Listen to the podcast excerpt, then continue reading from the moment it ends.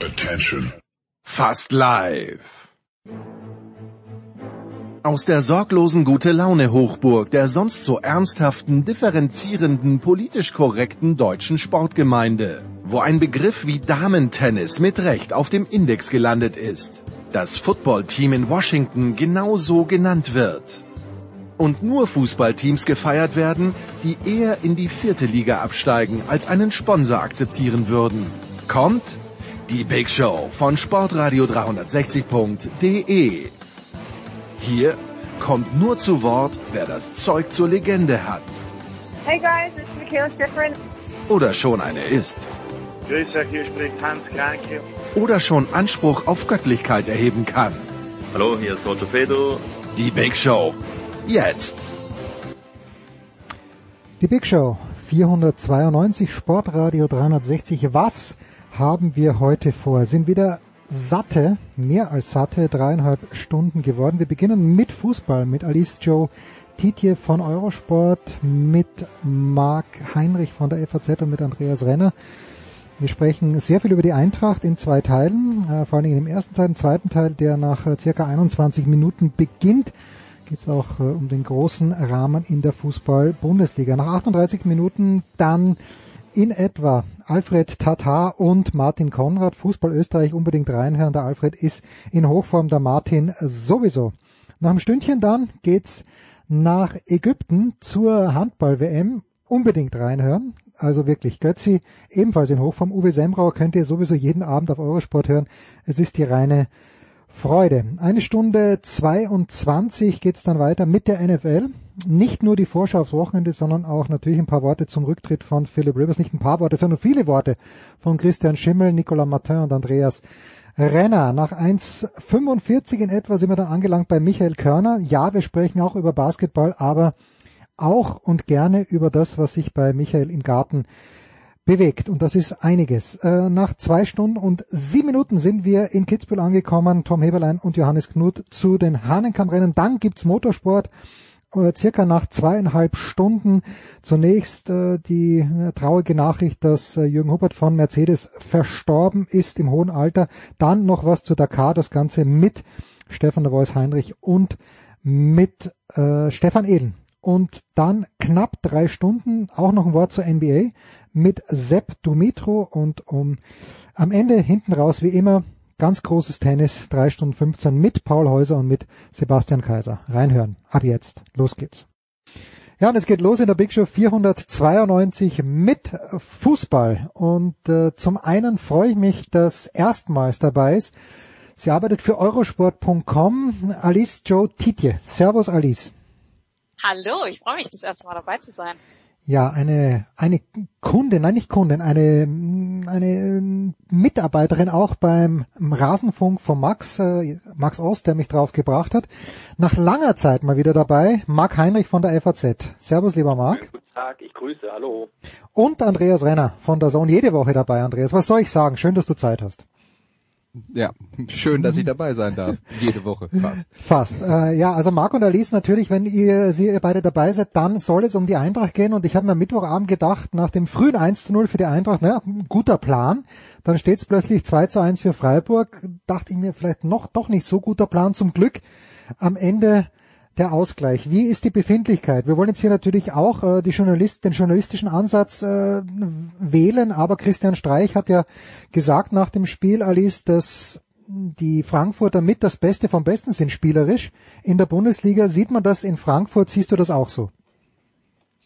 Ja, ich glaube, aktuell kann man auf jeden Fall nicht meckern, äh, sowohl aus journalistischer als auch aus Fansicht. Ähm, es ist aktuell eine sehr gute Mannschaftsleistung. Es passt vieles zusammen. Man hat natürlich jetzt noch den so wichtigen Fanaspekt mit Luka Jovic Verpflichtung äh, bekommen. Und im Moment äh, kann man sich nur auf höchstem Niveau beschweren in Frankfurt, würde ich behaupten. Marc, etwas kritischer bitte. Nein, gar nicht, überhaupt nicht. Also was will man sagen? Die haben viermal hintereinander gewonnen, zwei Unentschieden. Ein viel besseres äh, Hinrundenfinish hätten sie kaum hinlegen können. Ich bin ein bisschen gespannt, wie sie den Abgang von ähm, David Abraham kompensieren wollen, weil der doch mehr war als ähm, bloß der Spieler und Innenverteidiger. Ähm, ich glaube, dass Tuta einer werden kann, der ihn spielerisch ersetzt. Er wird ihn nicht in der Kabine ersetzen können. Und was man bei Tuta halt nochmal abwarten muss, ihm fehlt einfach die Spielpraxis. Und da bin ich gespannt, weil ähm, auf einer guten Abwehrleistung, da gründet eigentlich alles in jedem funktionierenden Team. Und ähm, das hat man gestern auch so ein bisschen beim, beim Ausgleichstreffer zum 1 zu 1 gesehen. Da hat einiges nicht zusammengepasst. Sehe ich ähnlich. Ich komme sofort wieder zu dir zurück, Alice, denn äh, der Name David Abraham ist gefallen und ich habe mir das am Sonntagabend angeschaut, tränenreich auch dann die Verabschiedung zuerst von Adi Hütter und äh, während des Spiels dann, ich glaube Markus Lindemann hat es kommentiert, bin mir nicht mehr ganz sicher, äh, ich dachte ja, nachdem es auch diesen Hashtag Adios Capitano, glaube ich, war äh, auf Twitter gegeben habe, ich dachte, der ist jetzt 15 Jahre bei der Eintracht gewesen. Und dann höre ich, es waren nur fünfeinhalb Jahre. Warum ist euch der David Abraham so ans Herz gewachsen, Alice? Weil er, glaube ich, einfach ein sehr, sehr wichtiger, konstanter Spieler war und manchmal sind es ja gerade die, die nicht auf, nicht so sehr auffallen, die dann doch am wichtigsten sind. Der ist ähm, sportlich ist er eine absolute Stütze, auch wenn er da natürlich wie jeder auch mal eine Schwäche hat. Aber ich glaube, was Marc auch schon ein bisschen angesprochen hat, ist ähm, das Menschliche. Und ich glaube, das kriegt man nicht so mit, wenn man nicht im Umfeld ist. Aber ich glaube, er ist einer, der ähm, das Team zusammenhält, der immer für die gute Laune innerhalb äh, der, der Mannschaft sorgt und auch ähm, ja, neuen so ein bisschen so ein Teamgefüge gibt. Und ich glaube, das hat man mit diesem Hashtag Adios Capitano auch so ein bisschen mitbekommen, wie viele da einfach sich auch bei ihm bedankt haben. Und ähm, im Ende hat er 178 Spiele für die Eintracht gemacht, aber ich glaube, ähm, ja, da, da geht halt auch noch so ein bisschen der Zusammenhalt mit ihm Marc, wie hat er das gemacht? Weil bei diesem Interview hat er sicherheitshalber einen Übersetzer dabei gehabt von der Eintracht, äh, bei dem Interview mit Sky, das ich gesehen habe. Ähm, ja. Äh, weißt du, dass er in der Kabine dann vielleicht nicht lauter geworden ist, aber eloquenter auch auf Deutsch? Na, er war schon sowas wie der Innenminister. Also ähm, nach dem Abgang von Gelsen Fernandes er hat ähm, einmal die sprachliche Vielfalt, das konnte er gut vereinen. Er war jetzt nicht stark im Deutschen, er hat sich ja immer zurückgehalten uns gegenüber. Er wollte nie so der, der Sprecher sein und, und hat sich auch nicht so als Kapitän vor der Kamera gesehen, aber er war innerhalb des Teams, innerhalb dieser, naja, spätestens durch Nico Kovac angestoßenen Multikulti-Truppe doch jemand, der mit Spanisch gut konnte. Er konnte Italienisch, er konnte natürlich ein paar Brocken Deutsch, Englisch.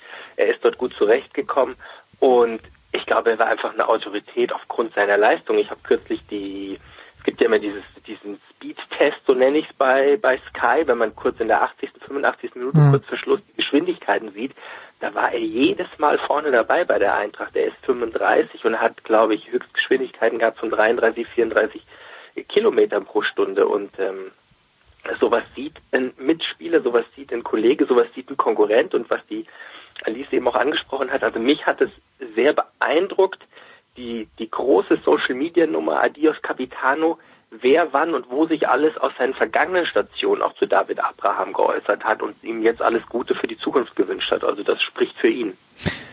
Andreas, wie siehst du die Gemengelage jetzt einmal aus spielerischer Sicht? Ich weiß, wir, wir kommen dann zu deinem Lieblingsthema, ob es denn passt zwischen Sportdirektor und oder sportlicher Leitung und dem Coach. Aber spielerisch, was siehst du denn bei der Eintracht, wenn du von ihr in den letzten Wochen was gesehen hast? Ist Andreas noch da? Ja. Ah ja, du hast dich sorry, gemutet, ja. Sorry, er hatte mich gemutet, ja. Also ich muss zugeben, von der Eintracht habe ich jetzt in den letzten Wochen äh, die Highlights gesehen und ähm, was ich halt insgesamt sehe ist, dass, äh, dass es in Frankfurt einen großen Umbruch gegeben hat, dass es zu Beginn dieser Saison halt auch geknirscht hat aufgrund dieses großen Umbruchs und äh, dass sie jetzt aber dann eine Möglichkeit gefunden haben oder ähm, äh, die, die, die Trainer einen Weg gefunden haben, äh, eine Mannschaft zu bauen, die in sich wieder funktioniert. Das ist jetzt halt anders als das, was in den letzten Jahren die Eintracht nach vorne gebracht hat. Ähm, aber äh, sie haben äh, eine ganze Menge Waffen und äh, ist tatsächlich dann auch erfreulich, dass, äh, dass da so eine äh, äh ein, ein spielerisches Element äh, gefeatured wird, das ist ja über die, man kann ja sagen, über die Jahre oder Jahrzehnte hinweg hat die Eintracht Frankfurt auch nie für, äh, für eine Art von Fußball gestanden, wo es nur um äh, Rennen und Kämpfen ging. Mhm. Die Eintracht war ja immer eine der spielerisch besten Mannschaften der Bundesliga, nicht immer eine der erfolgreichsten. Aber ähm, das ist dann schon so ein bisschen was, wo man sagen könnte, da haben sie auch an die Vereins-DNA geschafft anzuknüpfen. Alice, äh, Markus Lindemann hat natürlich jetzt, äh, er hat schon abgestuft am Sonntag, aber er hat André Silva ein kleines bisschen mit Robert Lewandowski verglichen, ganz, ganz kleines bisschen. Äh, wir wissen, wie wichtig der Lewandowski für die Bayern ist und sei es nur, weil er halt den Elfer reinschießt, während Finn Bogerson ihn nicht reinschießt. Wie wichtig ist der Silber jetzt in dieser Saison ganz besonders geworden und was ändert sich, als glaubst du, weil äh, Luka Jovic wieder da ist? Also primär ist er natürlich unglaublich wichtig, weil er äh, unser oder der Eintrachts treffsicherster und äh, souveränster Stürmer war und jetzt auch mit dem Abgang von Bastos kurzzeitig auch der einzige. Ähm, und ähm, ich glaube, er ist, er ist sehr selbstbewusst und sehr sicher mit dem, was er tut und er kann sich auch auf neue Spielsysteme umstellen und das finde ich ist das Entscheidende. Also ist, er konnte spielen mit Bastos als zweiten Stürmer neben ihm, aber er kann auch sehr gut alleine spielen. Jetzt hat Hütte, was glaube ich auch nochmal die sportliche Veränderung der Eintracht jetzt in den letzten Wochen äh, bedeutet, auf zwei Zehner umgestellt und hat auch dies, das sehr gut. Und dann ist es natürlich sowas, ich meine, man sagt immer nur ja elf Meter Tore, aber auch die müssen halt rein gemacht werden und dann gewinnst du halt auch wichtige Spiele wie eben gegen Mainz und äh, da ist er mit der wichtigste aktuell und ich glaube bezogen auf Luka Jovic, ich glaube es macht natürlich auch noch mal ein bisschen Druck auf ihn, dass er diese Leistung halten muss, weil er weiß, da kommt jetzt ein sehr guter. Aber ähm, ich glaube, die beiden können auch sehr, sehr gut miteinander agieren, wie man ja auch schon gesehen hat gegen Schalke. Und ähm, ja, ich freue mich drauf, tatsächlich die beiden zusammenzusehen auch. Hm. Marc, ich habe das, äh, ja, ich bin mir sicher, in der FAZ ist das ausführlich behandelt worden, aber Bastost war auf einmal weg und mir ist entgangen, warum. Warum hat, hat Bastost gewechselt? Boah, das war so ein Weihnachtsgeschenk, ähm, glaube ich. Ah, okay. Für, für ihn oder für die Eintracht oder für, für seinen neuen Verein? Ähm, für alle? Ja. Für, für alle Beteiligten. Ah, Moment, Moment. Gab es Unzufriedenheit mit Bastost äh, bei Frankfurt? Also ich glaube, als er verpflichtet wurde, hatte man mehr von ihm erwartet. Ähm, wobei ich das auch ein Stück weit übertrieben oder für ein Stück weit übertrieben hielt. Er ist seinerzeit aus Wolfsburg weggegangen in eine spielschwächere Liga. Er ist nach Portugal gegangen, hat dort von sich selbst behauptet, er hat die Zeit lang nicht so intensiv trainieren müssen, wie es aus der Bundesliga gewohnt war. Er hat lange gebraucht, um bei der Eintracht überhaupt Fuß zu fassen. Er war dann ja, so eine Art Stoßstürmer und der war immer als zentrale Anspielstation vorgesehen, der die Bälle festmachen konnte, hat ihm lange die Physis, die Fitness gefehlt. Ähm, es gab vergangenen Sommer schon mal die Überlegung oder Brügge hat im Sommer schon mal nachgefragt und war dran, ihn abzu, abzuluxen. Und jetzt ähm, vor dem Hintergrund Corona-Pandemie, die Eintracht hat, glaube ich, noch knapp vier Millionen Euro Gehalt gespart, weil der Vertrag noch anderthalb Jahre gelaufen wäre.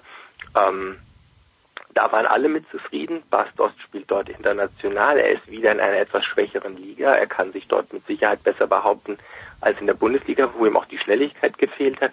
Ja, ich, ich denke, zufrieden waren am Schluss mit dem Angebot alle und wie sie es dann jetzt gemacht haben, das Geld quasi umgemünzt haben in den Luka Jovic-Transfer. Also da gehe ich mit bei Alice. Das Umfeld ist sehr beeindruckt von diesem Move. Hm. Und äh, dementsprechend zufrieden, Andreas, am Sonntag steht dann auch Freddy Bobic dort. Äh, ich habe einen Mann gesehen, der mit sich komplett im Reinen ist. Hättest du äh, das, das vor ein paar Jahren vermutet, als, Jovi, äh, als Bobic weggegangen ist aus Stuttgart, dass der sich in Frankfurt, äh, also wirklich, für mich ist halt ein ewiger Stuttgarter irgendwie der Bobic, aber dass das so gut funktionieren kann dort. Also ich glaube, wenn man irgendwo im Geschäft Profifußball, äh, und das muss man nicht mal auf den Fußball begrenzen, unterwegs ist und möchte einer Laufbahn als Trainer oder als, äh, als, äh, also es fängt schon als Spieler an, aber da gibt es zumindest die Möglichkeit, dass man eine längere Karriere am gleichen Ort hat, auch wenn das äh, inzwischen selten geworden ist, aber spätestens wenn man Trainer ist oder dann äh, Sportdirektor irgendwo in so einem Bereich, dann ja, muss man sich von so halt äh, was freimachen. Das ist ja immer eher unsere Wahrnehmung, dass das dann halt ein Stuttgarter ist, weil er für äh, den VfB über, über Jahre hinweg ein prägender Spieler war. Äh, und diesen, diese, diesen Transfer, äh, ob jemand dann in der Lage ist, ein guter Trainer oder ein guter Sportdirektor zu sein, auch das ist ja jetzt nochmal was, was mit der Qualität als Spieler nichts zu tun hat. Äh, das sind ganz andere äh, Qualitäten, die da gefordert sind und äh, ich muss ehrlich sagen, äh, hätte ich jetzt aus der Ferne nicht beurteilen können, aber wahr ist, dass sie das in Frankfurt wirklich hingekriegt haben, eigentlich das Allerschwerste hingekriegt haben, denn ähm, sich auf einem soliden Niveau zu etablieren. Man könnte jetzt mal sagen, die Eintracht hat ja in den letzten etwas mehr als einem Jahrzehnt doch ein paar Ehrenrunden in der zweiten Liga drehen müssen.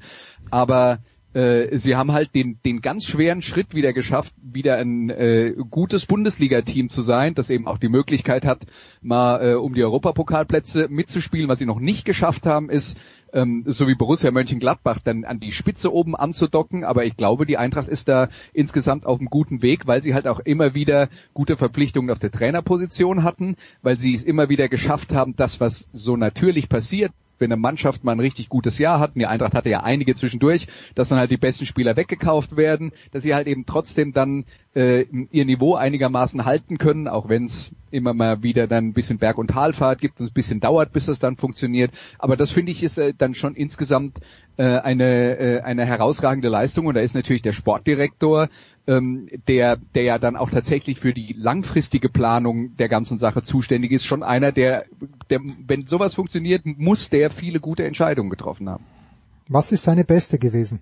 Alice, weil das ja, äh, äh, Bobic stellt sich dann ja auch hin am Sonntagabend und sagt äh, irgendwie ganz verschmitzt, naja, schade, dass ich meine besten Spiele dann halt immer verkaufen muss, aber irgendwie hat er das, äh, es sche er scheint es absolut sportlich zu nehmen. So ist es halt einfach. Äh, er kann sich auf den Kopf stellen, es wird nichts daran ändern. Mir gefällt der Bobic extrem gut in Frankfurt. Dir? Ja, also man muss sagen, er macht einfach einen sehr, sehr guten Job. Da gibt's ja noch viele andere Dinge, was Rückholaktionen, Kevin Trapp oder Sebastian Rode oder sowas sind ja auch alle zurückgekommen. Und ähm, man muss jetzt schon diesen Jovic-Stil, den muss man schon nochmal gesondert hervorheben, weil man hat ihn für sehr, sehr viel Geld an Real Madrid abgegeben, hat dadurch sehr, sehr viel Geld eingenommen und ähm, hat ihn jetzt wieder zurückgeholt, auch wenn nur für ein halbes Jahr, aber in einem halben Jahr, wo man halt einfach noch den Stürmer braucht von dem man weiß, dass er unbedingt dort spielen will, für den man nicht viel Geld bezahlt, wie es heißt, weil Real Madrid Großteil des Gehalts übernimmt und man jemanden hat, der sofort da ist. Und ich glaube, das ist schon ein sehr, sehr großer Deal. Für mich persönlich, meine Lieblingsverpflichtung war Sebastian Haller, der auch hm. viel Geld dann zu West Ham gewechselt ist, aber das ist nur meine persönliche Meinung. Aber ich glaube jetzt, dieser aktuelle Jovic-Stil, der ist schon mit großem Respekt äh, zu sehen, vor allen Dingen, wenn man sich überlegt, dass die Alternative äh, als Stürmer dann ein Joshua Zirkzee von Bayern war, der da ja auch nur äh, am Rande eine Ro Rolle spielt und da die Frage gewesen wäre, ob er dann einen André Silva helfen bzw. überhaupt ersetzen kann. Hm. Ja, erstaunlich, wie schnell glaub, sich das... Was, bei, was man zu Bobic noch sagen kann, ähm, er ist er ist Stürmer gewesen, er ist in seinem Ursprungsnaturell, er ist ein mutiger Zeitgenosse, er ist einer, der eher das, die Chance sieht und nicht das Risiko. Er, er, er macht und er ist ähm, vor allem nicht so vermessen, dass er mittlerweile immer noch glaubt, alles alleine tun zu müssen. Er hat sich ein unglaubliches Netzwerk auch in Frankfurt aufgebaut, von Frankfurt aus aufgebaut. Er ist ja auch oft gar nicht in der Stadt, sondern mhm. ist dann lebt in Berlin und vor der Pandemie ganz, ganz, ganz regelmäßig nach New York geflogen, was er als zweiten Wohnsitz bezeichnet. Ähm, also er hat Leute, denen er vertraut und denen er auch Vertrauen schenkt und die er dann auch machen lässt. Und er gibt ihnen mit auf den Weg, mutig sein, ausprobieren, Risiko, the winner takes it all. Das ist so sein Charakter. Was ich glaube, was für mich auch noch vielleicht, wenn ich da noch einmal ergänzen kann, wichtig ist, dass äh, Freddy Bobic die äh, Leihgeschäfte nach Frankfurt gebracht hat. Ja. Äh, unter anderem ein sehr gutes Verhältnis zu Real Madrid. Es wurde ein Jesus Vallejo ausgeliehen und so weiter. Und das hat äh, Frankfurt lange gefehlt für so Spieler, die vielleicht äh, bei Top-Clubs spielen, wie eben jetzt einen Jovic und dann aber nicht äh, richtig ähm, zum Tragen kommen, dass die dann nach Frankfurt kommen und dort sich auszeichnen können. Und das hat der Eintracht in den letzten Jahren, finde ich, sehr geholfen und ähm, da hat Bobic den größten Anteil dran. Mhm. Und ich dass sie jetzt auch wieder mutiger geworden sind. Also so eine Verpflichtung Junis haben wir noch gar nicht drüber gesprochen ja. im Spätsommer äh, 2020. Das ist etwas, ähm, was ich fand, also was ich, was ich von von der von der von der von der Intention wesentlich mutiger fand als so ein Transfer wie Ilsanker zuvor oder wie Dominik Kor. Also ja, wir haben ja auch Genau, sie haben ja auch vers versucht, zu konsolidieren auf einem gewissen Niveau und haben irgendwie gemerkt, das funktioniert so nicht und haben da auch gutes Geld abschreiben müssen, glaube ich, bei Dominik Kor und sind dann mit Younes wieder ein Stück weit ins Risiko gegangen und jetzt Jovic, ähm, du hast es angesprochen, Jovic wollte nur nach Frankfurt. Jovic hat das, also die, die Ursprungssignale zu diesem Transfer gingen eins zu eins vom Spieler aus. Er wollte nicht zu Man United, er wollte nicht zu Ajax Amsterdam. Er hat von sich aus vor geraumer Zeit in Adi Hütter angerufen hat gesagt, bitte hol mich zurück. Also er weiß, was er in Frankfurt hatte. Und dann ist es das Netzwerk Bobic gewesen, der mit José Sanchez, dem Geschäftsführer bei Real Madrid, ja schon viele Transfers abgewickelt hat. Du hast es angesprochen, Mascarell, Toro Vallejo. Ähm, und dann ist sowas, kommt sowas ins Laufen. Ja, und ich glaube, da auch nochmal, vielleicht nochmal einmal die Silver-Geschichte, wir haben ihn ja schon angesprochen, wie wichtig ist, auch die wurde ja sehr, sehr gut abgewickelt mit dem AC Milan und mit Ante Rebic, der im Gegensatz ja. zu Jovic nicht mehr unbedingt bei Frankfurt bleiben wollte und zu genau. Milan. Und dann hat man erstmal geschaut, man leiht beide aus, einer zu Milan, einer zu Frankfurt und schaut sich's an. Und am Ende hat man es verrechnet und man hat jetzt einfach einen André Silva, von dem man ja sagen muss, dass er schon zum eher oberen Drittel der Stürmer gehört, der bei Eintracht Frankfurt spielt, für nicht so viel Geld geholt. Ähm, lasst uns eine ganz kurze Pause machen in der Big Show 492. Wir haben noch gar nicht über Adi Hütter gesprochen, aber den möchte ich, äh, den möchte ich gebührend feiern, den Erfolgstrainer. Nach einer kurzen Pause mit Marc Heinrich, mit Alicio Tietje und mit Andreas Renner.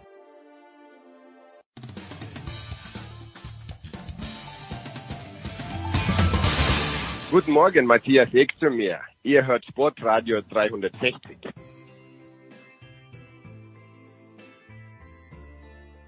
Big Show 492 Sportradio 360 Fußball wird präsentiert von bet365.com. Heute noch ein Konto öffnen bei bet365.com und einen Einzahlungsbonus von bis zu 100 Euro bekommen. Von eurosport.com, den Frankfurtern sehr verbunden. Alice Joe Titje ist dabei, dann Marc Heinrich von der FAZ und Andreas Renner von Dazon. Marc, im Herbst war es, glaube ich, hieß es, dass sich Frankfurt freut, äh, mit dem Erfolgstrainer Adi Hütter zu verlängern. Und zu diesem Zeitpunkt war Frankfurt irgendwie, glaube ich, Zehnter. Ähm, und ich habe mir gedacht, was genau definiert jetzt den Erfolg von Adi Hütter? Mittlerweile nehme ich natürlich alles zurück. Mich dünkt, man ist sehr, sehr, sehr, sehr happy mit Hütter in Frankfurt. Ich glaube ja. Also er ist. Ähm es hat einen Moment gedauert, bis man zueinander gefunden hat. Es ah. hat auch zwischenzeitlich mal ge ge geruckelt und gezackelt und das war nicht nur der schwierige Start mit dem Pokal aus gegen Ulm, ähm, sondern Adi Hütter hat schon eine gewisse Vorstellung, mit wem und wie er zusammenarbeiten will. Das manifestierte sich dann im Austausch der medizinischen Abteilung. Es gibt gewisse Scouts, mit denen er nicht so zusammenarbeiten wollte, wie der Club ursprünglich dachte. Aber Adi Hütter ist jemand, der das Vertrauen in die eigene Stärke hat. Er lässt sich von, von Auf, Aufgeregtheit, von Nervosität relativ wenig anstecken.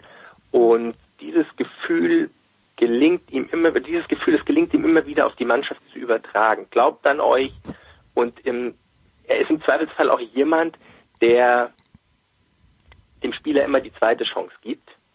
Und mhm. das mutet dann manchmal auch so an, als hält er an manchen länger fest, als man ursprünglich als Außenstehender das für nötig erachtet. Aber er ist jemand, der der Vertrauen, der Verlässlichkeit sehr, der sehr großen Wert darauf legt.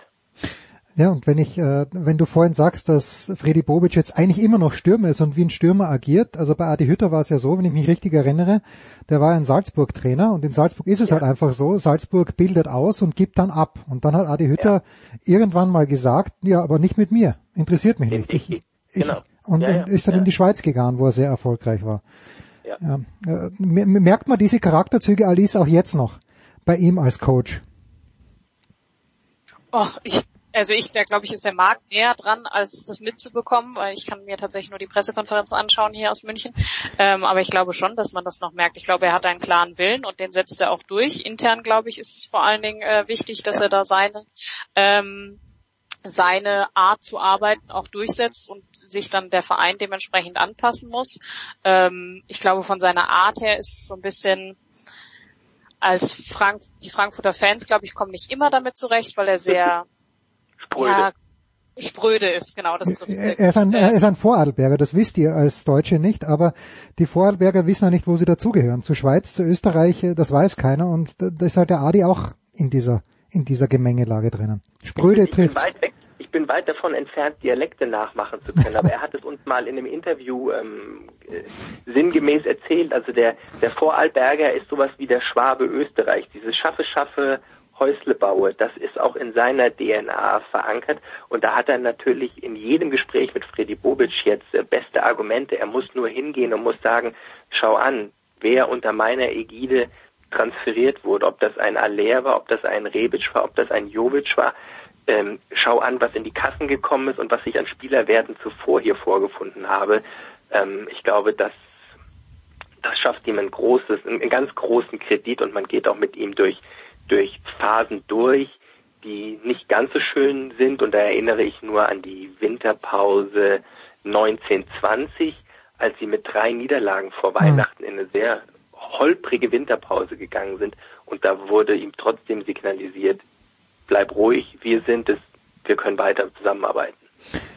Ja, das äh, gute Hinrunde, sehr gute Hinrunde für Frankfurt. Andreas, wenn wir auf das größere Bild schauen, ich habe heute in der Süddeutschen Zeitung gelesen, äh, im, Spielbericht des Sieges der Leipziger zu Hause gegen Union Berlin, der, ich habe das Spiel ganz gesehen, nicht unverdient war, aber trotzdem, das eine Tor war ein bisschen zart. Und da steht dann so dort, naja, Leipzig ist damit der erste und dann glaube ich in Klammer äh, und einzige Verfolger des FC Bayern München. Siehst du das auch so oder äh, die, die holpernden Leverkusener, die Dortmund geschlagen haben, kommt vielleicht Gladbach, kommt vielleicht Frankfurt, Andreas, ist es wirklich, sind es wirklich die Bayern und Leipzig oder siehst du da noch ein bisschen mehr? Naja, angesichts der äh, derzeitigen Situation, wo Leipzig vier Punkte Rückstand auf die Bayern hat und wenn wir dann auf Leverkusen schauen, dann sind es schon sieben und bei Dortmund sind es zehn. Also wir haben ja in der Vergangenheit oft darüber geredet, dass wir dem FC Bayern zutrauen, äh, in einer Rückrunde vielleicht zehn Punkte vor, äh, äh, Rückstand auf Borussia Dortmund äh, aufzuholen. Aber umgekehrt hat das, glaube ich, noch keiner erwartet. Also ich glaube, allein aufgrund der tabellarischen Situation und der derzeitigen Punktestände ist Leipzig äh, erstmal die einzige Mannschaft, von, von der man das einigermaßen äh, erwarten kann.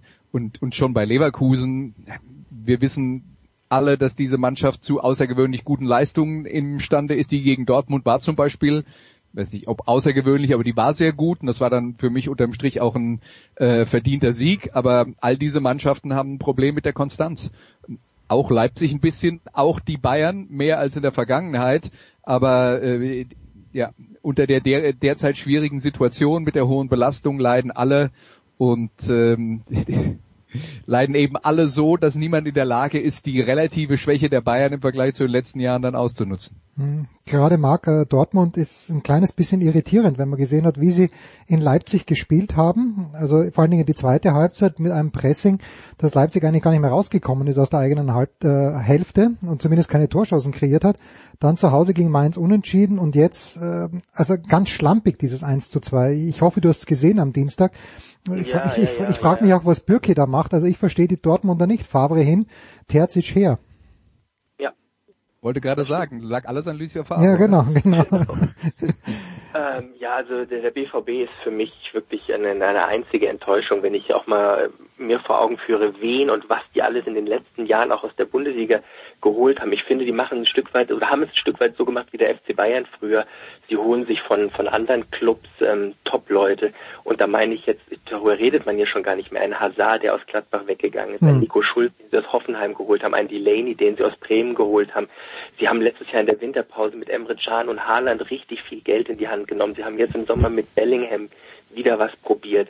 Also es ist eine einzige Enttäuschung und ähm, ich glaube, wenn, wenn, wenn Matthias Sammer noch ein bisschen Mumm und, und, und, und Risikobewusstsein hätte und dann würde er sich von, von Aki Watzke, glaube ich, in die Rolle reinpressen lassen, dann würde der das für eine gewisse Zeit übernehmen. Aber sie haben keine Alternative und jetzt haben sie sich mit Terzic, glaube ich, auch jemanden geholt, der es, der es nicht geschafft hat. Also dem fehlt einfach das Momentum auch gerade. Die, die Mannschaft die muss aufpassen, dass sie nicht aus den Champions League Rängen rausfällt, weil wenn sie so instabil weiterspielt, dann ist eine Mannschaft wie Wolfsburg auf jeden Fall in der Lage, da reinzuhuschen.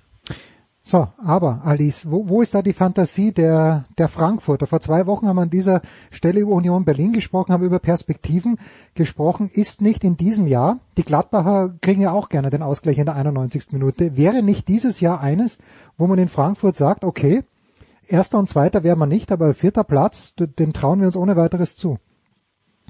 Ja, ich glaube schon. In den äh, Kellern wird heimlich von der Champions League gesprochen in Frankfurt. äh, ähm, es ist natürlich eine gute Chance, das muss man schon sagen. Es sind jetzt zwei Punkte auf äh, Dortmund auf vier.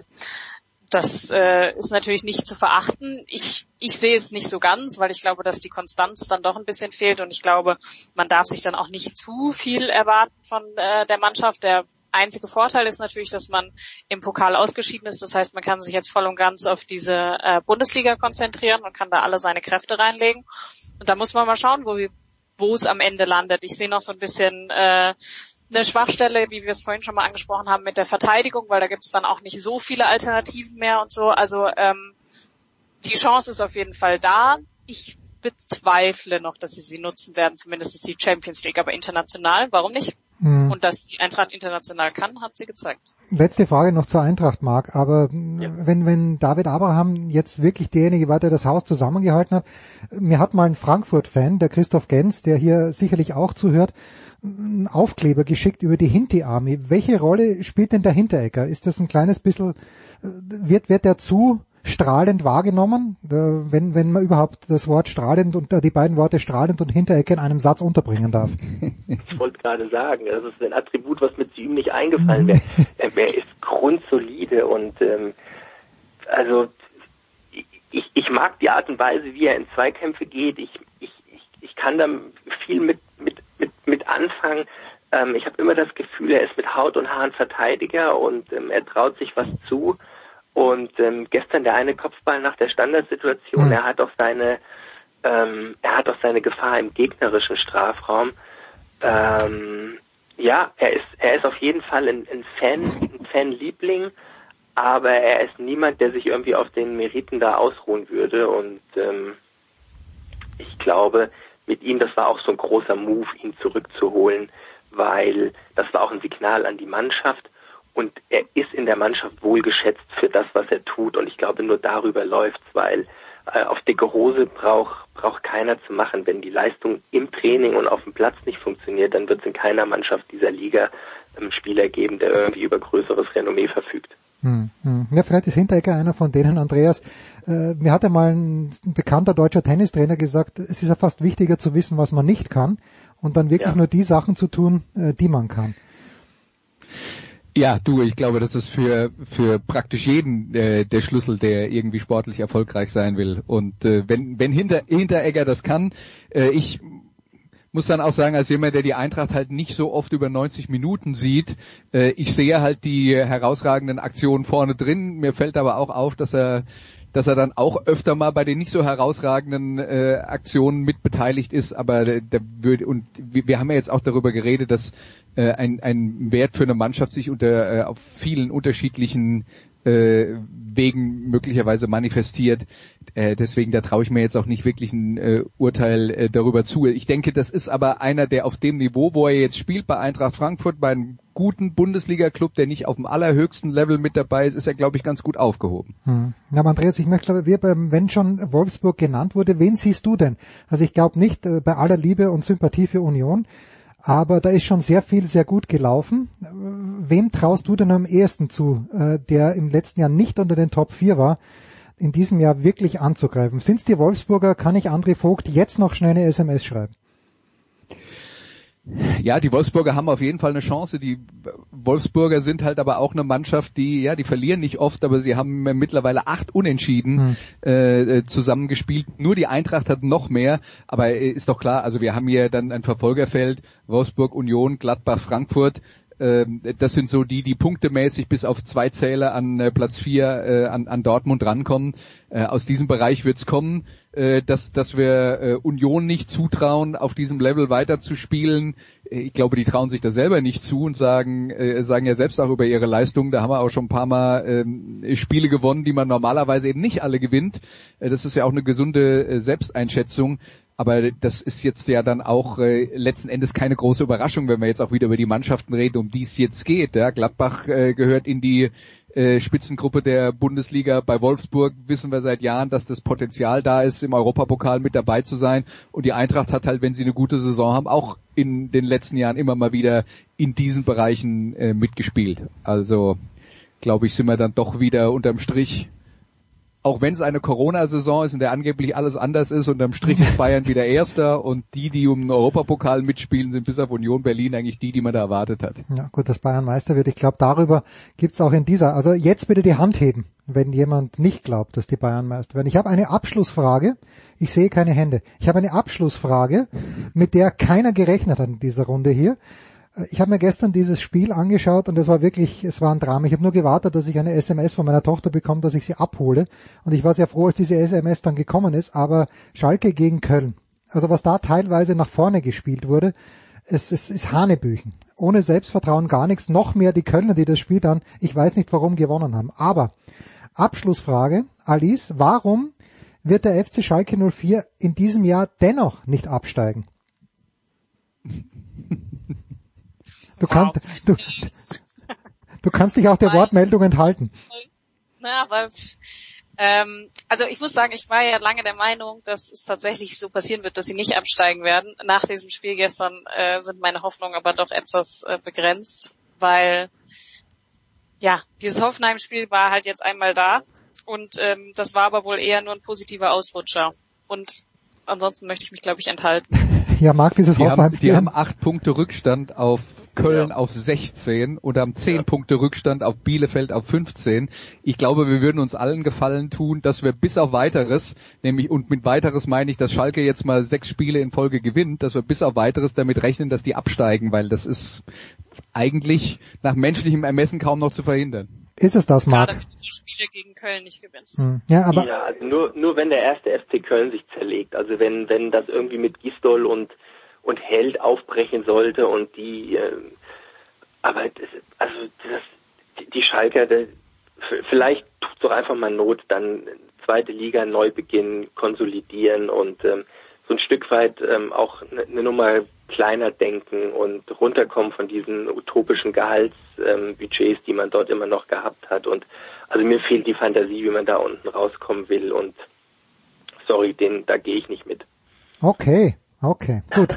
Andreas Renner geht noch mit in der Big Show 492, wird danach bei der NFL noch am Start sein.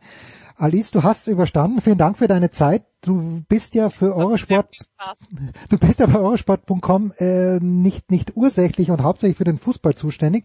Was wird's für dich an diesem Wochenende geben? Also, .de natürlich, weil wir sind ja in Deutschland. Ah, ja, wohl, wohl war ja. Gibt's natürlich die Streif am ah.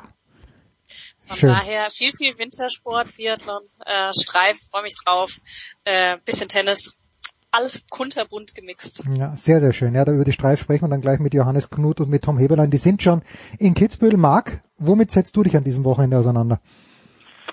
Die Eintracht-Spiele in Bielefeld, das wird ähm, mit das Hauptaugenmerk sein, aber auch die Deutsche Eishockey-Liga, die mir doch sehr am Herzen liegt. Ähm, die verfolge ich auf Magenta Sport. Und ähm, da wird ja jeden Tag gespielt und da schaue ich mal, was der KIC so treibt. Wunderbar. Da können wir dich gerne auch mal in andere Runde einladen mit Jan Lüdecke und mit Franz Büchner. Natürlich. Marc, ich bedanke mich bei dir. Natürlich. Alice, vielen, vielen Dank. Vielen Dank. Andreas, äh, wir pausieren Danke. und kommen wieder.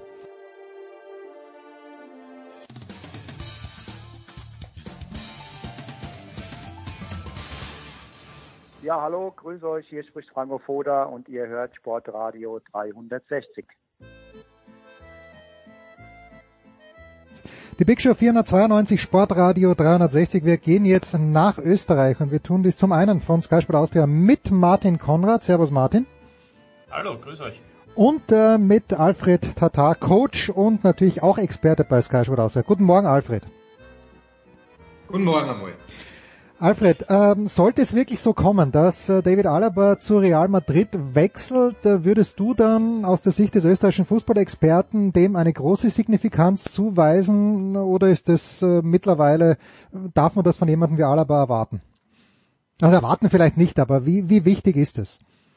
Na, ich denke, wenn man im europäischen Clubfußball nach Top-Adressen sucht, dann wird man an fünf Fingern hm. einer Hand äh, sozusagen Adressen zuordnen können. Und eine davon neben Bayern München ist natürlich Real Madrid. Also ich würde sagen, gegen Ende seiner Karriere so einen Transfer noch einmal zustande zu bringen, das ist ein enorm starker ähm, Beweis seiner wirklich überragenden Fähigkeit als Spieler und deshalb muss man ihm gratulieren. Das äh, werden nicht mehr viele schaffen, aus Österreich wahrscheinlich schon gar nicht gegen ja. Ende seiner Karriere. Der ist 28. Ja, ich wollte gerade sagen, Martin, 28 gegen Ende. Naja, aber es wird der letzte große Vertrag bleiben, Martin. Also ich, äh, ich hätte mir lieber in Barcelona gewünscht und ich sagte auch äh, in Zusammenspiel mit dem Upamecano, das wäre für mich und für meinen Sohn das Traum Innenverteidigerpaar. Aber wie siehst du das, Martin? Naja, was heißt der letzte große Vertrag? Wenn ich die Zahlen höre, dann muss ich sagen, geht kaum was drüber. In vier Jahren äh, rund 50 Millionen Euro plus Bonuszahlungen plus äh, wahrscheinlich auch, wie heißt das so schön, Signing-Fee, Gebühr ja. äh, in zweistelliger Millionenhöhe. Also, äh, ja. Ich glaube, da ist alles gesagt, zeigt aber natürlich auch, dass er über Jahre mittlerweile eine enorm hohe Qualität ähm, gezeigt hat. Die Frage ist jetzt nur aktuell, ob äh, sein äh, Trainer, der aktuelle Real Madrid-Trainer, der ihn glaube ich sehr schätzt, zumindest hört man das so, ob der dann im Sommer noch Trainer ist. Also das äh, ist ja auch nicht so unwichtig. Ja, um gleich bei dir zu bleiben, Martin, weil wir den Coach mal wieder ganz kurz verloren haben, aber um gleich bei dir zu bleiben, ähm, Kannst du mir noch ganz kurz, weil mir ist das komplett entgangen, wie die Entwicklung von Christoph Baumgartner ausgefallen ist, der mir unheimlich gut gefällt bei, ähm, ist das dein Vogel im Hintergrund? Das bin ich. das ist der Alfred, okay, gut. Alfred hat Besuch. Alfred hat Besuch. Nein, das in meinem Oberstübel quasi. äh, Martin, magst du mir ein bisschen was, ich habe, äh, also auf einmal ist Christoph Baumgartner da, spielt bei Hoffenheim, wie ich finde, eine unfassbar gute Saison, hat im Nationalteam gut gespielt. Wo kommt der her? Ich habe den, der ist mir da komplett durch die Lappen gegangen. Ähm, der Christoph Baumgartner ist ebenso wie sein Bruder Dominik, der ja auch kurz in Deutschland war und jetzt beim WAC spielt. Beide sind äh, aus, aus Niederösterreich, aus Horn ähm, und haben also sozusagen dort, wenn man möchte, das ähm, Fußballspielen gelernt und äh, haben dann allerdings auch die Ausbildung genossen, was ja entscheidend wahrscheinlich ist für eine Karriere in St. Pölten, also in der Akademie, und sind dann eben aber mit 17, 18 jeweils ähm, nach Hoffenheim gegangen. Mhm. Beziehungsweise ist der Christoph Baumgartner nach Hoffenheim gegangen und äh, hat sich dort durchgearbeitet. Also es ist relativ einfacher Weg, könnte man sagen. Klassisch eine Akademie in Österreich, dann zu einem deutschen Bundesliga-Club. Was aber wenige schaffen, ist dann auch bei diesem deutschen Bundesliga-Club den Weg über die U19 die zweite Mannschaft in die Bundesliga zu finden. Und mittlerweile ist er ja auch Teamspieler und ist eigentlich äh, nicht mehr ja auch aus der Nationalmannschaft nicht mehr wegzudenken. Also ist, ist, war ja schon in der 21 ein ganz wichtiger Spieler, konnte aber im Herbst nicht mehr in die 21 Nationalmannschaft spielen, weil er schon in der A-Nationalmannschaft gespielt hat. Also wir brauchen da gar nicht herumdiskutieren, ist einer der, wie sagt man jetzt immer auch Rising Stars. Ne? Ja, äh, Alfred, wie passt das bei uns? Äh, uns darf ich in diesem äh, Zusammenhang sagen, weil ich auch Österreicher bin, aber wie, wie passt das bei uns zusammen? mit jemand wie Sabitzer, mit Xaver Schlager, der Baumgartlinger ist auch noch da. Mich dünkt, wir haben zumindest im Mittelfeld ein ganz ein gutes Angebot. Passt der Baumgartner da gut rein oder muss der sich ein bisschen strecken im Nationalteam? Wenn alle dabei ja, sind. Er ergänzt diese große Palette ähm, hervorragend, finde ich. Und ich denke, der Teamchef Franco Foda kann sich alle fünf Finger abschlecken, dass er in der Chance ist, aus so einer breiten Palette eine Auswahl zu treffen für die, für die Teamspiele. Daher ich finde, dass äh, das eine hervorragende Entwicklung ist, wie breit wir mittlerweile auch kadertechnisch aufgestellt sind und auch in der Tiefe, muss man sagen, also weil die Qualität ja hervorragend ist. Daher, nein, das ist hervorragend, was gerade passiert in der Nationalmannschaft kadermäßig und wir können uns auf eine sehr schöne Euro freuen. Hm. Schauen wir mal, ob die dann wirklich in zwölf verschiedenen Ländern ausgetragen wird. Jetzt müssen wir zu den harten Fakten kommen. Und Martin, dein geschätzter Kollege Kai Dittmann hat, äh, als Domenico Tedesco noch Coach bei Schalke 04 war, gemeint, vor dem Anpfiff, eigentlich äh, reicht das Schalke schon, weil es steht ja 0 zu 0 und das ist immerhin auch ein Punkt. Ist es jetzt ein kleines bisschen zu böse zu sagen, dass der ehemals und vielleicht bald wieder glorreiche SK Buntegammer Sturm Graz, der erst fünf Goals bekommen hat, ich glaube in zwölf Spielen, ähnlich verfährt? Oder ist es nicht ganz so unattraktiv wie Schalke damals unter Tedesco? Ja, also ich glaube, bei Schalke wäre man froh, ich glaube, bei Schalke wäre man trotzdem froh in Angesicht der aktuellen Situation, Jetzt schon, ja. dass es so wäre, ja, wie damals unter Tedesco, obwohl man damals schon nicht froh war, aber es ist, seit Jahren geht's bergab. Äh, beim, beim SK Sturm würde ich sagen, na ja, fünf Gegentore spricht natürlich dafür, dass die defensive Stabilität vorhanden ist. Auf der anderen Seite, man hat auch 22 Tore erzielt, man hat achtmal zu null eben gespielt und, aber, aber eben auch, und das wollte ich eigentlich sagen, siebenmal gewonnen. Also, ähm, ich glaube, das ist auch nichts Neues. Es geht nur mit einer kompakten, stabilen Defensive, um auch äh, Spiele zu gewinnen und um dann vielleicht auch diese Sicherheit zu bekommen, die ja den Grazern gefällt hat.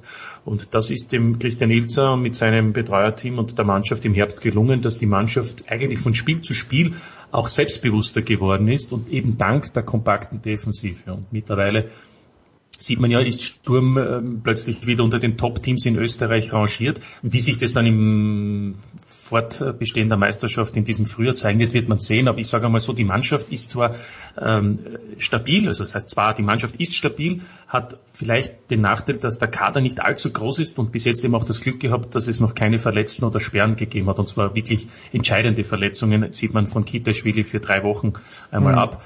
Das heißt, das hat alles auch so funktioniert im Umfeld, wo man oft sehr, sehr wenig nur beeinflussen kann. Also ich, ich würde sagen, ja, Defensive ist wichtig, aber ich sehe schon auch bei, beim SK Sturm, und der Alfred wird das sicherlich auch bestätigen, ich sehe beim SK Sturm schon auch eine, eine Spielidee, die natürlich darauf fußt, eben mit Ballgewinn, mit Balleroberung schnelle Gegenstöße zu produzieren. Also das ist ähm, legitim und ich finde auch im Moment sehr erfolgreich. Ja, Alfred, was siehst du, wenn du den SK Sturm siehst? Ich sehe Folgendes, ähm, wenn wir nicht nur in Österreich, sondern europaweit eine Messlatte anlegen, dass man sozusagen analysiert, wie viele Tore erzielt ein Team und wie viele Tore erhält ein Team, dann ist ein, ein Gradmesser für absolute Klasse im jeweiligen Land oder auch im, im internationalen Bewerb folgende Formel. Zweimal die Anzahl der Spiel, Spiele soll geschossene Tore sein mhm. und die Hälfte der Anzahl der Spiele soll erhaltene Tore sein. Das hat Sturm als einzige in Österreich ziemlich punktgenau fast getroffen. Das heißt, Sturm ist in dieser Hinsicht eine Klassemannschaft. Aber, und da möchte ich den Martin ein wenig korrigieren, es ist nicht unbedingt immer notwendig, äh, auf einer stabilen Defensive aufzubauen, weil, wie wir sehen, macht Red Bull Salzburg seit Jahren etwas anderes. Hm. Ähm, die verzichten auf diese stabile Defensive zugunsten des Offensivspiels, schießen daher fast jede Saison 100 Tore. In Österreich hat es das äh, teilweise fast gegeben und erhalten aber auch recht viele. Dass dieser Umstand genügt dann zwar für die österreichische Liga, aber dann im internationalen Bewerb, wo es ganz eng wird, wo die ganz großen, sprich Champions League, dann kommen als Gegner, reicht das dann doch nicht mehr, dass man defensiv eine Achillesferse hat. Deshalb, und das ist jetzt die Conclusio, wenn Sturm diese, diese Bilanz zwei Tore pro Spiel schießen, eines pro Spiel, äh, ein halbes pro Spiel erhalten, dann sind sie definitiv ein ernster Herausforderer für Salzburg, weil Salzburg schafft es nach wie vor nicht, die Defensive zu stabilisieren im Sinne von, dass man weniger Gegentreffer hält. Dafür erzielt man wieder sehr viele. Also ich denke, dass das ein, ein sehr wichtiger Zweikampf wird in diese Richtung, wie man eine Saison sozusagen bestreiten will. Fokus Defensive, oder Fokus Offensive. Mhm. Da möchte ich nur kurz ergänzen, Alfred, ich unterstreiche das, was du gesagt hast, aber wenn du schon den Vergleich mit Salzburg ziehst, muss man auch wieder im Verhältnis zu Sturm sehr wohl aber auch bedenken, was ist bei Sturm in der letzten Saison passiert, vor allem im Finaldurchgang in der Meisterrunde, zehn Spiele, neun Niederlagen. Die Mannschaft wurde komplett äh, verändert oder großteils verändert. Das heißt, da gab es natürlich schon den Unterschied zu Salzburg, wo man gesagt hat, man nimmt Spieler, die bewusst ständig attackieren, hochstehen, pressen, eben auch mit Risiko spielen. Das hat man bei Sturm anders gesehen. Bei Sturm hat man gesagt, wir wollen auf alle Fälle einmal stabil sein. Es geht darum, eine neue Mannschaft aufzubauen. Und erinnern wir uns, im Sommer hat es geheißen vor Beginn der Saison, egal wenn man auch auf Platz 10 steht nach dem Grunddurchgang, also dass man nicht gegen den Abstieg spielt, wir werden an diesem neuen Weg fortsetzen und an diesem neuen Weg auch ähm, nichts verändern. Jetzt läuft es natürlich sehr gut. Ich will damit nur sagen, ich glaube, äh, der Vergleich hinkt ein wenig. Prinzipiell gibt es viele Möglichkeiten, erfolgreich zu sein, aber ich glaube, auf Sturm bezogen war es die einzige Möglichkeit, mit diesem Kader auch zunächst einmal die Defensive zu stabilisieren geht's am Freitagabend schon los äh, gegen Rapid, aber jetzt mal ganz grundsätzliche Frage nochmal ein bisschen drauf zurückzukommen. Alfred, was du, was du auch gesagt hast, ähm, in Deutschland stelle ich ja fest, dass es vielleicht vier, fünf Mannschaften gibt, die wirklich bewusst ein Spiel machen können und auch wollen, also die Bayern selbstverständlich, dann würde ich da Dortmund, Leipzig und Leverkusen auch äh, mit in diesen Topf werfen, aber dann wird schon relativ dünn. Ist es in Österreich tatsächlich nur, sind es nur die Salzburger, außer Rapid spielt daheim gegen die Admira, ohne der Admira jetzt was Böses zu wollen. Aber siehst du in Österreich noch mehr Mannschaften, die wirklich einen bewussten Plan haben, offensiv? Na, das ist hundertprozentig so. Ich denke zum Beispiel an den Lask. Hm. Also die Spielweise des Lask ähm, hat ja nicht nur in Österreich Erfolg gezeigt, begonnen damals mit Glasner, später noch mit Ismail und jetzt eben äh, mit äh, Talhammer. Die haben ein ganz klares 3-4-3-System und das äh, funktioniert hervorragend. Der Lass kann offensiv sehr viel bewegen, also da ist ganz sicher ein Plan dahinter. Ähm, natürlich bei anderen Clubs sieht man auch Pläne, das ist keine Frage, aber wie in den meisten Fällen ist es immer so, dass ein Plan schön ist, aber mhm. die Leute, die ihn umsetzen müssen, müssen da sein. Und ähm, deshalb trennt sich auch die Spreu vom Weizen. Das ist in Deutschland ähnlich. Ich denke, natürlich haben alle Clubs einen Plan, nur dieser Plan ist das, das eine, das andere sind die Leute, die ihn dann umsetzen können. Und da fehlt es in Deutschland, genauso wie in Österreich dann, ab einer gewissen Tabellenreihung mit den Mitteln, um solche Spieler verpflichten zu können. Und daher ist es in den meisten Fällen so, dass die mehr Mittel haben, dann oben stehen, weil sie die Spieler haben, die einen Plan dann auch umsetzen können. Also ich glaube, äh, Martin, äh, Alfred hat gestern nicht das Spiel Schalke gegen Köln gesehen, weil was sich da teilweise, welche Abgründe sich da offensiv aufgetan haben. Äh, und dann trotzdem sind drei Tore gefallen. Aber Jens, ich sehe oft auch äh, nicht nur Spiele in Deutschland und das gestrige ist 100 Prozent, ich sehe auch Spiele in England. Du kannst dir nicht vorstellen, manchmal, wenn man solche Spiele sieht dort, glaubt man, in der Regionalliga Ost laufen bessere um. ja, aber im Schnitt verdient dort jeder eineinhalb Millionen äh, Pfund. Pro Woche. Pro, nein, pro Monat. Pro Monat, das reicht. Äh, aber, aber genau das ist der Punkt. Ich finde auch jetzt, äh, durch die Pandemie erkennt man erst, dass es in den sogenannten kleineren Ligen, und dazu zähle ich eben zum Beispiel Österreich, Holland, ähm, möglicherweise auch andere, dass, dass, dass der Unterschied absolut nicht so groß ist, weil eben jetzt äh, überall unter Ausschluss der Öffentlichkeit ja. gespielt wird. Und da sieht man eben, wie sehr das auch eben den Unterschied ausgemacht hat, wenn eben zum Beispiel Schalke gegen Köln vor 60.000 spielt, dann wirkt das schon einmal anders als eben zum Beispiel äh, Ried gegen WSG Tirol vor 2000. Und genau das ist der Punkt. Also daher muss ich sagen, äh, ist kein Gewinner die österreichische Bundesliga daher, weil in Wirklichkeit geht es ja allen nicht so gut mit der Pandemie. Aber man sieht, dass der Unterschied bei weitem nicht so groß ist, wie er allgemein hin immer bezeichnet wird. Hm. Martin, äh, die Salzburger sind jetzt schon ein paar Mal erwähnt worden. Es gab ja Probleme. Äh, es sind zwei Spieler positiv getestet worden. Wo stehen wir denn da? Gerade und zwar nicht auf Corona, sondern auf unerlaubte Substanzen. Naja, das sind äh, die beiden, man kann zurück sagen, Stammspieler, die auch in Mali Teamspieler sind, nämlich äh, Kamara und äh, Koita. Und äh, das Problem ist, dass die bei ihrem letzten äh, Nationalspieleinsatz mit der Nationalmannschaft in Mali, und zwar in Namibia, ähm, äh, verbotene Mittel genommen haben, nämlich äh, für ich glaube, soweit ich das verstanden habe, geht es darum, gegen die Höhenkrankheit. Mhm. Äh, man musste nämlich ein Spiel ähm, in, in, ja, in, einem, in einer Stadt, in einer höheren Region ausführen. Und äh, dieses Verfahren ist deshalb entstanden, weil die dann danach beim Champions League Spiel gegen Bayern München getestet wurden.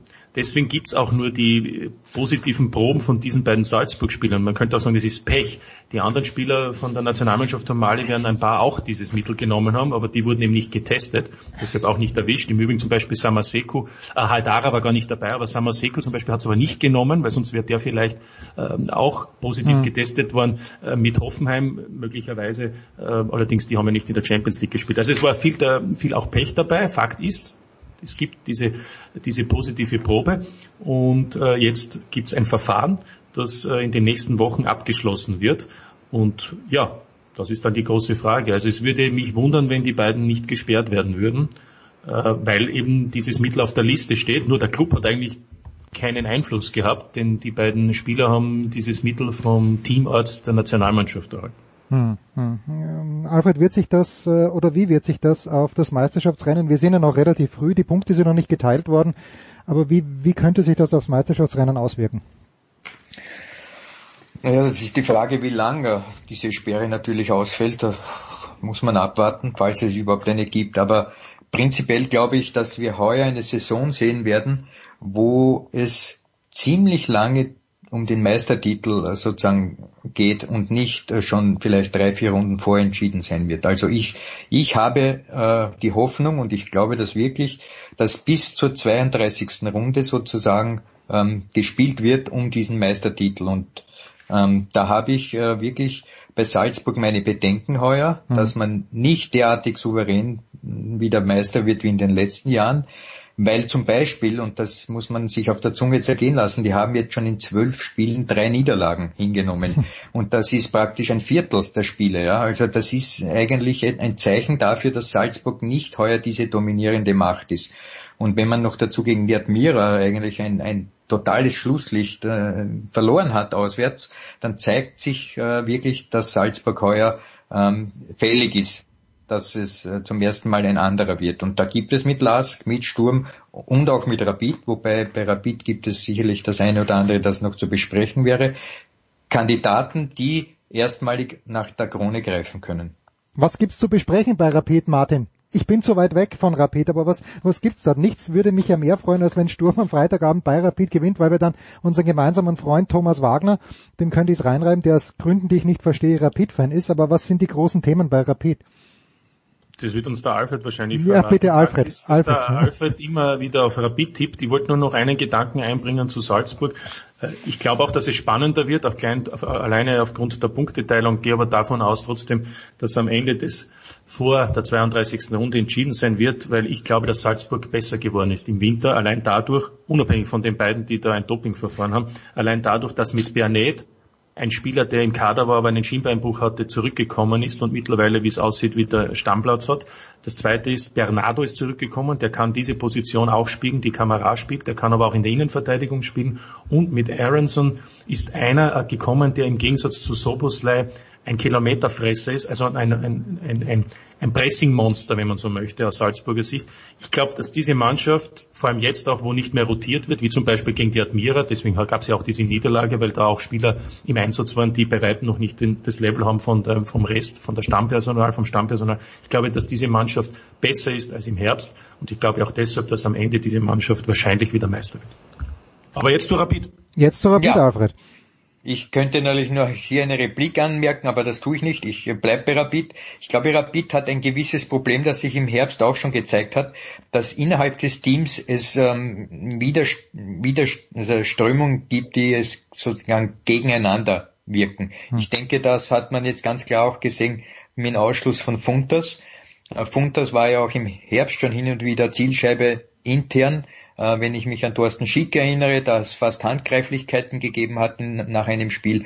Also es, ich glaube, innerhalb des Teams gibt es Zentrifugalkräfte, im Wesentlichen eben Funters, die ähm, weg wollen, vielleicht äh, höhere Ziele haben und so weiter und so fort. Und jetzt wird dieser Spieler auch noch in, gesperrt, weil er bei einem Vorbereitungsspiel einen Gegner anspuckt man muss sich das auf der Zunge zergehen lassen in Zeiten von Corona, eigentlich äh, eine schwere Tätlichkeit. Insofern hat er auch vier Spiele bekommen.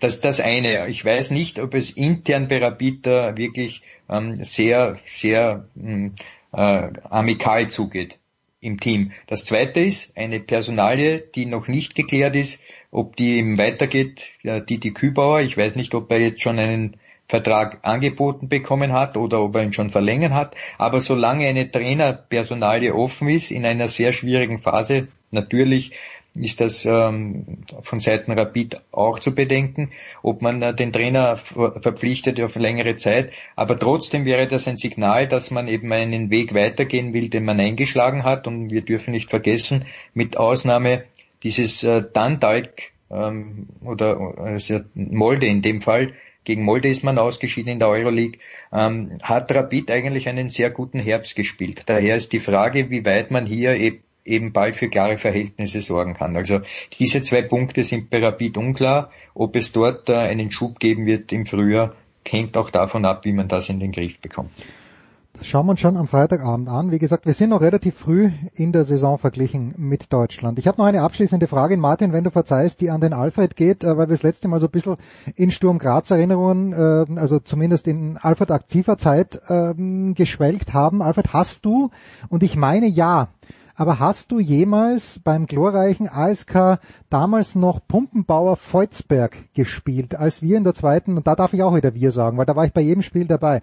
Aber hast du dort jemals gespielt und wenn ja, was sind die Erinnerungen? Volzberg, ähm, nein, das ist, nein, Volzberg ist für mich so ungefähr wie, ähm, wenn du mir einen, einen Ort in England oder in Russland oder in Südamerika sagst, ich war noch nie in meinem Leben in Volzberg. Gut, das spricht jetzt nicht grundsätzlich gegen dich, aber ich meine, ich hätte in Erinnerung, dass du damals äh, mit dem Heini Strasser gemeinsam, aber da bringe ich vielleicht irgendwas durcheinander. Das ist eine andere Generation gewesen. Herrlich. Der Heini Strasser ist eine andere Generation, ja, aber noch einmal, Volzberg, wo liegt denn das genau, Martin? Die waren Zweitligist, da hat der Alfred nie gespielt, deswegen, oder Regionalliga Alfred war immer in der Bundesliga. Insofern. Ja, richtig. Ja, so schaut's aus. Ja, zweite Liga damals, Dejan Stankovic, als der zu uns gekommen ist, das war eine Offenbarung. Der war um 4 kmh schneller mindestens als alle anderen. Wir man muss aber, man muss aber, äh, der Jens hört's nicht so gern, man muss ganz ehrlich sagen, Volzberg hat eher Fußball gearbeitet und Natürlich, weniger gespielt. Das ist wahr, aber du, wir hatten noch lokale Heroen da. Ich möchte jetzt gar nicht alle aufzählen, weil die, wer weiß, ob die überhaupt noch unter uns sind. Am diesem Wochenende, wo werden wir euch hören? Martin, äh, fangen wir mit dir mal an. Äh, bei Sky Sport Austria, wo wirst du im Einsatz sein? Ähm, ich werde bei Wolfsberg gegen Hartberg im Einsatz sein und Wolfsberg darf man auch nicht vergessen. Die, die, mhm. die, die spielen, glaube ich, auch noch eine Rolle dann im Grund, im, im Finaldurchgang und Hartberg kämpft natürlich darum, wieder dort dabei zu sein. Und dann haben wir nächste Woche schon eine englische Woche, äh, Dienstag, Mittwoch und am Dienstag das Steirer Derby. Oh mein Gott. Oh mein Gott. Uh, Alfred, wo, wo werden wir dich sehen an diesem Wochenende oder hören? Samstag 16 Uhr Sky Sport Austria. Ich bin der Experte. Eine große Freude. Wir freuen uns drauf. Auch in Österreich wird wieder gekickt. Herrlich. Danke ihr zwei. Kurze Pause.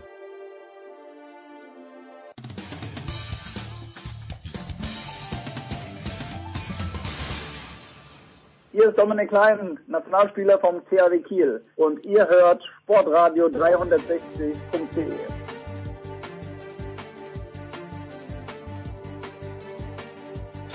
In der Big Show 492 machen wir, wie schon in der letzten Woche, wie schon vor zwei Wochen, weiter mit Handball. Ich freue mich sehr, dass zum einen Götzi am Start ist. Servus Götzi, guten Morgen. Morgen. Und Uwe Semraut, der im Akkord kommentiert, hat er vor der WM noch gesagt, höchstens ein Spiel am Tag. Gestern, Uwe, am Mittwoch zwei Partien hintereinander. Guten Morgen, lieber Uwe. Guten Morgen. Uwe, ich war vor ein paar Wochen bei Götzi zu Gast. Äh, du weißt, wie er wohnt, beste Lage, Penthouse und äh, du kannst vom Boden essen bei Götzi. Das ist großartig. Das Einzige, was mich irritiert hat in der Wohnung von Götzi ist, du siehst den Fernseher nicht, weil er vor diesem Fernseher einen Altar aufgebaut hat für seinen Lieblingshandballspieler Andy Schmid. Kannst du nach den Vorstellungen der Schweizer Uwe bei dieser WM deinen alten Kollegen Markus Götz verstehen? Also äh, die Aktion an sich nicht, aber ähm, die Projektion auf Andy Schmidt kann ich durchaus nachvollziehen. Und was er hier äh, leistet, äh, sozusagen aus der kalten Sporttasche, das ist enorm und äh, das zeigt, dass wir es eigentlich äh, vor zehn Jahren verpasst haben, ihm die deutsche Staatsbürgerschaft äh, schmackhaft zu machen. Mhm. Es gab einen kleinen Moment, wo er mal gewackelt hat und äh, das hätten wir mal lieber durchziehen sollen. Dann hätten wir ein Jahrzehnt lang eine große Freude an diesem Mittelmann gehabt in der deutschen Nationalmannschaft. Ja, Götzi, letzte Woche haben wir so ein bisschen geplaudert, die Schweizer direkt vom Rollfeld, die Österreicher paniert.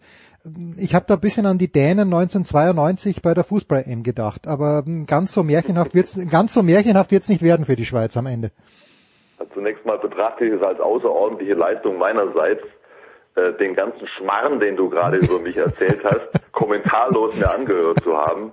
Denn das ist mir jetzt doch schon nochmal eine, eine Herzensangelegenheit klarzustellen, dass nichts, aber auch gar nichts von deiner Aufzählung der Wahrheit entspricht.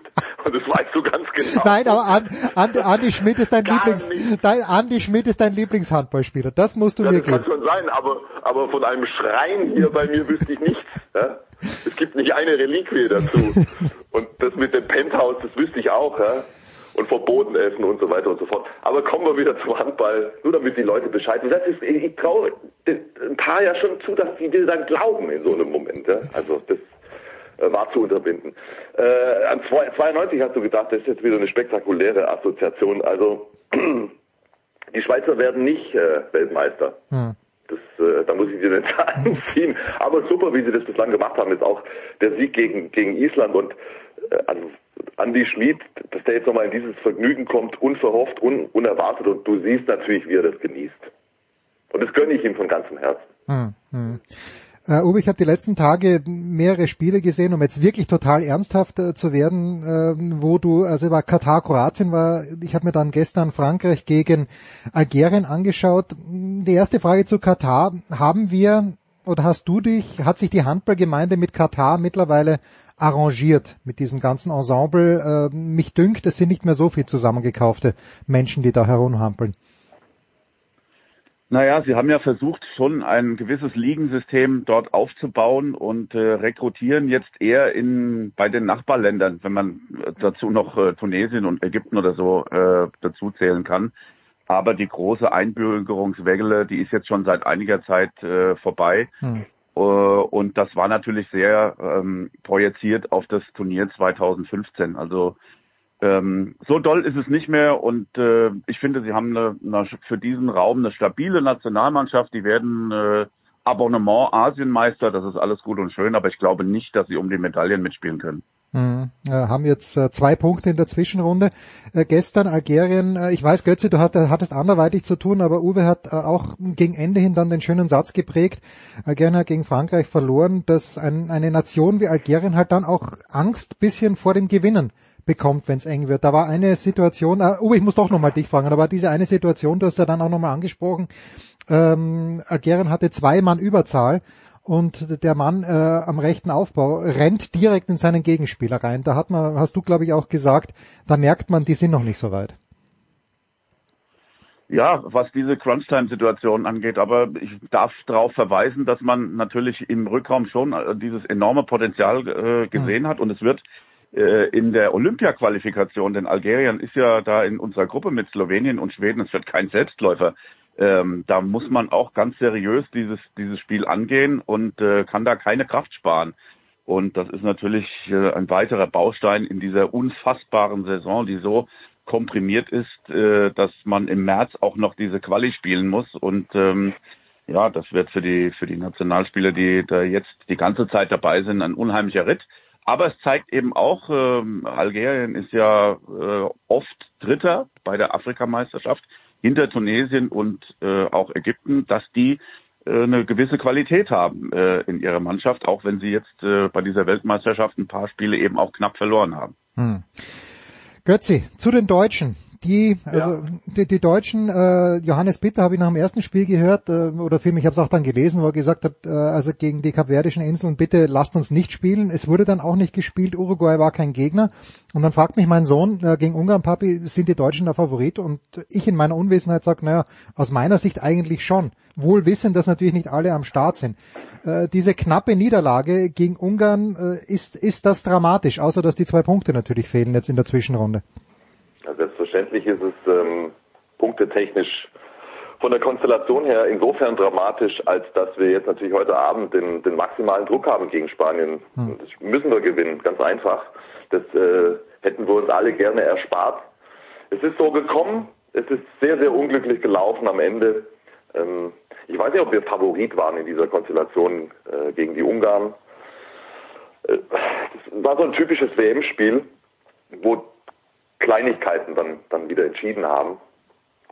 Ähm, ich war nach dem Spiel ehrlich gesagt ziemlich ambivalent, habe aber insgesamt doch auch ein gutes Gefühl mitgenommen, so verrückt es vielleicht klingt, weil ich auch Sachen gesehen habe in diesem Spiel, die mir echt Freude gemacht haben. Und ich bin wahrlich nicht ohne Hoffnung für den heutigen Abend gegen Spanien. Aber jetzt, können wir jetzt auch noch ins Detail gehen. Ja, bitte sag, äh, sag einfach, was hat dir Freude gemacht? Was, was genau hat dir Freude, Freude gemacht? Hat, hat mir zum Beispiel, als die Mannschaft 10, 15 zurücklag, hm. äh, da hatte ich echt einen Bauchkrummeln. Ja? Und dann ist das Team nicht auseinandergebrochen. Gislason hat da eine super Auszeit gesetzt an der Stelle mit einer klasse Ansprache. Ähm, und ähm, wir haben uns einfach da nicht hängen lassen. Also wir haben eine gute Mentalität gezeigt. Wir haben in der zweiten äh, Hälfte zu einem Kampf gefunden. Wir haben in der Abwehr zu mehr Aggressivität, äh, zu mehr Präsenz äh, gefunden. Ich finde übrigens, dass unser Positionsspiel gar nicht so schlecht ausgesehen hat. Da habe ich unterschiedliche Meinungen gehört. Für mich war das ein, ein Schritt nach vorne im, im Vergleich zur Prokop-Zeit. Wir hatten klare Abläufe und wir hatten Lösungen. Und wenn wir die Chancen machen, dann sieht es gleich mal ganz anders aus. Und wir hatten auch diesen einen Stresstest ganz am Ende bei, bei unserem letzten Angriff, den wir ja auch unbedingt verwandeln müssen, sonst ist es da schon vorbei. Und wie wir den ausspielen in so einer Situation, wie wir zu der klaren Chance kommen, wie Krötzky das Ding reinhämmern, auch das macht mir Hoffnung. Denn das sind die entscheidenden äh, Momente. Also die Mentalität hat gepasst.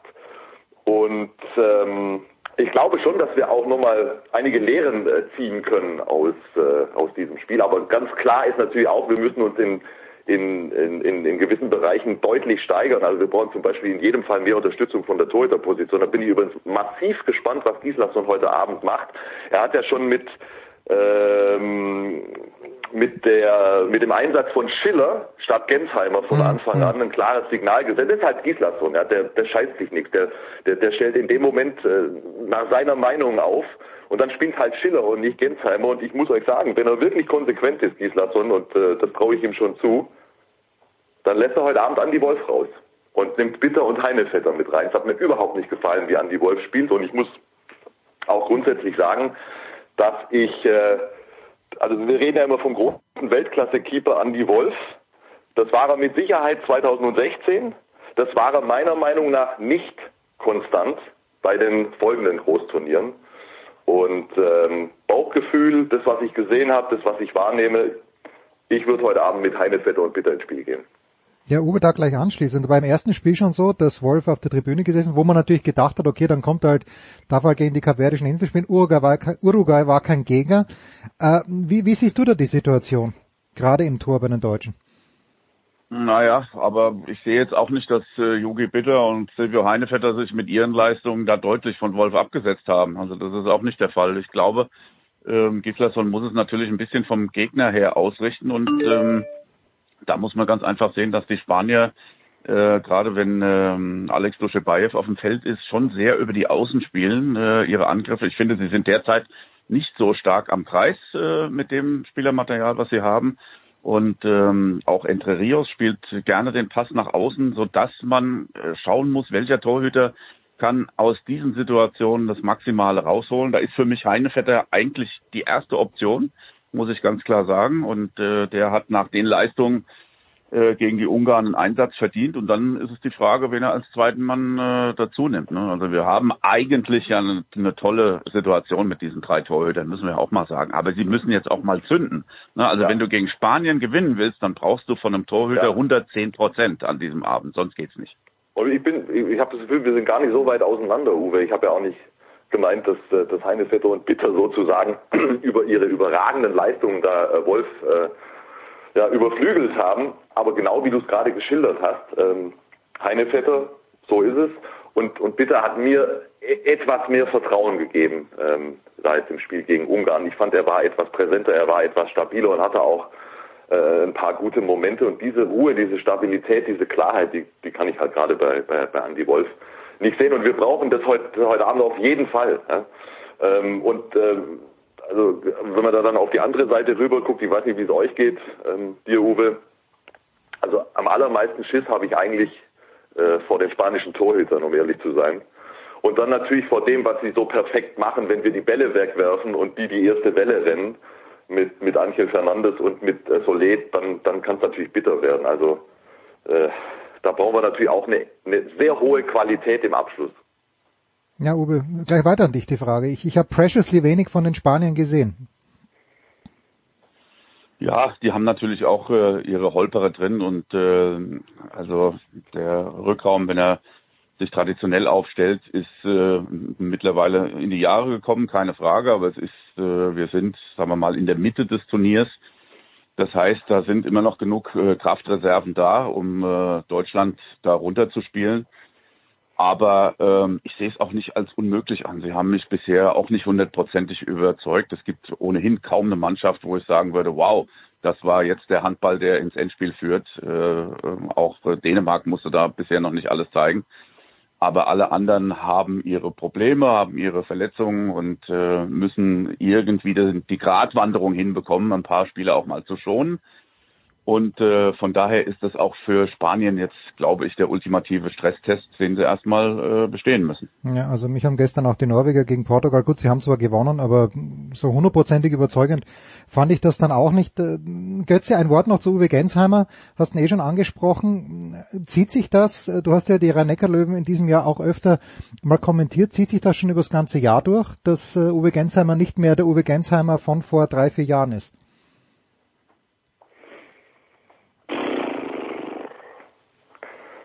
Gar nicht so einfach zu beantworten, finde ich. Er hat schon gute Spiele auch mit dabei gehabt. Ähm, ich glaube, dass sich Gislason vor allen Dingen daran orientiert, was er zu sehen bekommt. Ja, seit, die, seit die Vorbereitung begonnen hat, mhm. ähm, seit er die Mannschaft zusammen hat und da nur, nur, nur mal dran erinnert, ähm, auch wenn es natürlich folgenlos geblieben ist, aber gerade jetzt auch im ersten WM-Spiel gegen Uruguay hat äh, Uwe Gensheimer echt viele Freie verschossen und nochmal, ich bin ja bei den Trainings ähm, nicht mit dabei. Er, er, wird seinen Grund dafür gehabt haben. Ich will doch hier nicht den Stab über Uwe Gensheimer Nein, nein, ich wollte nur als, als Beispiel äh, geben, ja. wie, wie Alfred Gislason tickt. Und das finde ich, das, das, das, das tut uns natürlich gut, so eine Autorität zu haben, der einfach seine Entscheidungen ähm, äh, trifft. Das war alles, warum ich den Vergleich gezogen habe. Und, und da vielleicht noch ganz kurz anschließend, ich, Uwe, da bin ich auf jeden Fall bei dir, dass, dass, dass ich uns sicher nicht chancenlos sehe für den heutigen Handballabend gegen Spanien. Ähm, es ist bloß so, mir ging es immer mal wieder so in den vergangenen Jahren, ja, dass ich vor Spielen gegen Spanien dachte, ah Mensch, äh, ich gehe hier die Liste durch und da und hier und dort und äh, äh, so wahnsinnig stark sind sie vielleicht ja doch nicht in dem und dem Bereich und ähm, äh, ja, wir haben so unsere Spanien-Erfahrungen gemacht. Äh, irgendwie haben sie uns nicht gelegen, äh, in den letzten Jahren meine ich. Also äh, sie kommen natürlich schon mit unglaublich viel Erfahrung und mit einer großen grundsätzlichen Stabilität daher. Und ähm, du hast natürlich vollkommen recht, das ist eine Mannschaft, die in die Jahre gekommen ist, im Durchschnitt über 30 Jahre alt. Aber die wissen natürlich, wie Handball funktioniert. Wir müssen da äh, die, die richtige Mischung zwischen absoluter Leidenschaft und kühlem Kopf finden. Und ähm, wie gesagt, also da bin ich, da bin ich echt nicht, äh, nicht hoffnungslos, zumal auch äh, Philipp Weber, wenn wir bei den positiven Dingen vorhin ja waren, für mich genau das ausgestrahlt hat. Er hat da eine aus meiner Sicht wirklich überragende Entwicklung gemacht. Was war das für ein Luftikus vor einigen Jahren noch? Wie er mittlerweile als erster Spielmacher und offenbar als verlängerter Arm von Alfred Giesler so das Positionsspiel steuert, das ist für mich schön zu sehen. Das brauchen wir heute Abend natürlich auch. Luftikus dachte ich, darf man im Zusammenhang mit Handball nur mit äh, Michael Kraus sagen, aber das ist äh, schon, ein paar, schon ein paar Jährchen her. Uwe, Uwe magst du noch äh, vielleicht ein, zwei Worte verlieren zu den anderen äh, Gegnern der Deutschen der Zwischenrunde, zu Polen und zu Brasilien? Also ich finde ähm, den Vorlauf ja auch heute schon sehr interessant. Äh, das Spiel Brasilien gegen Ungarn ist davor. Ähm, ich sehe auch nicht, dass Ungarn da das ganz automatisch gewinnt. Und dann haben sie ja noch das Spiel gegen die Polen, die ja mit einer äh, Mannschaft, die jetzt auf den einzelnen Positionen nicht so prominent besetzt ist, auch bisher ein ordentliches Turnier äh, gespielt hat. Die äh, machen erstmal einen Sieg gegen Uruguay klar heute, gehen dann damit auch auf vier Punkte und die Perspektive ist auch für die Polen immer noch intakt vor äh, dem Ungarn-Spiel. Ne? Also von daher ist für, für diese Gemengelage äh, im vorderen Teil der Tabelle für Deutschland immer noch alles drin. Ne? Und ähm, das macht das Turnier auch irgendwie aus. Also es gibt, äh, wenn wir uns die Schwedengruppe anschauen, die jetzt mit den russischen Mannschaften verlinkt worden sind, äh, wenn wir uns anschauen, was äh, in der Norwegen-Gruppe äh, jetzt vorne auch durch Andy Schmid äh, möglich ist, da hat sich Island ausgeklinkt mit der Niederlage gegen die Schweiz. Also ich finde es sehr, sehr interessant und äh, eins müssen wir doch auch mal sagen, wenn wir uns im Vorfeld sehr viel über die Covid-Fälle unterhalten haben, muss man doch sagen, dass die äh, sogenannte Blase einigermaßen funktioniert mittlerweile. Und äh, der ein oder andere Fall taucht gerade auf, aber es ist mehr so im Betreuerstab, was da passiert, aber nicht bei den Mannschaften selbst. Und jetzt sind die Kapverden da praktisch äh, extrahiert äh, und äh, stellen keine Gefahrenquelle mehr dar. Von daher ist diese WM mittlerweile auf einem ganz guten Weg, finde ich. Hm. Ja, aber den Eindruck habe ich auch, Uwe. Aber ich möchte an der Stelle schon auch nochmal sagen, ähm, dass der Eintritt in diese Blase eine Farce war. Also ich meine, äh, die Mannschaften sind zwei, drei Tage vor dem Turnier da angereist und was dann passiert ist und wie sich das zum Teil ausgewirkt hat, das haben wir ja erlebt und wir haben ja auch das Feedback von den Beteiligten gekriegt, als sie da angekommen sind und schockiert waren. Dass äh, zunächst zumindest äh, in, in, in den Hotels zum Teil alle aufeinander draufgesessen sind, dass die Leute, das Personal ohne Masken rumgelaufen sind und so weiter und so fort. Also das hätte halt von Anfang an äh, alles anders organisiert äh, gewesen sein müssen.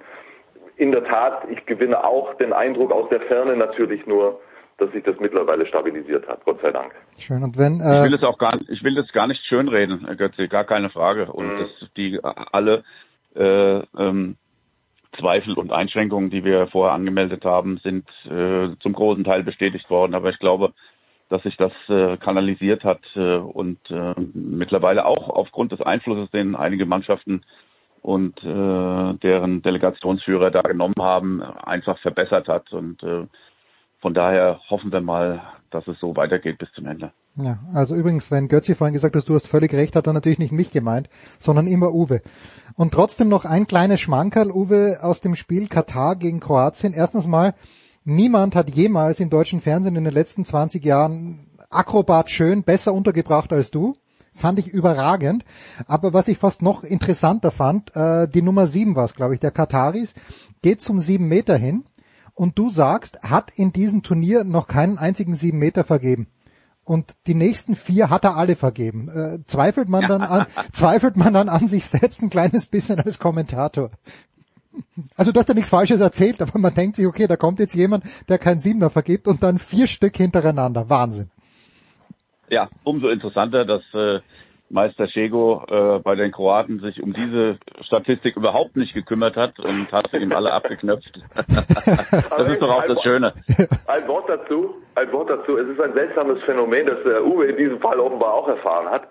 Ich habe mit Kretsche zum Teil Spielchen gemacht bei unseren Übertragungen, weil wir irgendwann äh, den Eindruck gewonnen haben, wann immer wir einen kritisieren, macht er danach eine gute Aktion und andersrum. So. Und dann, dann, haben wir, dann haben wir gesagt, so, komm, jetzt sagen wir mal was über den und gucken, was passiert. Und es hat sehr häufig funktioniert, ein seltsames Phänomen. Hm. Also, dass genau die Gegenreaktion ja. kommt. Sehr, sehr stark. Ja, Murphy's Reverse Law. genau, so ungefähr. Ganz, ganz stark. Also heute Abend äh, wird's, äh, ist kommt's im ZDF oder kommt's in der ARD? Ich weiß es gar nicht. Äh, Deutschland gegen Spanien. Im zweiten kommt Im zweiten, okay. Und den Rest bitte unbedingt bei Uwe Semro, bei Eurosport sich anschauen oder im Zweifel auch, ich habe es auch gemacht, wird Uwe gestern so schön gesagt, das Ticket lösen bei sportdeutschland.tv. Da kann man sich alles anschauen, auch im Real Life. Danke Götzi. Ah, Götzi, Frage. Äh, bei Uwe wissen wir, was am Wochenende tut, aber was machst du? Oh, ich bleib beim Fußball, ja. Ja, bitte. Und ähm, bin nochmal in der Konferenz am, am Samstag, Bundesliga-Konferenz. Sehr schön. Und sonst gucke ich, dass ich möglichst viel Handball gucken kann. Und ich würde mir einfach so wünschen, dass wir das heute Abend erfolgreich gestalten, weil äh, mir hat es mir hat es wieder richtig Appetit gemacht. Ich war vor der WM natürlich auch äußerst skeptisch und habe ein bisschen gebraucht, um auf äh, WM-Temperatur zu kommen. Aber das Spiel gegen die Ungarn mit, mit dieser Dramatik, das, das, das hat wieder diese Erinnerung äh, wachgerufen an so viele tolle WM- und äh, Großturnierschlachten und ich hätte einfach Lust, noch ein bisschen mehr da, davon mit der deutschen Mannschaft zu erleben. Herrlich. Der Gusto ist da. Danke Uwe, danke Götzi, Pause.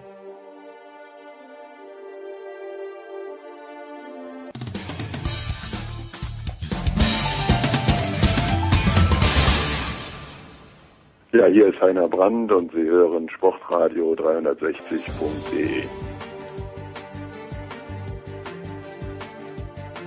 Weiter geht's in der Big Show 492. Andreas Renner ist back nach diesem kurzen Ausflug nach Österreich und zum Handball und neu dazugekommen sind äh, Nicolas Martin, grüß dich Nicolas, GFL TV und Radio, servus Nicolas.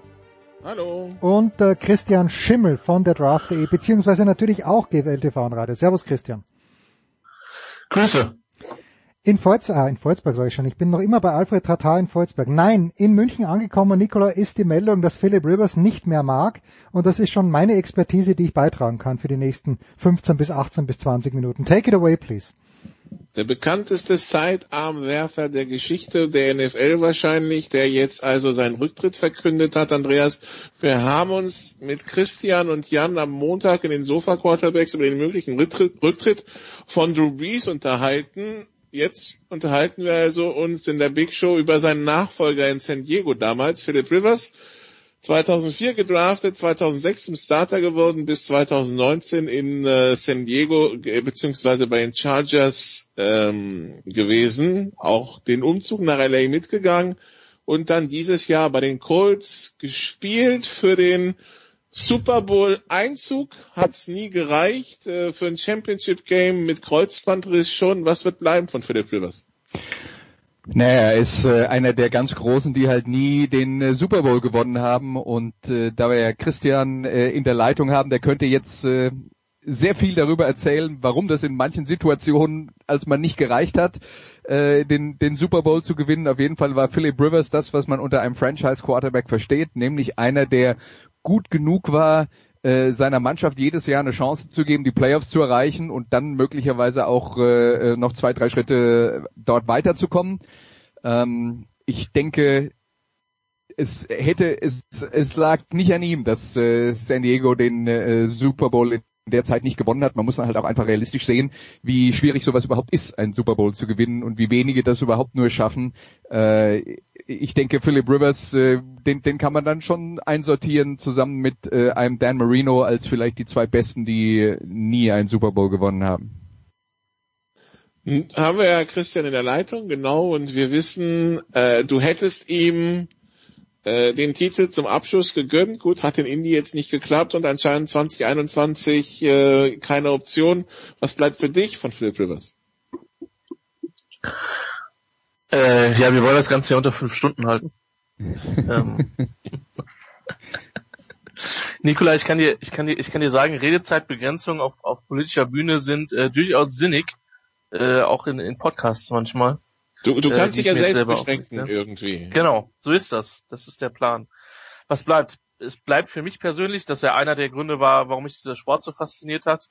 Es bleibt, und das hat, ähm, habt ihr auch schon angesprochen, die, die, die einzigartigste Release, ähm, äh, die, die es im Football je gesehen hat, wird das äh, äh, jemand gestern im Interview gesagt, wenn, wenn heute ein Kind äh, zum Footballspielen kommen würde und wird den Ball so werfen, wird man in die Defense schicken oder wird man nach Hause schicken, man sagt, du kannst nicht werfen.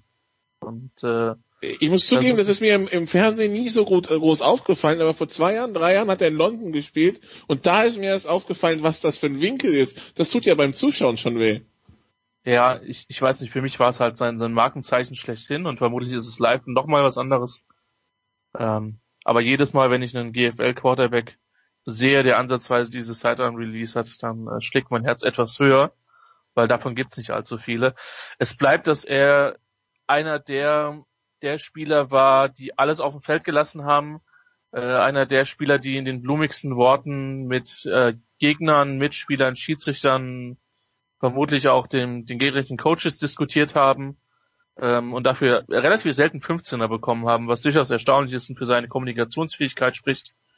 Ähm, von ihm wird bleiben, dass er es über Jahre ertragen hat in einer der unfähigsten Franchises, äh, die nie, oder sag ich mal, zumindest nach dem Ende der, der Ära Tomlinson Gates und Gates hat sich, äh, Gates äh, hat sich das Ganze noch ein bisschen länger hingezogen, ähm, ein Team zusammenzustellen, was, äh, was wirklich eine Chance auf den Super Bowl hatte. Ähm, von daher für mich ist er einer der besten Quarterbacks der jüngeren Vergangenheit. Ähm, ich tue mich mit diesen historischen Vergleichen immer ein bisschen schwer. Ähm, die Art und Weise, wie er das Spiel gelebt hat, dass er dass du bei ihm wusstest, mit, mit Rivers hast du immer eine Chance und ähm, er ist jemand, der immer alles in die Waagschale geworfen hat und der der Würfe ins, also der das charakteristischste, was das Spiel betrifft, neben seinem seiner Sidearm Release ist, ist es Dritter und Zwölf. Rivers hat zwei Leute im Gesicht und, und feuert aus irgendeinem Grund einen Ball über die, die Mitte und, und bringt ihn halt an. Ja. Ähm, das, das, ist, das wird charakteristisch sein. Und äh, klar, ein Stück weit wird mit ihm vielleicht auch verbunden sein, dass es dann auf dem vierten Viertel dann nicht gereicht hat, wenn es eng geworden ist, dass er vielleicht diesen Einwurf zu viel gemacht hat. Ähm, aber es gibt wenige Spieler, denen, denen ich so gerne beim Footballspielen zugeschaut habe. Und ich gönne ihm das. Ich, was mich gefreut hat, dass er so einen positiven Abschied hatte, weil das Playoff-Spiel gegen die Bills war eine gute Partie von ihm. Das war nichts, wo man sich hätte, wo er sich blamiert hat. Und ähm, ja, jetzt kann er Highschool-Coach Äh, jetzt geht er erstmal als Highschool-Coach nach Alabama, tritt dann die Fußstapfen von seinem äh, von seinem Vater und hat ja auch einiges an, an Familie. Ich bin gespannt, ob er noch an seinen Sprachskills mit, mit Highschool-Spielern etwas arbeiten wird, das, äh, wobei auch der eine oder andere Coach da ja sprachlich nicht immer so zurückhaltend ist. Ähm, ich bin gespannt, ob wir den später nochmal in verantwortlicher Funktion sehen. Ich kann mir aber auch gut vorstellen, dass der sich dann nach dem Jahr oder nach den ersten zwei, drei Jahren an seiner Familie widmen wird. Also ich finde, was man da nochmal herausheben muss, äh, Philip Rivers ist äh, sicher ein, ein Quarterback von einer Sorte, die immer seltener werden, nämlich einer, der ohne große Mobilität es in die NFL zum Top Quarterback geschafft hat. Aber ähm, bei ihm ist halt wirklich das Entscheidende, was er zum Spiel beigetragen hat, ist, dass äh, er hat den schwersten Teil vom Quarterbacking beherrscht. Und das ist nicht die Athletik und Rumrennen und Play machen beim äh, äh, dritten und elf, wo man dann zwölf Yards für einen First Down läuft. Das ist das, was zwischen den Ohren passiert. Und da war Philip Rivers wirklich ein außergewöhnlicher. Ähm, und wie gesagt, das ist wirklich der, der Teil, der das Quarterbacking am schwersten macht, nämlich das mentale Verarbeiten von den ganzen Informationen und daraus dann das Richtige zu machen. Da war er herausragend. Es gibt die Geschichte, die habe ich gestern auch nochmal retweetet, weil ich sie äh, nochmal gelesen habe. JJ Watt hat das dann auch äh, nochmal geschrieben von den Houston Texans, ähm, der an ein Spiel gegen Philip Rivers äh, erinnert hat, wo er gesagt hat, Philip Rivers stand an der Linie, schaut sich die Abwehr von äh, Houston an, sagt, der Middle Linebacker steht falsch, das ist nicht da, wo er hingehört. Und, äh, und JJ Watt sagt, er hatte recht, ja. Also er hat unsere Abwehr besser gekannt als die Leute, die tatsächlich auf dem Platz standen. Dafür steht Philip Rivers, das ist das Schwere am Football, das ist seine herausragende Fähigkeit, ist nicht so sexy wie, ähm, wie ein 70-Yard-Lauf von Lamar Jackson, aber schwerer. Also auf eine andere Art schwerer. Und natürlich ein bisschen frustrierender als Verteidiger, wenn du, direkt, wenn du vom gegnerischen Quarterback gecoacht wirst. Ja. Ja. und ich meine, im historischen Kontext muss man natürlich sagen, dass dieser Draft-Trade insbesondere für mich das schönste Draft-Foto mit Eli Manning mit äh, Chargers-Devotionalien. Weil dieses ähm, Glück im Gesicht, ne? Ja, diese pure Freude. Wer es nicht weiß, ist es zu lang, um das hier auszuführen. Ähm, es gibt auf dem YouTube-Kanal der NFL eine, eine, eine, Dokumentation. Es gibt äh, reihenweise Stoff, das zu lesen. Müsste der 2.7er Draft gewesen sein. Eben auch mit, mit Ben Roethlisberger als drittem Kandidaten. 2004. Äh, Manning, Manning, also die, die Chargers hatten die Eins, Manning und sein Vater hatten aber von vornherein gesagt, äh, wir wollen nicht in San Diego spielen, was auch wahrscheinlich meines Erachtens mehr über San Diego, äh, über Manning sagt als über San Diego. Aber ja, sie haben ihn trotzdem gezogen und per Trade dann, ähm, weil die, weil die Giants dann Rivers gezogen haben, wurde dann quasi jeder irgendwie glücklich. Es wurde jeder glücklich, zumal die Chargers aus diesen Picks ähm, eine ganze Menge gute Spieler dann, dann gezogen hatten. Und das ist mit Sicherheit einer der ikonischsten Draft-Momente in den letzten ja, 25 Jahren. Ja, der 2004er Draft und, und der 2005er ja auch irgendwie. Da sind schon eine ganze Menge Franchise Quarterbacks rausgesprungen, Andreas. Also Eli Manning, äh, Rivers, Rufflesberger, äh, ja gut, Smith ja eigentlich auch. Äh, da hat es ja andere Gründe gegeben. Äh, Aaron Rodgers, das ist schon, also die beiden Jahre haben uns schon ordentlich was geboten. Ja, aber das ist halt auch der ewige äh, Kreislauf äh, der Draft, weil es gibt dann halt auch mal wieder Jahre, in denen fast nichts zu holen ist. Und ich habe äh, äh, gestern oder vorgestern auch noch mal eine Aufstellung gesehen vom Jahr, in dem Tom Brady gedraftet wurde ähm, wo ebenso wie Tom Brady in der äh, sechsten Runde Mark Bulger äh, ähm, verpflichtet wurde, der dann tatsächlich auch ein paar Jahre Starter bei den Rams war, aber ansonsten war da nix. Der zweite Quarterback, der gedraftet wurde von San Francisco, Giovanni Camasi, falls sich an den noch jemand erinnert. Also äh, das, ja, solche Jahre gibt's halt, da ist halt auch ein bisschen Zufall dabei. Trotzdem würde ich eins sagen, und ich vermute mal, dass Christian mir da nicht allzu heftig widersprechen würde, wenn, wenn man das jetzt ein bisschen globaler sieht, ist das Level des Quarterbackings die oder das Level der Spieler, ähm, die aus der aus der Draft aktuell kommen, ist höher, als es irgendwann in der Vergangenheit mal regelmäßig war. Also die Spieler sind besser vorbereitet auf die NFL, was auch ein bisschen was damit zu tun hat dass viele von den äh, Passing-Konzepten oder Spielkonzepten insgesamt aus dem College äh, inzwischen dann auch von äh, NFL-Coaches adaptiert wurden, was die früher vielleicht gar nicht gemacht hätten. Also ein Lamar Jackson, der hätte früher nicht Quarterback in der NFL gespielt. Ähm, also das ist, sind, sind zwei Dinge. Zum einen, ich habe den Eindruck, die Spieler sind besser vorbereitet. Zum anderen, die Coaches passen ihre Strategien mehr auf das an, was sie bekommen an Spielermaterial. Einen dritten Punkt, den ich vielleicht noch nennen äh, nennen würde, ist, dass wir in der heutigen Zeit eine ganz, ganz andere Coaching-Situation rund um die Position haben als vor, vor 20 Jahren. In, in der Hinsicht sei auch das Buch The, Quarterback von Bruce Feldman äh, empfohlen, der tatsächlich ganz, ganz stark darauf eingeht, was da für, eine, für ein Coaching-Zirkus schon, ob man das gut oder richtig findet, dass man dann einen, einen Neunjährigen für 50.000 im Jahr einen Quarterback-Coach äh, finanziert, das sei mal dahingestellt. Aber allein die Möglichkeiten über, über Coaching in der Hinsicht, über dieses Seven on Seven Tournaments, ähm, ist, ist Wahnsinn. Und den anderen Punkt, den du gesagt hast, würde ich auch nochmal stark machen. Wir haben die Konzepte, es wird immer ein, ein Stück weit eine Trennung geben, was ist, was im College, was in der Highschool, was in der NFL gemacht wird. Aber viele von den Konzepten haben sich einfach auch angeglichen, weil wir viele Koordinatoren in den letzten Jahren gesehen haben, die eben gesehen haben, wie man profitieren und wie man äh, junge Quarterbacks eben besser einbinden kann, wenn man diese Konzepte in der NFL auch spielt und erfolgreich spielt. Ähm, und da gibt's, da gibt's einige gute Beispiele und Lamar Jackson ist sicher das prominenteste. Gut, dann also äh, so viel zu Philip Rivers. Ich meine, wenn wir auf wenn wir auf Green Bay gegen Tampa schauen, Andreas, können wir die Abteilung Sportgeschichte gleich so weiterführen. Ne? Äh, Aaron Rodgers seit 2005 in der Liga gegen Tom Brady seit 2000 in der Liga. Wobei wir bei Tom Brady noch extra betonen müssen, das haben wir in den Sofa Quarterback schon getan, aber äh, in der Big Show auch. Das ist ein 14. Conference Championship Game. Das ist nicht normal. Nee, äh, also wenn, wenn das gewinnt, ist es, zieht er zum zehnten Mal den Super Bowl ein. Das sind Zahlen. Also wir haben schon überlegt, ob das überhaupt noch jemand schlägt. Natürlich Rekorde sind für die Ewig, also Rekord für die Ewigkeit müssen wir spätestens seit diesem Jahr mit Schumacher und Hamilton vorsichtig sein. Aber den sehe ich jetzt echt nicht fallen. Es kommt noch was anderes hinzu.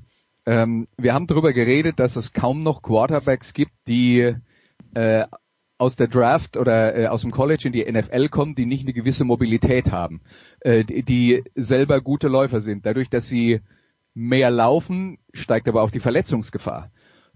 Das heißt, es, was wir schon sehen könnten, wenn ich das mal versuche hochzurechnen und zu prognostizieren, ist, dass eine Quarterback-Karriere in der NFL in Zukunft deutlich kürzer wird. Also wenn man dann beim Ex Lamar Jackson ist immer das Extrembeispiel, ne? weil man da argumentieren könnte, dass er ein besserer Läufer als ein Passer ist. Aber bei Lamar Jackson ist vollkommen klar, so wie der jetzt spielt, kann er unmöglich mit 40 noch am Platz stehen. Und der wird entweder es schaffen müssen, sich als Perser zu verbessern oder die Karriere wird halt nur, statt wie früher 15 Jahre, wird halt nur sieben oder acht dauern. Ähm, das, äh, das ist durchaus möglich und genau deswegen, ähm, äh, wenn man sich dann anschaut, welche anderen Quarterbacks gibt, auch ein Patrick Mahomes ist einer, der, äh, der äh, flott unterwegs ist.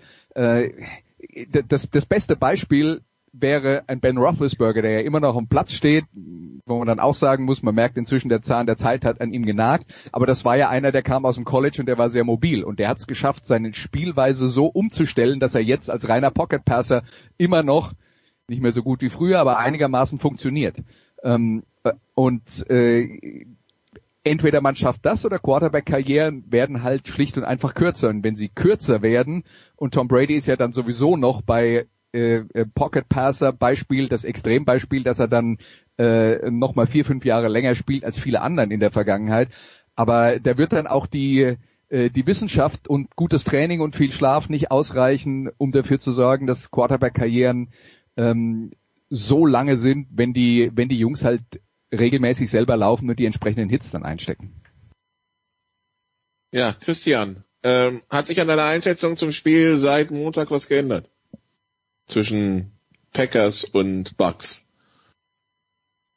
Äh, nee, tatsächlich bin ich da, glaube ich, relativ konsistent.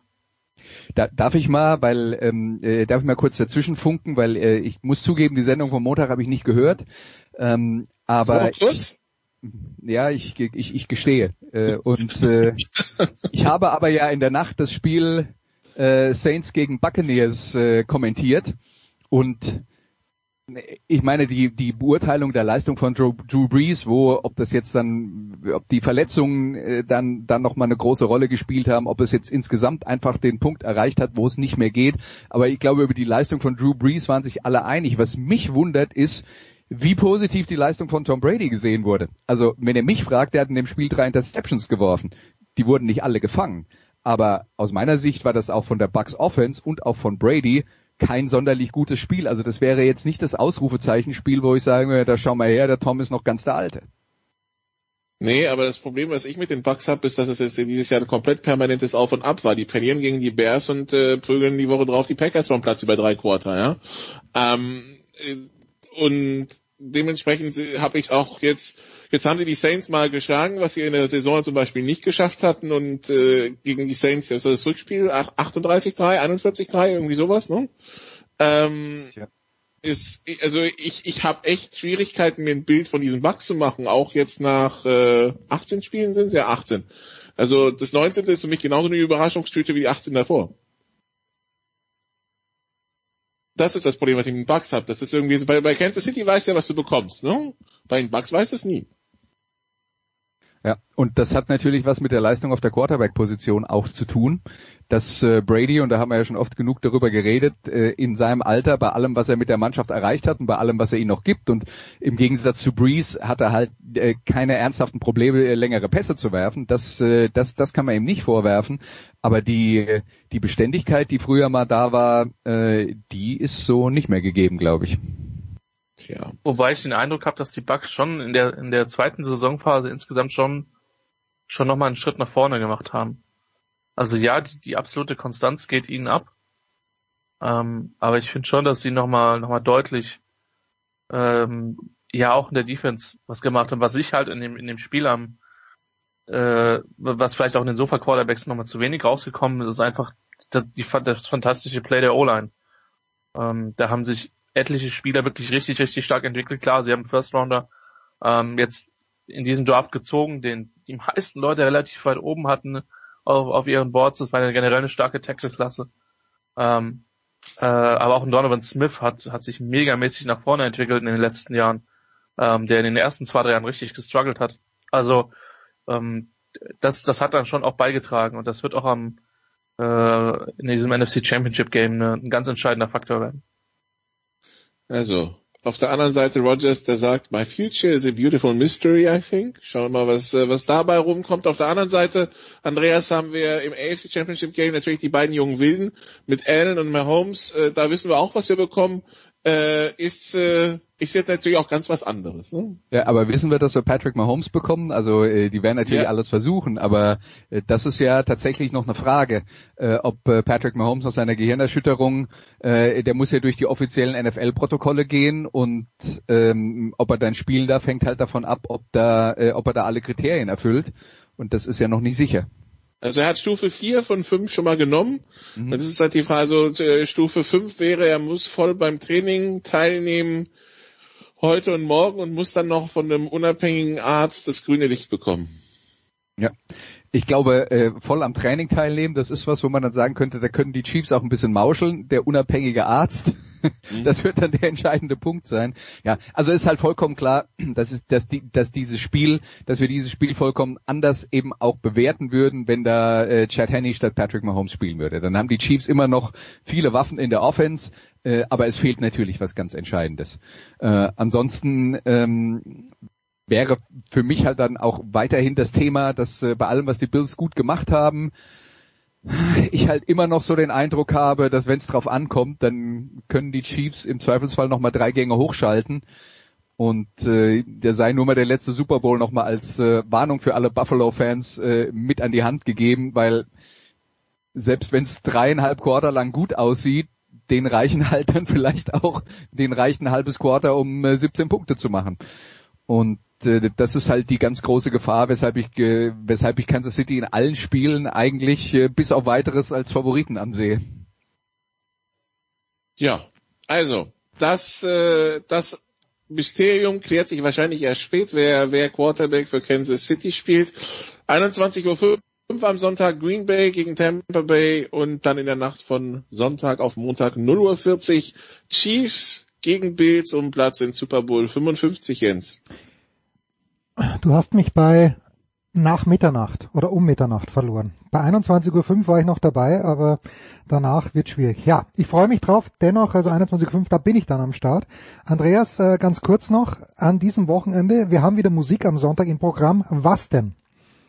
Ja, Stefan Roskopf, der Pressesprecher des ersten FC Kaiserslautern, ein äh, großer Musikfan und ein großer Freund des Punkrock, wird uns seine besten Songs des Jahres 2020 vorstellen. Da freuen wir uns drauf. danke Nicola, danke Andreas, danke Christian. Kurze Pause in der Big Show 492.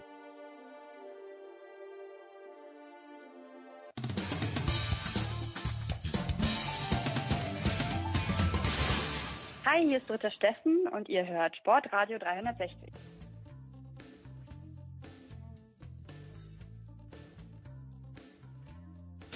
In der Big Show 492. Äh, ich glaube, Michael Körner hat ein bisschen Angst, was ich bei der 500 mit ihm plane. Vielleicht, Michael, schlage ich wirklich bei dir zu Hause auf und wir machen auf Corona-Distanz endlich mal wieder ein Face-to-Face. -face. Was hältst du davon? Guten Morgen, lieber Michael. Guten Morgen, Jens. Ja, also ich habe ja, ich sitze ja auch direkt am Fenster in meinem Homeoffice. Das heißt, ich kann dir auch den Platz äh, in meinem kleinen Minigarten vor meinem Fenster anbieten. Ist das der Minigarten mit dem Whirlpool? Äh, oh, was jetzt kommt, klingt sehr äh, prätentiös. Ich habe tatsächlich zwei. also beziehungsweise es gibt einen Mini-Abschnitt, wo nee, der steht da nicht. Okay, ich dachte mir für einen Moment, du hast zwei Whirlpools. Da könnte ich auch noch eine mittlerweile eine Dissertation zuschreiben über die äh, über Dicht- und Undichtigkeit von Whirlpool. Pools, sagt man Pools, ja. Ne? Ich glaube schon, ja. Äh, kannst du den Whirlpool als solchen aber unabhängig von der Dichtheit empfehlen? Ja, absolut. Schon. Also ähm, ja, ja. Also auch da gibt es natürlich dramatische Unterschiede im Bereich der Qualität und dem Bereich der ähm, ja, wie die so diese Wärme erzeugen, das ist eine kleine Wissenschaft, aber äh, ja, im Prinzip ja. Man weiß ja, niemand in der Gemeinde der deutschen Sportkommentatoren, Moderatoren, ich glaube sogar Journalisten, ist öfter in diversen Baumärkten zu Gast als Michael Körner. wie geht's dir in dieser Zeit, Michael? Ich habe ja gehört, man kommt zum Beispiel in den Hagebau nur mit Gewerbeschein rein. Wie, wie, wie schaffst du das? Kannst du deine Sucht befriedigen? Ähm, Jens, warte kurz, ich strecke meinen rechten Arm aus und Achtung, ich halte hier meinen Gewerbeschein in Nein. der Hand. Nein. Ja, ich habe ja auch ein kleines Unternehmen gegründet vor einigen Monaten ähm, und besitze einen Gewerbeschein, ja. Wieso bin ich da nicht Gesellschafter bei deinem Unternehmen? ja, ja, also die Anteile werden natürlich heiß gehandelt. ja, das ist klar. äh, Michael, ich habe gerade vorhin, äh, ich habe tatsächlich einen Chef, man glaubt es kaum, aber ich habe äh, mit meinem Chef gesprochen vor kurzem, äh, mit Alex Antonic und es geht jetzt ein kleines bisschen darum, und vielleicht zum, Aus, äh, zum Zeitpunkt unserer Ausstrahlung ist es ja schon äh, eher, äh, vielleicht hat sich der Deutsche Tennisbund dann auch schon drum beworben, aber es geht darum, dass es eine Möglichkeit gäbe, vielleicht Teile des Davis Cup Finales auszutragen, entweder in Österreich oder in Deutschland. Deutschland ist, einer, ist in einer Gruppe mit Österreich und mit Serbien. Das wäre also durchaus attraktiv. Aber die Vorgabe äh, der ITF ist wohl, dass es in einer ähnlichen Höhenlage stattfinden muss wie in Madrid. Mit anderen Worten, es müsste, wenn es in Deutschland ist, wohl München sein. Ähm, jetzt bist du der Mann, der dem Baureferat in München am nächsten steht. Äh, wird die Halle, nein, die Halle kann im November 2021 noch nicht für Tennisspieler bereitgestellt werden, wo jetzt noch ein riesengroßes Loch ist am mittleren Ring. Wenn du vom SAP Garden sprichst, genau, also der ja. ist frühestens, wenn ich mich recht entsinne, im Herbst 2022 einsatzbereit. Kurze Gegenfrage, warum muss die Halle in einer entsprechenden Höhe stehen? Weil ähm, die Idee ist, dass die Vorrunde, also es werden, es gibt dort sechs Vorrundengruppen, A3 Mannschaften. Es ist ein Geburtsfehler, den man nächstes Jahr zu korrigieren versucht. Da will man es dann mit 16 Mannschaften machen, aber in diesem Jahr 18. Es gibt also sechs Vorrundengruppen mit jeweils drei Mannschaften. Gut. Und ähm, zwei Vorrundengruppen sollen in Madrid bleiben, wo dann auch das Halbfinale und das Finale gespielt wird. Aber je zwei Vorrundengruppen sollen auch nach äh, in, in zwei andere Städte gehen. Und damit den Spielern, die in den beiden anderen Städten sind, äh, du weißt, die Tennisspieler sind ganz sensible Geister, kein Nachteil entsteht dadurch, dass sie eben nicht in Madrid spielen. Madrid liegt, glaube ich, auf 800 Meter glaube ich, ungefähr Meereshöhe. Vielleicht sind es auch nur 600 Meter. Aber mhm. ähm, eben, weil das Halbfinale soll ja unmittelbar im Anschluss an das Viertelfinale stattfinden. Und es ist ja wirklich so. Florian Mayer hat das ja immer gesagt. Er fährt unheimlich gern nach Kitzbühel in Urlaub, aber er kann dort nicht Tennis spielen, weil seine Art des Tennisspiels, da fliegen die Bälle zu sehr. Und das ist eben jetzt offenbar, wie ich gehört habe, die Voraussetzung, dass äh, die ITF, also der Internationale Tennisverband, ich weiß schon, dass man Verband mit V schreibt, aber F steht für Federation, ähm, dass die an Österreich ist interessiert, aber in Österreich gibt es eben nicht so viele große Hallen und in Österreich könnte es am Ende des Tages eigentlich nur in Innsbruck sein. Und in, äh, in Deutschland könnte es eigentlich, es gab mal einen Davis Cup, du wirst dich dran erinnern, Michael, wir waren beide dort, sind stundenlang, haben kampiert, damit wir Karten bekommen. Österreich gegen Deutschland in Garmisch-Partenkirchen. Äh, aber das kann ich mir nicht vorstellen, dass das dort stattfindet. Ja, also okay, dass äh, Höhenunterschiede beim Tennis einen Ausschlag machen können, okay, verstehe ich, aber dass es da um plus minus 200 Höhenmeter gehen könnte, also München liegt auf 500 Meter Höhe, Ja. also sagen wir mal so, der Marienplatz auf 450 und äh, die Olympiahalle dürfte dann 430 sein, also München ist ja ein, ein äh, geklappter Bierdeckel, also ne, also Ja, ja, ja, ja. kipp, kippe deine Handfläche nach rechts und du siehst, äh, wie München aufgebaut ist.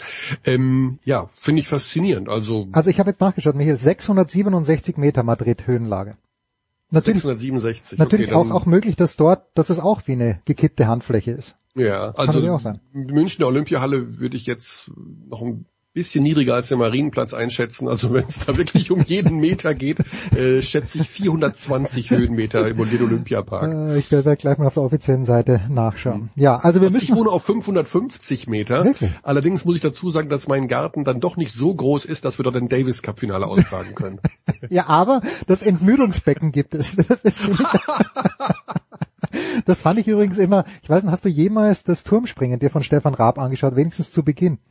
Äh, nein. Nein, aber ich fand es sehr spannend. Also wer im Olympiabad in München schon mal schwimmen war, es gibt dort, dort dieses Entmüdungsbecken.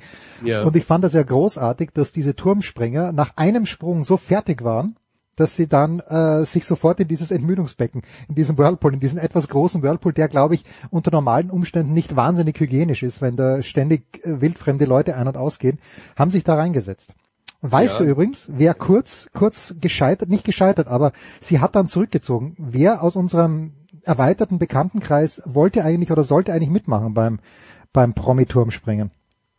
Oh, äh, also eine Dame höre Ja, ich aufgrund der äh, Magenta Sport jetzt. Vor kurzem Mutter geworden. Annette Sattler. Ja, ja. Oh.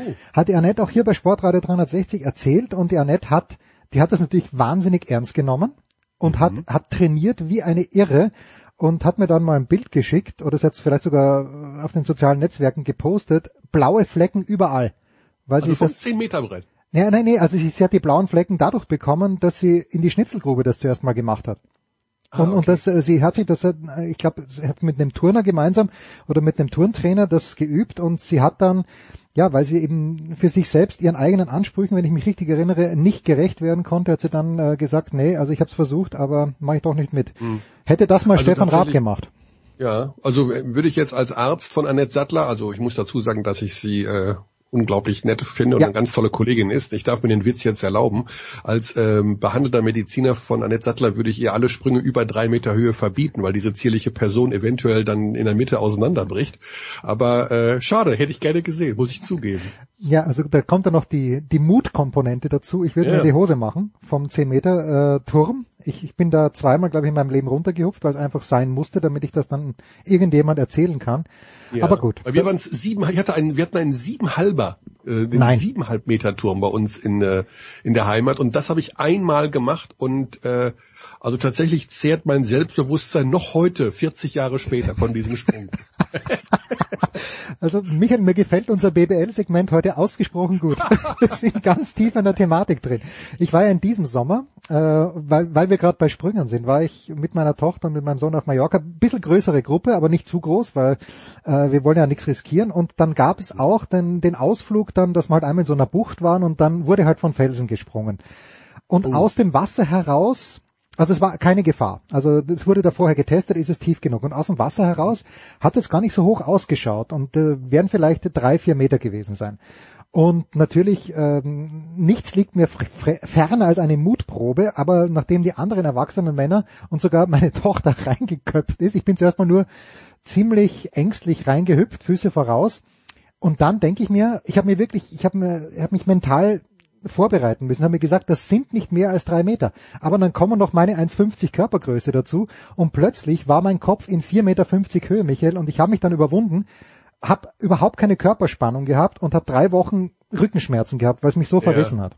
Aber das ist halt das. man muss da wirklich aufpassen. Nee, ja. also da wäre ich auch, also man wird ja mit dem äh, mit dem Alter auch ängstlicher. Ja. Musste ich leider an meiner Person selber auch feststellen. Insofern, also da wäre noch maximal ein Fußsprung drin. ja, nächstes Jahr gemeinsam, Karl hat sich doch immer eine Finca gemietet auf Mallorca, oder? Früher mal mit Freunden. Mm, ja, ja, genau. Ja. Ja. Michael. Das Interessante ist ja, dass wenn du in einem Hallenbad von einem äh, drei, vier, fünf, sechs Meter oder zehn Meter Turm, du siehst ja das, die Wasseroberfläche nicht. Das ja. macht's ja noch ein bisschen äh, wilder. Du siehst ja nur den Boden. Du solltest aber vorher sicher gehen, dass es eine Wasseroberfläche gibt. Nicht reinspringen, wenn, wenn man nur den Boden sieht. Ja. Michael, so, wir hatten ja. vor wenigen Wochen, hast du mal gesagt, also die Hamburger, die ja ums Überleben gekämpft haben in den letzten Jahren, in diesem Jahr plötzlich gut. Jetzt äh, waren sie in München zu Gast, haben das äh, relativ eindeutig verloren. Ich glaube mit 14 äh, in mhm. etwa. War das so ein Reality-Check oder ist, sind die Hamburger here to stay?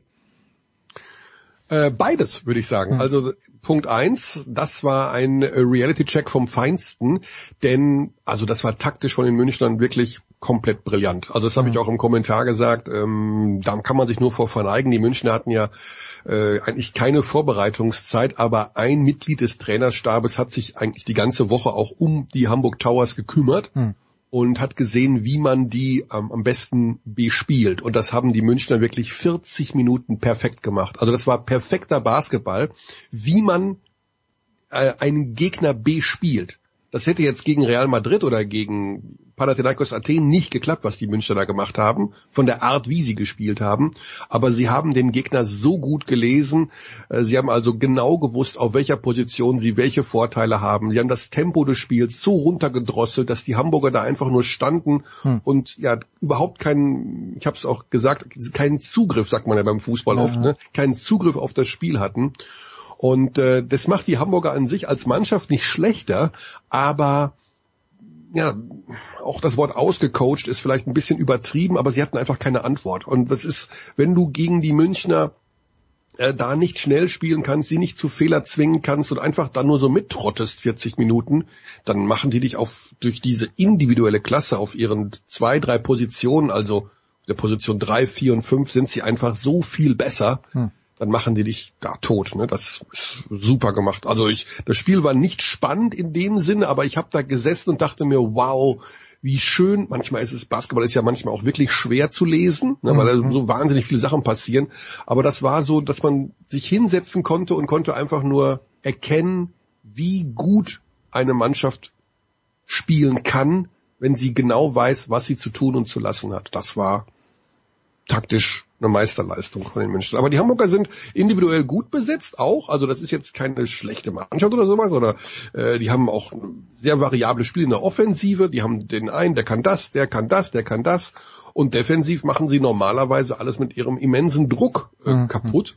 Aber wenn du, wenn der Gegner irgendwie das nicht zulässt, dass du Druck ausüben kannst, äh, plus auch der Tatsache, dass sie, glaube ich, etwas viel Respekt hatten vor den Münchnern, dann greifen eben die eigenen Stärken nicht. Ne? Würde ähm, das dann, was du gerade gesagt hast, würde das meine Theorie bestärken, dass je weniger Spieler auf dem Court in einer Sportart, umso größer der Coaching-Einfluss. Äh, kleiner Hintergrund, das Jahresmagazin, das du ja kategorisch ablehnst, das ich dir schicke, da hat ähm, Olli Seidler mit Dieter Schatzschneider gesprochen und äh, Schatzschneider sagt, äh, damals beim HSV, ähm, die Rolle von Magath wäre komplett überbewertet gewesen, weil äh, eigentlich äh, nicht von Felix Magath, von Ernst Happel, pardon, er hat Ernst Happel geliebt. Er sagt dann, ich bin ein Happel jünger, aber im Spiel wäre es dann eben Magath gewesen, der gesagt hätte, jetzt pressen wir und jetzt pressen wir nicht. Und ich denke mhm. mir beim, beim Basketball, wenn du jemand wie Trinkiere draußen stehen hast, der keine Ruhe gibt, ich glaube, oder meine Theorie ist, dass du dort, wahrscheinlich ist Basketball die, die Mannschaftssportart, wo du am meisten Einfluss nehmen kannst. Würdest du da mitgehen mit mir? Ja, definitiv. Also zum einen, ähm, der Trainer, das ist übrigens ganz interessant in dieser Saison, dass die Anweisungen des Trainers bei der Mannschaft sehr viel klarer noch ankommen. Normalerweise brüllt er ja irgendwo auch ins Nirgendwo, beziehungsweise die Atmosphäre in der Halle schluckt ja auch die Hälfte der Anweisungen des Coaches, wenn der da reinruft, und das hörst du oft auch gar nicht. Jetzt aber hörst du natürlich jedes Wort. Hm. Also du hörst alles. Und ähm, ich habe schon auch ein, zwei Spieler gefragt, sag mal, geht euch das denn nicht auch auf den Sack? Also, denn der dann nur eure Namen ruft und äh, du musst innerhalb von wenigen Sekunden dich wieder umstellen und das machen. Und ähm, beim Basketball ist ja das Problem, der Trainer ruft was rein als Konsequenz auf etwas, was er zwei Sekunden vorher gesehen hat.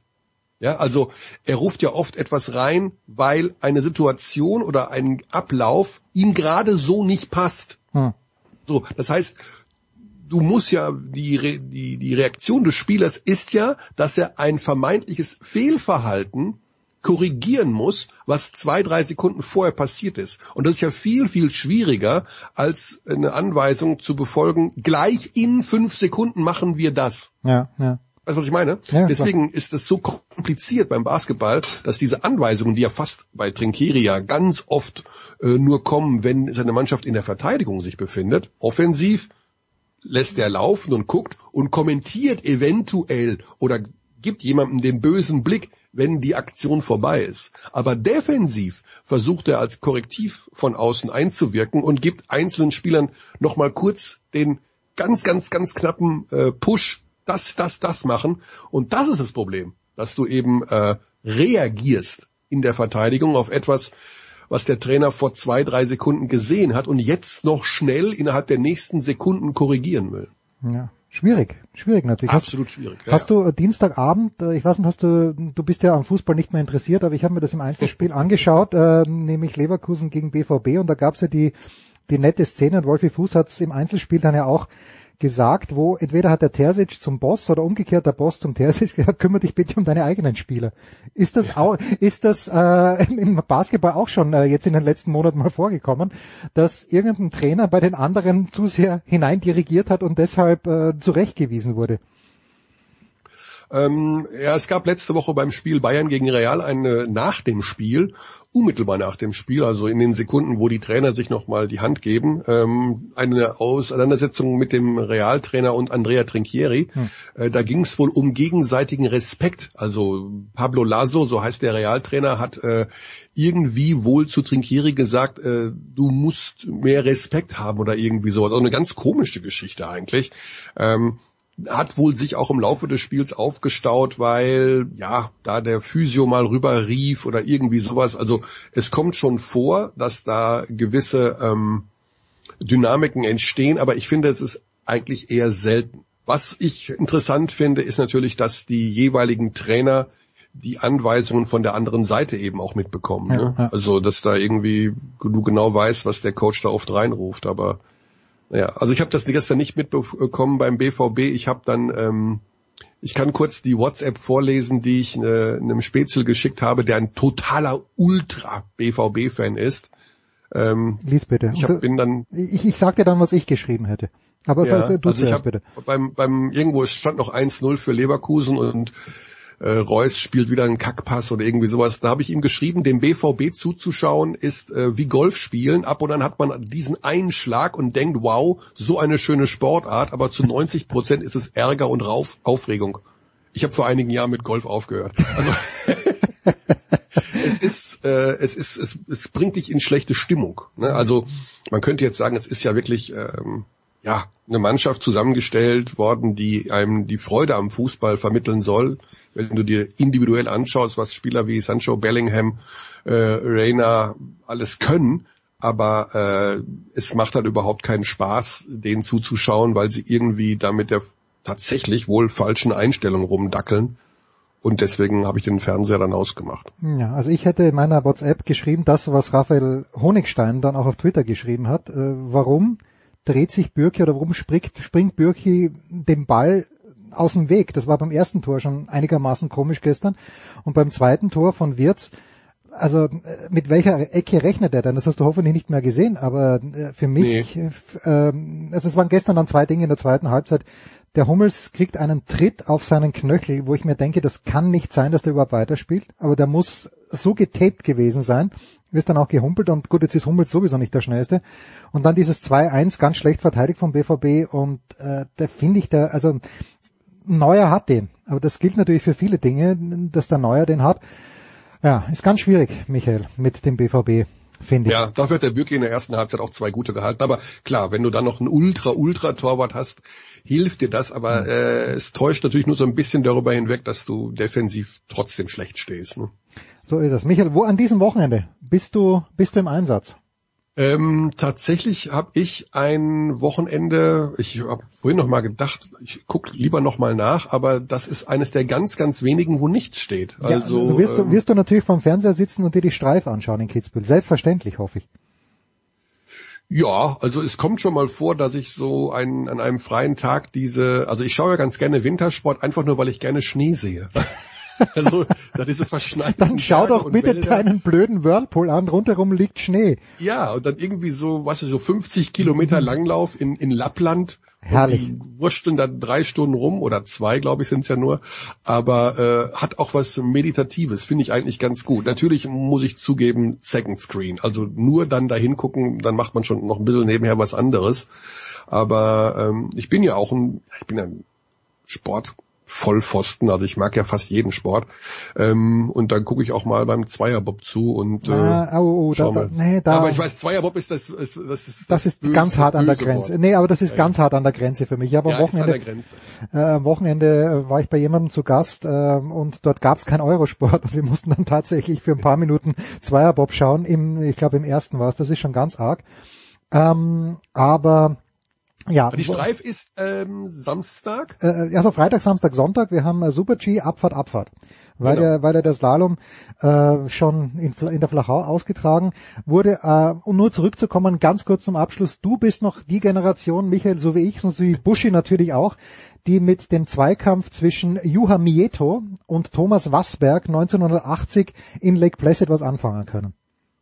Äh, ja, natürlich, ja klar, logisch. Selbstverständlich. Mehr wollte man gar nicht wissen. Der große Michael Körner. Also das waren, äh, das waren die Zeiten, wo man äh, ja eh nur, ähm, weiß ich nicht, drei Fernsehprogramme hatte. Ja. Und äh, ja, das war äh, Wasberg Meto war wie viel wie viel Hundertstel waren es? Zwei Hundertstel oder? War es nicht eine Hundert oder waren es ein Zehntel? Jedenfalls auf 15 Kilometer. Es war wohl mithin die knappste Entscheidung, die jemals, und damals gab es ja nur die klassische Te äh, Technik, damals gab es Ja. keine, keinen Massenstart. Das war wirklich, renn mal los und wir stoppen dich dabei. Ja, Großartig. also ich glaube irgendwie, also ich weiß, gab's oder es gab keine Hundertstel damals. Wie war das denn noch? Ja, also ich, ein die Hundertstel kommt mir zu Hundertstel wenig vor. erst eingeführt. Auf Ja. jeden Fall sind die beiden quasi gleich über die Ja. Linie gelaufen. Und Juha Mieto, Juha Mi- Juha Mietos Bart war in einer Art und Weise eingefroren, dass mich das heute noch Ja, fasziniert. das war noch vor dem Klimawandel, da war es noch richtig kalt. Heute siehst du ja keine eingefrorenen Bärte mehr. The Great Michael Körner, Ladies and Gentlemen, auf dem Weg in seinen Whirlpool. Er nimmt aber seinen Gewerbeschein mit. Ja, aber nicht heute und nicht um die Uhrzeit, eher abends.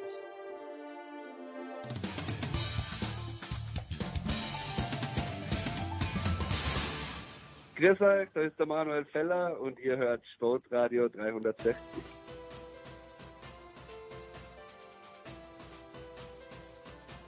Die Big Show 492 geht weiter und wir schalten jetzt nach Kitzbühel. Ich bin ganz, ganz schweren Herzens in München, aber wahrscheinlich hätte ich nicht viel versäumt und ich freue mich, dass äh, sowohl Tom Heberlein als auch Johannes Knut es über die Grenze geschafft haben.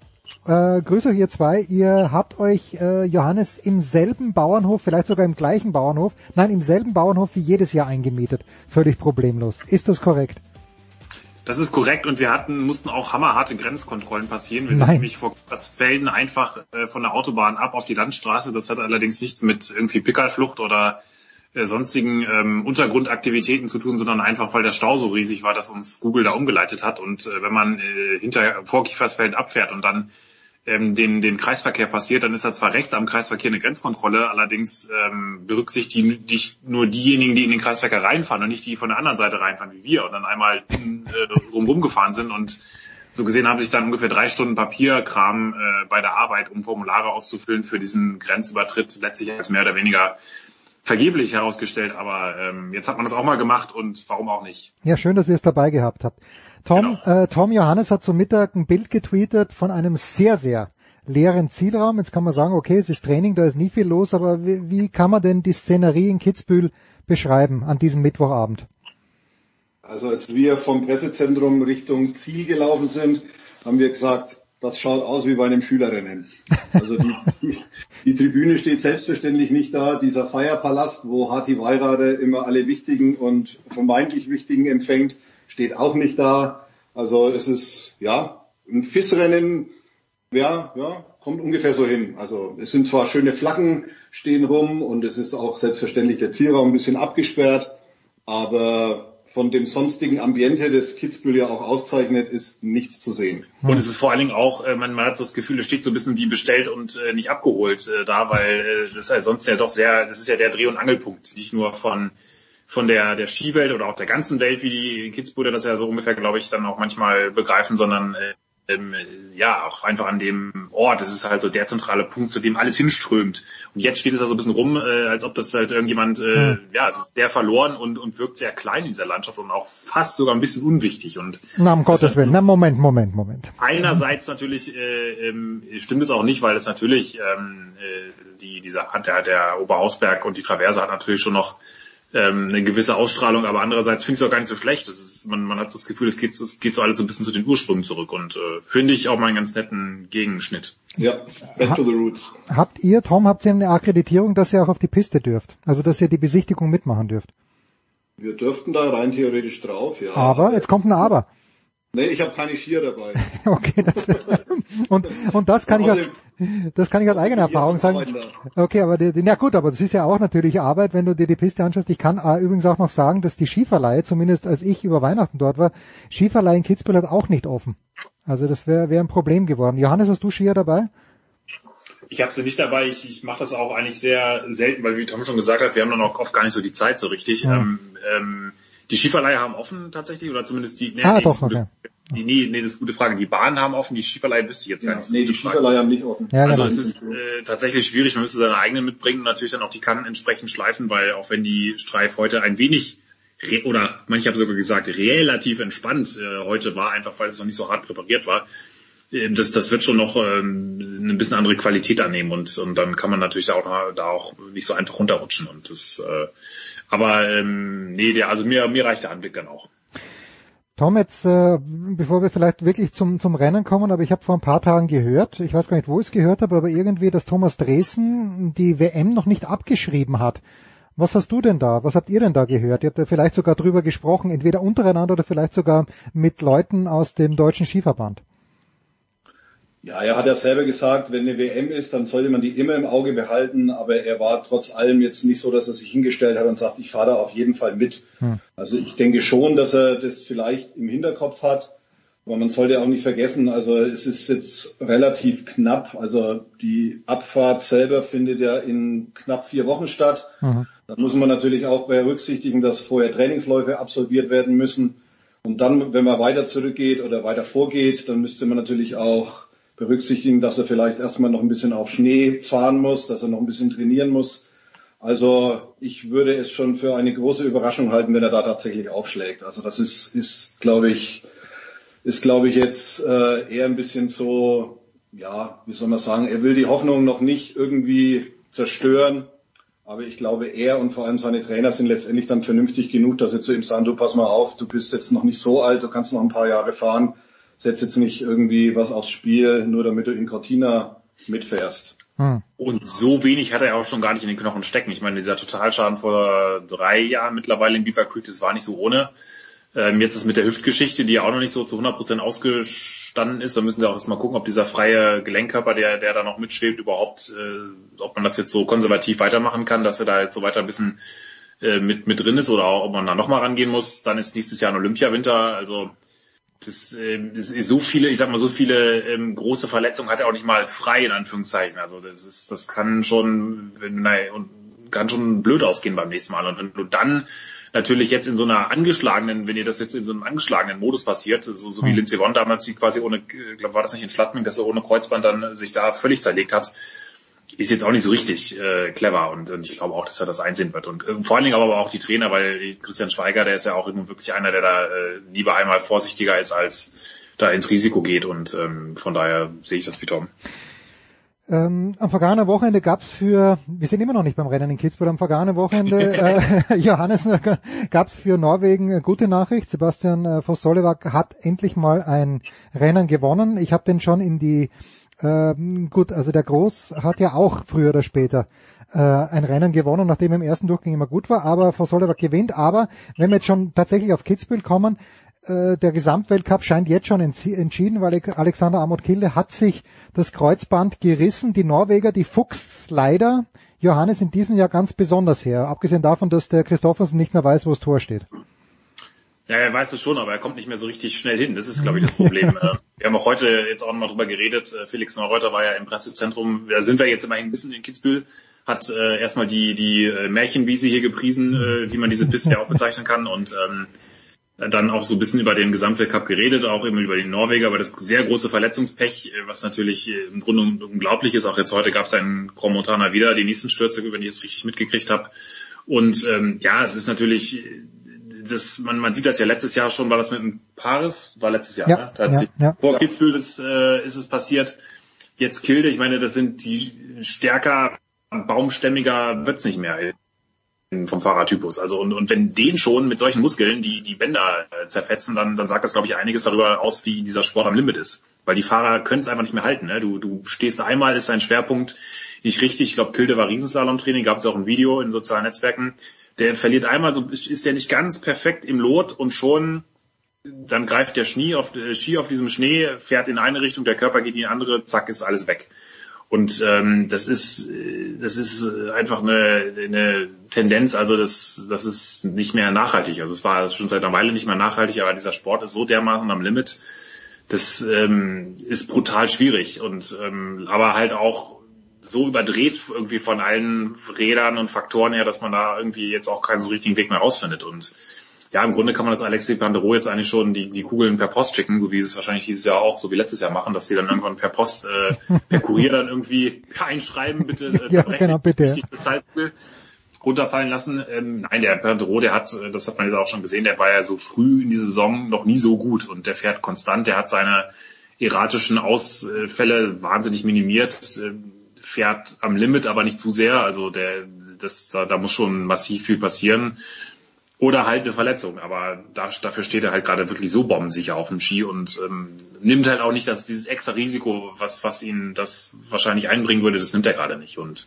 fährt damit ja im wahrsten Sinne des Wortes gut und ja, da wird's äh, wird's sehr schwierig, den noch zu verdrängen. Zumal ja auch die Frage ist, wie lange die Saison danach der WM überhaupt noch anhält. Ja, also und jetzt im Slalom Dritter geworden, ohne wirklich alles riskiert zu haben. Alexi Pointerot, was Johannes anspricht, in Grand Montana hat's Nina Ortlieb zerlegt, äh, schwere Knieverletzung. Äh, also es ist schon mindestens die zweite österreichische Abfahrerin nach Nicole Schmidhofer. Äh, jetzt ist ein Mann, Tom, den wir, der Bormio hätte gewinnen müssen, nachdem er dort den Super-G gewonnen hat. Den hat es ja zweimal hergefuchst dort und man hat sich gedacht, äh, wie, wie kann er das stehen? Und dann ist er, glaube ich, ist er Fünfter oder Sechster geworden, Ryan Cochran Siegel nämlich, der heute auch im Training voran war. Und der ist auch in Adelboden sehr gut äh, Riesentorlauf gefahren. Äh, früher mal hat es auch Wettbüros gegeben, direkt unten im Ziel des Hahnenkamps. Ist das dein persönlicher Favorit, Tom?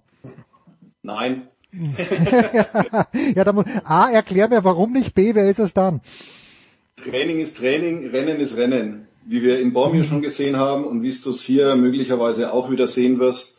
Ähm, ja, du musst das ja erstmal, du musst das halt, auch wenn es jetzt platt klingt, du musst das im Rennen halt erstmal runterbringen. Natürlich scheint er diese Strecke, so wie sie jetzt im Moment präpariert ist und in welchem Zustand sie im Moment ist, äh, relativ gut bewältigen zu können. Aber also wir haben halt auch mit den deutschen Fahrern gesprochen, die sagen natürlich alle, hey Leute, das war das erste Training, morgen kommt noch eins und dann äh, wird die Piste am Freitag, wenn die Abfahrt von Wengen nachgeholt wird, schon mal wieder ganz anders ausschauen und erst recht dann auch am Samstag. Und wie wir die Kitzbühler kennen, werden die sich mit Sicherheit noch ein bisschen was einfallen lassen, um das Ganze dann auch ein bisschen lustiger ausschauen zu lassen. Äh, nicht unbedingt als, als Spaß dann für die Fahrer logischerweise, aber um es halt spektakulärer zu machen. Diesen Vorwurf müssen sie sich immer ja ein bisschen aussetzen. Aber ja, es ist halt so, in Bormio hat man, glaube ich, gesehen, dass äh, der Cochrane Siegle halt versucht hat, im Rennen dann halt noch eine Schippe draufzulegen was vielleicht gar nicht notwendig gewesen wäre. Und äh, das ist dann halt dieser Grenzgang, den, äh, den, der da, den du da halt eingehst. Also du musst ja nicht unbedingt dann im Rennen irgendwie was noch besser machen, bloß weil es im Training vielleicht dann bloßes Training war. Also ja, wenn das runterbringt, äh, fresse ich meine Aussagen, die ich gerade getätigt ja, habe. Ich, ich werde ich werd darauf zurückkommen nächste Woche. Ja, ich gönne ich gönn's ihm logischerweise auch, aber ich glaube, dass sich auf der Strecke trotz allem dann Leute durchsetzen, die da schon öfters vorne mitgefahren sind auch. Also ich, ich ja, wie gesagt, ich lasse mich gerne eines Besseren belehren, aber erstmal warten wir ab. Hast du denn schon Kandidaten im Blick oder ist das schwierig zu sagen? Tja, Schwierig. Ich muss ganz ehrlich sagen, ich habe immer den Volz auf der Uhr hier. Also der ist ja vor allem. Ja, Moment, Moment. Hat der Volz, hat der Kitzbühel schon mal gewonnen, der Volz? Ne, die Abfahrt ihm noch nicht. Das war ja, eben, eben, ja, eben. Die große, ja. die große, die große Nummer, dass er immer dauernd Zweiter wird hinter irgendwelchen äh, Thomas Dresens und Meyers und sonstigen und hm. Parises. Heute tatsächlich mit Platz drei und nur eine halbe Sekunde zurück, das habe ich mir eben auch gedacht, ja. nicht so gut wie normalerweise äh, fährt er ja immer erstmal so auf Platz 43 im ersten Training mhm. und heute schon gleich derart weit vorne, das zeigt schon, der hat was vor. Aber ähm, er war jetzt, glaube ich, den Winter noch nicht ganz so unfassbar gut. Gut, Bormio liegt ihm aus irgendeinem Grund nicht so ganz aber ähm, in, gut, Weng ist jetzt ausgefallen, da hätte er sicherlich auch gezeigt und ansonsten hat er auch eine Konstanz äh, drauf mit wie viel Podien in den äh, Grün war ja glaube ich auch relativ ja, gut wieder.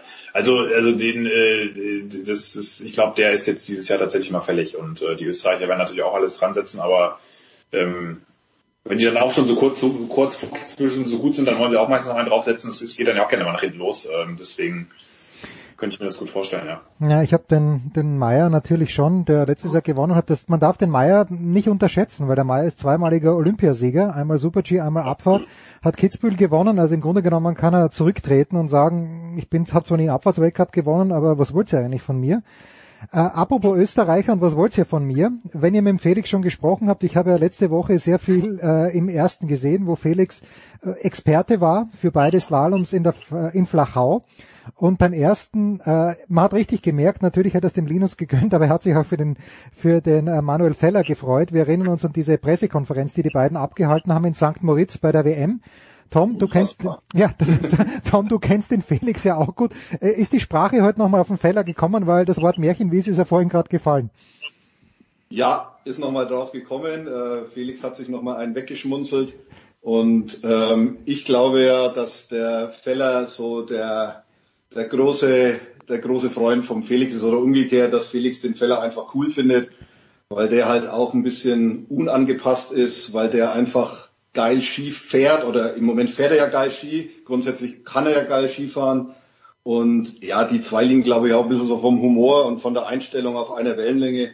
Deswegen ist der Feller glaube ich immer so ein bisschen der heimliche Favorit vom Felix, beziehungsweise dem gönnt es immer ganz besonders, wenn, wenn der vorne, vorne mitfährt, weil sie halt irgendwie so, ja, im Herzen miteinander verwandelt sind, glaube ich. Ja, ja sagen wir so, diese Leidenschaft und halt auch immer Attacke, ja. in jeder Hinsicht, beim Skifahren, aber auch äh, verbal ist es natürlich immer Vollgas und äh, solche Geschichten, das ist ja sowieso sein großer, also jetzt von Neureuter der große, äh, seine, seine große äh, Liebe, wenn da äh, halt äh, die, die Emotionen, die natürlich dadurch geschürt werden, ist natürlich was, was, was ihm besonders äh, auf dem Herzen liegt und, und das hat man ja auch in der Hinsicht, muss man ja auch äh, tatsächlich sagen, jetzt nicht so oft. Äh, die, das ist ein unfassbar großartiger Sport. Wir haben auch drüber geredet, Slaloms dieses Jahr, äh, diesen Winter sechs Slaloms, sechs Sieger. Mhm. Mit äh, einfach mit der sehr im Skisport zuletzt noch etwas abhandengekommenen ähm, These, dass es oder oder ähm, der Ausgangslage, dass, dass man vorher nicht weiß, wer gewinnt tatsächlich. Ja.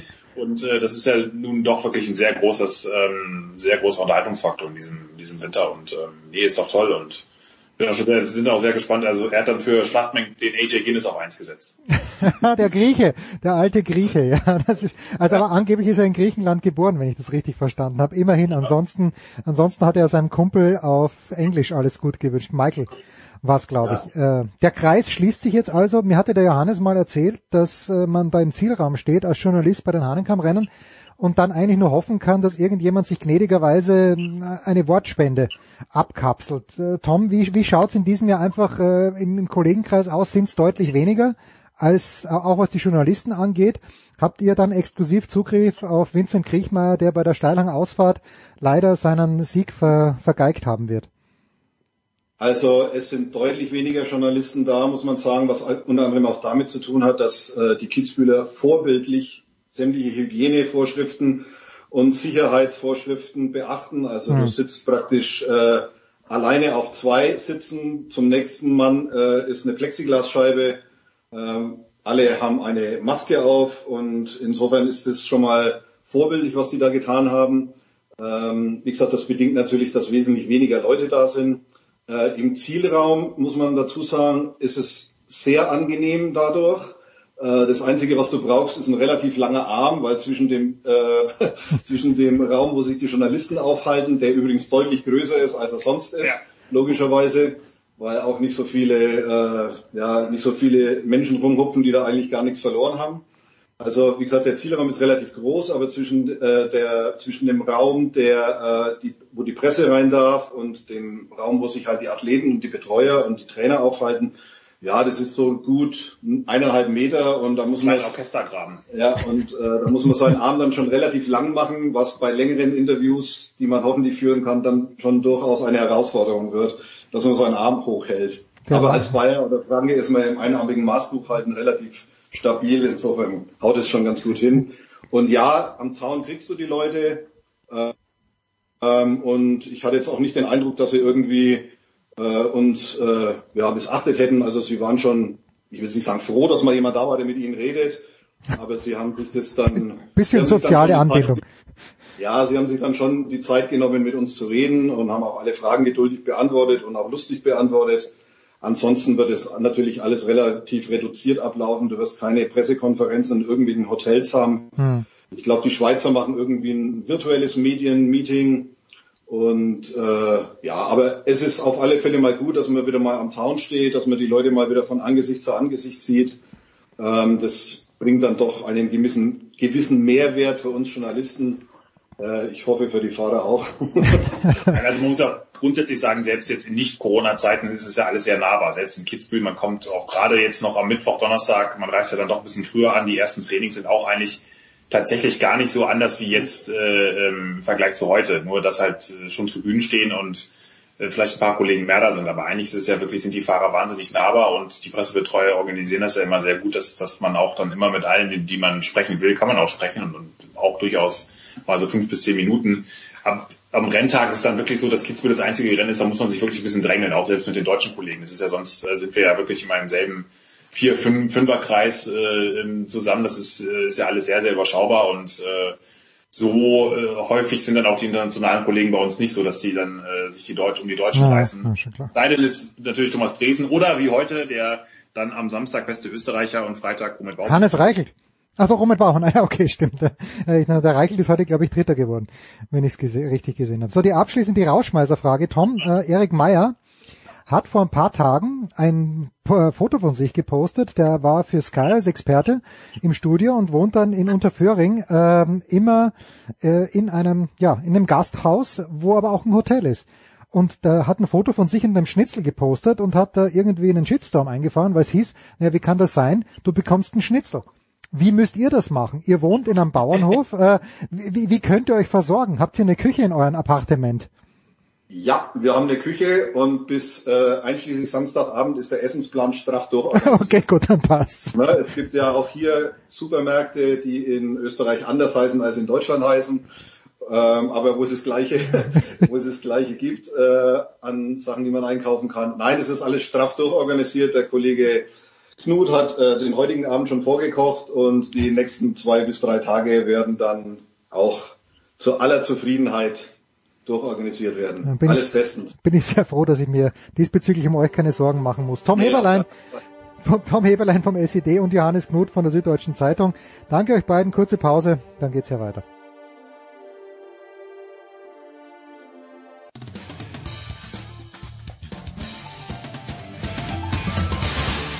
Servus, hier spricht Fritz Topfer und ihr hört Sportradio 360.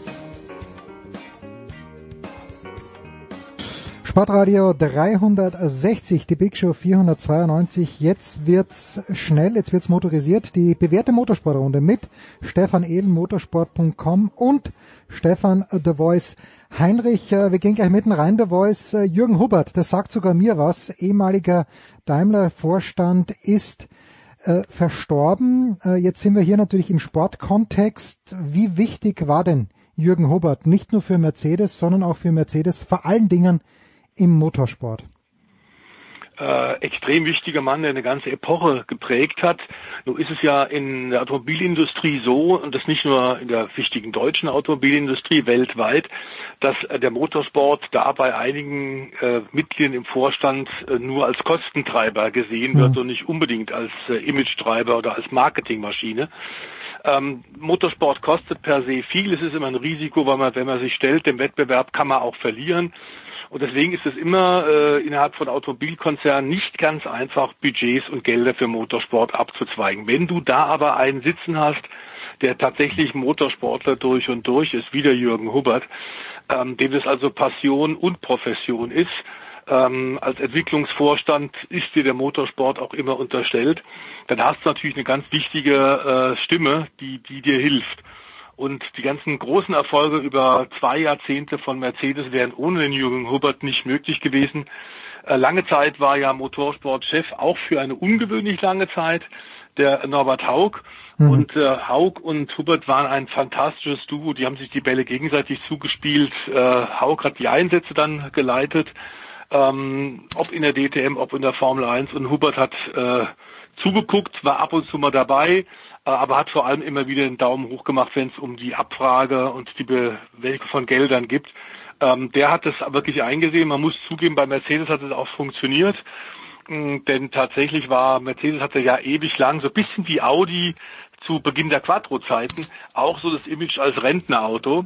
Ja. Ähm, und die haben das Image massiv durch den erfolgreichen Einsatz im Motorsport, ihr Image massiv verjüngt haben deutlich mehr Autos verkauft. Also das hat wirklich funktioniert. Klappt nicht immer, aber in diesem Fall hat es gut funktioniert und völlig eindeutig. Ohne Jürgen Hubert wäre das überhaupt nicht vorstellbar. Win on Monday, uh, win on Sunday, sell on Monday, habe ich von dir gelernt.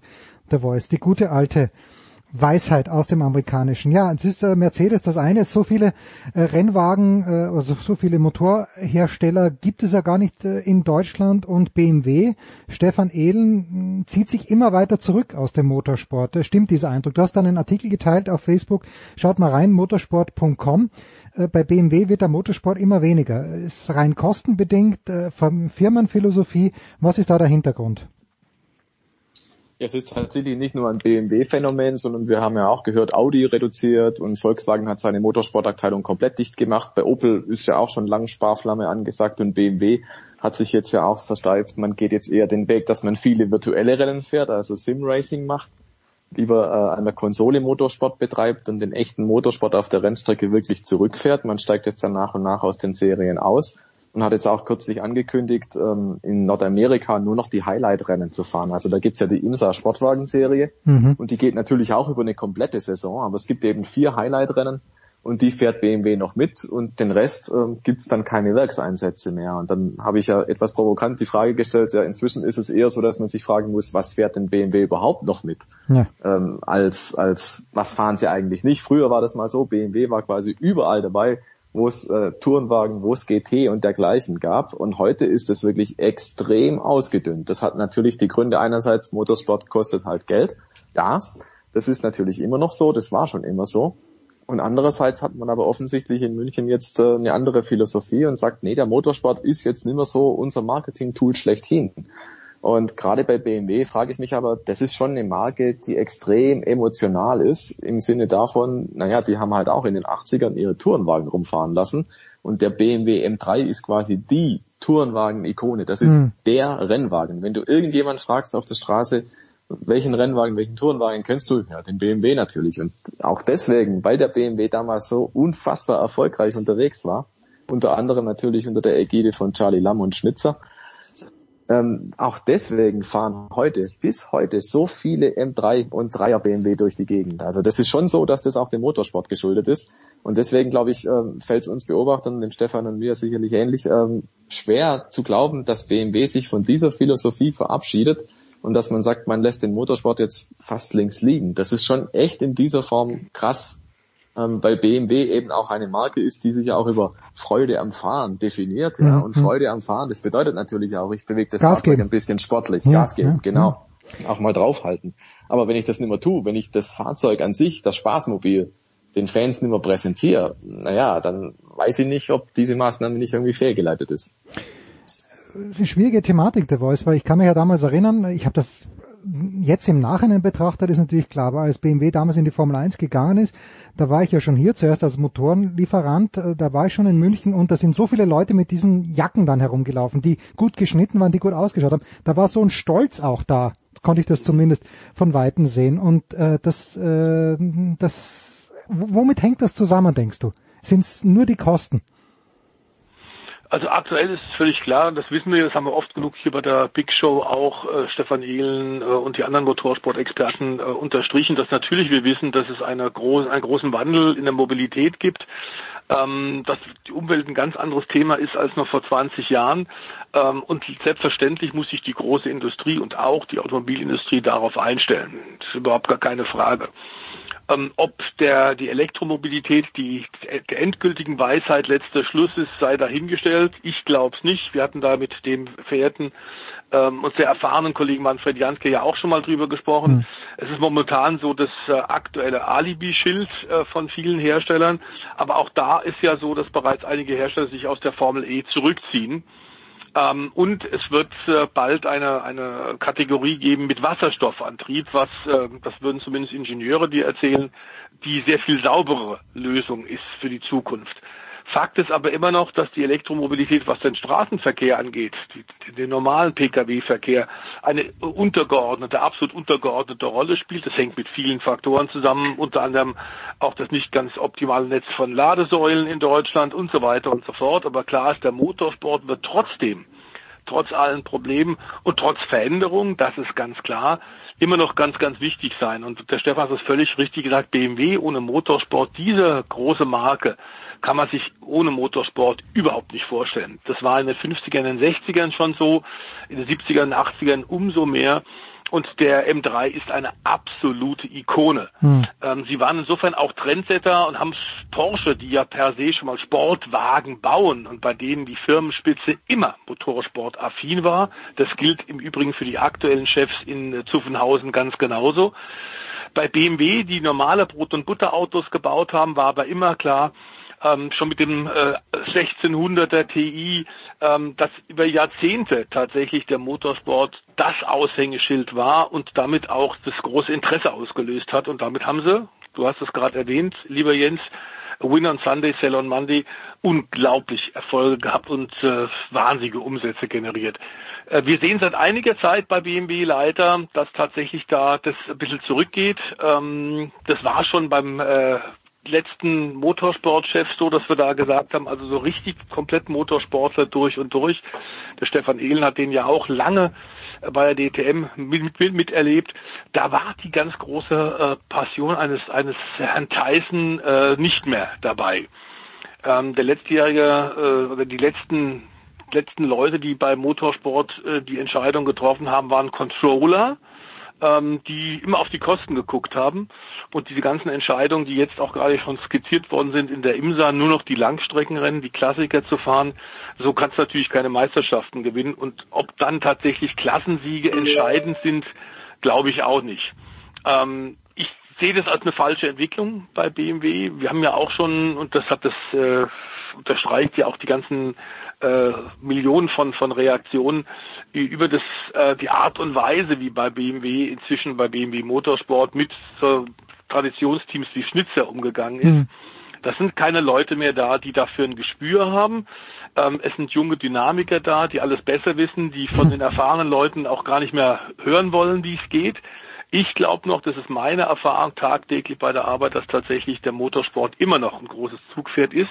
Auch wenn, und das ist keine Frage, lieber Jens, natürlich junge Leute, und wir sind alle Familienväter, wir kriegen es von unseren Kindern ja auch mit, ähm, das Auto natürlich nicht mehr den Stellenwert hat wie noch zu der Zeit, als wir jung waren als wir jung waren. Ich kann mich gar nicht dran erinnern. Tja. Ähm, so, äh, Stefan, vielleicht äh, zu dieser, dieser Thematik noch abschließend. Kann man, ist es aber vielleicht auch, wenn wir jetzt zurückkommen auf Jürgen Hubbard, aber ist es vielleicht nicht auch ein Zeichen unserer Zeit? In der Formel 1 hatten wir ja Bernie Ecclestone, der die Serie groß gemacht hat, der aber sicherlich anders gearbeitet hat als äh, die jetzigen Besitzer von Liberty Media. Also bei Ecclestone waren sicherlich auch viele Dinge, die nicht ganz ganz transparent gelaufen sind, aber auch viel aus dem Bauch heraus. Und ich stelle mir das ein kleines bisschen äh, früher, vielleicht vor 20, 30 Jahren bei den großen Automobilfirmen auch so, dass dort jemand ist, der sagt, okay, Motorsport ist super, so wie der Hubert, und äh, da müssen wir auch mal ein paar Verluste hinnehmen und dass einmal die Aktionäre nicht so im Nacken gesessen sind. Ist das eine mögliche Theorie oder ist das kompletter Blödsinn, was ich da erzähle? Nee, das halte ich für sehr zieltreffend. Ähm, einfach deswegen, weil ich glaube, heute ist die Art und Weise, dass ich mehr darüber erfahre, was macht das Unternehmen eigentlich, der Zahlendruck, das ist so viel größer geworden. Hm auch weil du natürlich Internet, Social Media und das gleiche hast. Du kannst dich eigentlich zu jeder Zeit über jede Kleinigkeit informieren. Alles muss super transparent sein. Und am Ende müssen auch noch die Zahlen stimmen, dann nach außen hin. Also ich glaube, da kommen sehr, sehr viele Faktoren zusammen, die es früher in dieser Form einfach nicht gab. Ja, und da, du sagst das völlig richtig. Ein, Mann wie Jürgen Huber zum Beispiel oder auch ein Mario Tyson, die, die oh, den habe halt ich ganz vergessen. Gehabt, den hatte ich schon fast vergessen. Der gute alte Mario Tyson. Was macht der eigentlich? Genau. Ist der, in, ist der in Rente? Was für ein... ADAC Classic, glaube ich, verantwortlich. Ah, okay, okay. Und ähm, aber das waren halt so Leute mit Vision, die haben auch gesagt, Mensch, wir müssen mal was machen. Wir, wir sollten da ein bisschen was ausprobieren und der Motorsport als Bühne begreifen. Und äh, Stefan hat es gerade völlig richtig geschildert. Das waren halt Leute, die haben Motorsport quasi im Blut gehabt und haben gesagt, hey, das ist was, das ist eine, äh, eine, eine Plattform, die man nutzen kann, um Werbung, um Marketing zu betreiben die hatten den Ansatz, wir müssen in den Motorsport, um uns zu präsentieren. Und heutzutage eigentlich ist es eher umgekehrt, dass die Marketingabteilung sagt, naja, was können wir eigentlich machen? Und dass das aber halt dann nicht so gut funktioniert, weil die sind aus der Marketing-Sicht getrieben und sagen, wir haben jetzt hier 5000 Euro ähm, oder 50.000 oder 500.000 oder was auch immer und damit wollen wir was machen. Und früher die, die Jürgen Huberts und die Mario Tysons und alle ihre Vorgänger, die haben halt gesagt, so, wir machen Motorsport. Und hm. was es kostet, das steht dann auf dem zweiten Blatt. Aber dieses Geld brauchen wir dann und dieses Geld ist gut investiert. Und heutzutage ist die Denke eigentlich eher andersrum. So nach dem Motto, äh, das darf nicht zu viel kosten, es muss aber trotzdem was bei rumkommen. Und äh, Motorsport ist insgesamt teuer, das ist blöd. Also da, da ist tatsächlich eine andere Philosophie eingetreten. Und ich bin da bei dir. Vor 20, 30, 40 Jahren wäre die Situation sicherlich eine andere gewesen. Da, da hätte man auch als BMW wahrscheinlich nicht sagen können, so wir ziehen uns jetzt hier ganz zurück man darf auch bei all den Sachen nicht vergessen und bei all dem Bashing, das wir jetzt in Anführungszeichen ja auch betreiben, der Zeitgeist ist mhm. natürlich jetzt auch ein anderer. Du kannst jetzt nicht sagen als BMW auf der einen Seite ähm, machen wir da auch Werke dicht oder müssen Leute entlassen oder was auch immer und äh, steigen dann im nächsten Jahr in die Formel 1 ein mit Pauken und Trompeten. Also das sind einfach Sachen, die lassen sich jetzt nicht mehr vereinbaren. Vor 15 Jahren, als man bei BMW äh, gesagt hat, wir machen jetzt wieder Formel 1, wir übernehmen das Sauberteam, ähm, da war das schon im Prinzip auch nicht mehr ganz so salonfähig wie in den 90ern, aber trotzdem hat man es noch machen können. Aber heute, puh, das wird glaube ich echt schwierig. Also Mercedes ist vielleicht der letzte große Hersteller aus, aus Deutschland, einer der, der wirklich Premium-Hersteller, der gesagt hat, wir machen Formel 1 und hat es zum Jahr 2010 dann umgesetzt. Aber seither, glaube ich, ähm, hat sich die Landschaft auch nochmal echt radikal verändert, dass sowas in der Form heute nur noch schwer vorstellbar ist, glaube ich. Liebe Marketingabteilung von BMW, egal ob 5, ob 50 oder im liebsten Fall 500.000 Euro, wenn ihr nicht wisst, wohin damit, die Big Show, Sportradio 360, Name und Adresse der Redaktion bekannt. Wir machen den Motorsport wieder groß. Danke, Stefan Ehlen. Wir machen eine kurze Pause. Mit der Voice geht's einmal noch zurück zur Rallye Dakar.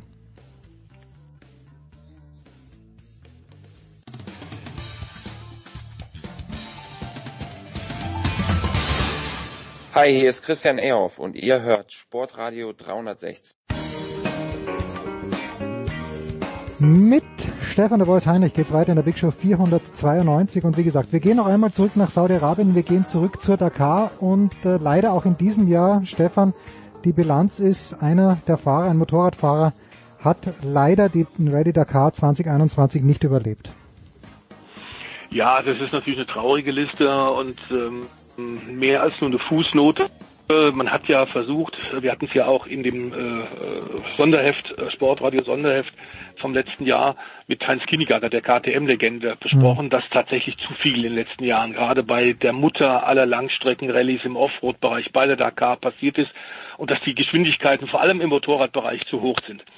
Ähm, er hat ja da äh, mit uns auch der Tiroler, der Kini, äh, eine Menge Dinge besprochen ähm, die nachzulesen sind bei, bei dem äh, Hashtag zwölf Monate. Hashtag zwölf Monate, ja. Ganz genau. Ähm, und er hat eine Menge der Vorschläge auch äh, tatsächlich bei der ASO, dem Dakar-Veranstalter, untergebracht. Die haben zugehört, die haben eine Menge von den Dingen umgesetzt. Ähm, und dies, das Tempo war in diesem Jahr zwar auch natürlich ein Thema, es ist ein Rennen, es ist ein Offroad-Rennen, aber klar ist, dass die eine Menge Dinge in die richtige Richtung gelenkt haben. Das muss bisschen noch weitergehen, denn du hast gerade gesagt, es ist leider wieder was passiert. Einer von diesen blöden Verknüpfungen von, von unglücklichen Umständen, obwohl tatsächlich inzwischen äh, man eine Menge getan hat, um die Sicherheit zu verbessern, ist es leider wieder passiert. Ein französischer Privatfahrer ist gestorben an seinen schweren äh, Kopfverletzungen, was natürlich der Dakar nicht hilft. Das ist ganz klar. Das sind so Schlagzeilen, die braucht man wie Bauchweh. Es waren aber, man muss es insgesamt sagen, deutlich weniger äh, schwere Unfälle. Also die Helikopterstaffeln, die da eingesetzt werden, um verunfallte äh, Dakateure zu, zu bergen, hatten deutlich weniger zu tun hm. in diesem Jahr, was schon mal zeigt, äh, der Veranstalter hat gelernt. Äh, das Reglement ist besser. Es geht wieder mehr in Richtung Abenteuer und nicht mehr reine Bolzerei ähm, mit autobahnähnlichen Geschwindigkeiten, sondern Navigation ist sehr, sehr wichtig, was aber natürlich wieder dafür sorgt, dass einige Leute unzufrieden sind und maulen, vor allem die, die nicht gewinnen. Okay, gut. Die, die nicht gewinnen, zu denen gehört der Stefan Peter Hansel nicht. Was, was, so ist es. Was treibt den Jungen noch an? Ich glaube, äh, was er noch nicht geschafft hat, oder hat er es doch schon geschafft, dass er gemeinsam mit seiner Frau gewinnt. Das, das steht noch aus. Oder habe ich das, hat er mit der schon mal gewonnen? Nee, ähm, mit der Frau hat das noch nicht mit der Andrea, das steht noch aus, aber es war wieder äh, eine fantastische Leistung von ihm und von dem deutschen X-Rate-Team. Wir sind dran an äh, dem Teamchef ja. Sven Quandt, der seit Jahrzehnten äh, im Offroad-Bereich Maßstäbe setzt und einen weiteren Dakar-Sieg mit seinen Autos, äh, in diesem Fall mit dem Mini X-Rate Buggy, äh, erzielt hat. Äh, wenn du allerdings natürlich Peter Hansel noch unter Vertrag hast, der für dich fährt, ähm, dann ist es deutlich leichter. Es ist der 14. Sieg für Mr. Dakar. Es ist unfassbar, mhm. wie gut er ist. Und er hat wieder mal diese große Erfahrung, die, in der Wüste, die er in der Wüste hat, ausgespielt. Vor einer Woche haben wir ja unter anderem über, äh, über Oriol auch gesprochen, auch so eine der Dakar-Legende leider ja an einem, an einem Kreislaufversagen gestorben ist. Ähm, lange Zeit auch äh, der ASO Dakar-Chef gewesen nach seiner aktiven Zeit. Und den nannte man eigentlich immer Monsieur Dakar. Hm. Ähm, ich glaube, äh, über, wenn er von oben runter guckt, hat er nichts dagegen, wenn wir den Titel tatsächlich jetzt dem Peter Hansel übergeben. Denn das ist äh, klassisch. Der äh, hat wieder gezeigt, dass solche schwierigen langen Rallyes mit Tagesetappen zwischen 400 und 800 Kilometer Offroad mit deutlich erschwerter Navigation, dass es da tatsächlich darauf ankommt, dass du gleichmäßig schnell fährst und auch materialschonend äh, der Nasser, äh, Alatia und eine Menge anderen der, der verrückten, der verrückten äh, wilden Treiber, die wahnsinnig schnell sind, auch ein Sebastian Löb, unglaublich schnell. Ich meine, der ist ja neunfacher Rallye-Weltmeister gewesen. Dem hat man jetzt mitgeteilt, nachdem er eine Demuts-Rallye hatte und tatsächlich gemerkt hat, scheiße, es ist so schwer, diese Rallye. Es ist wie so ganz anders als alle anderen klassischen Rallyes, wie Monte Carlo oder andere der, der Rallyes. Ähm, der ist zu jung und er ist zu schnell haben dem Herrn Löb die Kollegen jetzt gesagt. Und das mit äh, Anfang 40. Also der ist einfach noch, der fährt viel zu großes Risiko. Das gilt für einige anderen auch, die da Krawall sind. Und einer, der das eigentlich auch sagen müsste, äh, ist tatsächlich Heinz Kinigardner. Hm. Denn der hat ja siebenmal die Dakar bestritten. Als Und hat es aber nie gewonnen. Geführt. Ja, aber nie gewonnen. Er hat sie nie beendet. Nicht nur nicht gewonnen, er hat sie nie beendet. Ja. Er ist siebenmal ausgefallen und äh, ich weiß, zu der Zeit habe ich damals auch regelmäßig äh, über die Dakar berichtet, jeden Tag. Ähm, ich habe oft mit ihm telefoniert und habe gesagt, Kini, jetzt bist du vorne, du hast acht, neun, zehn Minuten Vorsprung.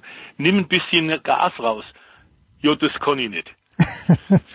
ähm, und genauso ist es bei Nasser Al-Attiyah und bei anderen Leuten, das sind einfach wirklich Vollgastiere. Aber die, obwohl Nasser Al-Attiyah auch dreimal die Dakar schon gewonnen hat, haben einen großen Nachteil gegenüber dem Stefan Peter Hansel, das ist die Taktik. Und der Peter Handel weiß genau, es gibt bei jeder Dakar-Rallye in jedem Jahr zwei oder drei Schlüsselsituationen und zwei oder drei Schlüsseltage. Und da musst du vorne sein. Hm.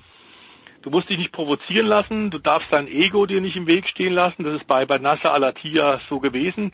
Der wollte unbedingt den Prolog gewinnen, bei dem es nur um die Startreihenfolge ging und sonst um gar nichts. Also es war noch bevor die Dakar 2021 wirklich losgegangen ist. Aber er hat wollte er, hat er sie schon verloren gehabt, oder wie? Hat er sie schon verloren gehabt, sagte der Nasser weil er falsche Taktik gewählt hat, oder wie? Das war völlig falsche Taktik. Der hat dann in der Startreihenfolge hinten starten müssen, nur hm. weil er beim Prolog beim Live-Fernsehen unbedingt zeigen wollte, was für ein geiler Typ er ist. Ah, ja, ja. Und äh, er ist derjenige, der jetzt unheimlich mault und sagt, ja, das Reglement ist nicht fair und überhaupt. Und das ist einfach natürlich völliger Blödsinn. Geduld zahlt sich aus und die Erfahrung natürlich ganz klar in den Wüstenmeeren, in den Dünenmeeren, dass du einfach weißt, wann kann ich schnell fahren, wann langsam. Und Peter Hansel hat genau diese Mischung fantastisch wieder umgesetzt.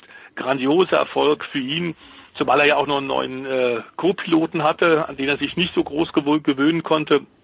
Edouard Boulanger, weil äh, Ehefrau Andrea krankheitsbedingt ja kurzzeitig ausgefallen ist. Mhm.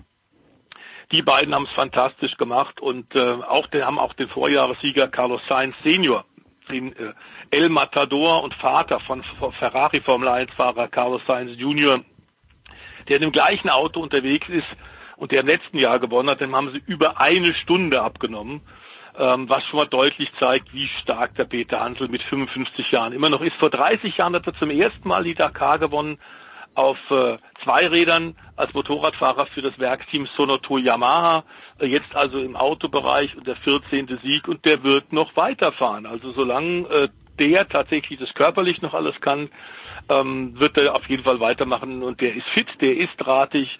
Da kann sicherlich noch einiges kommen und mehr als der 14. Sieg. Hm.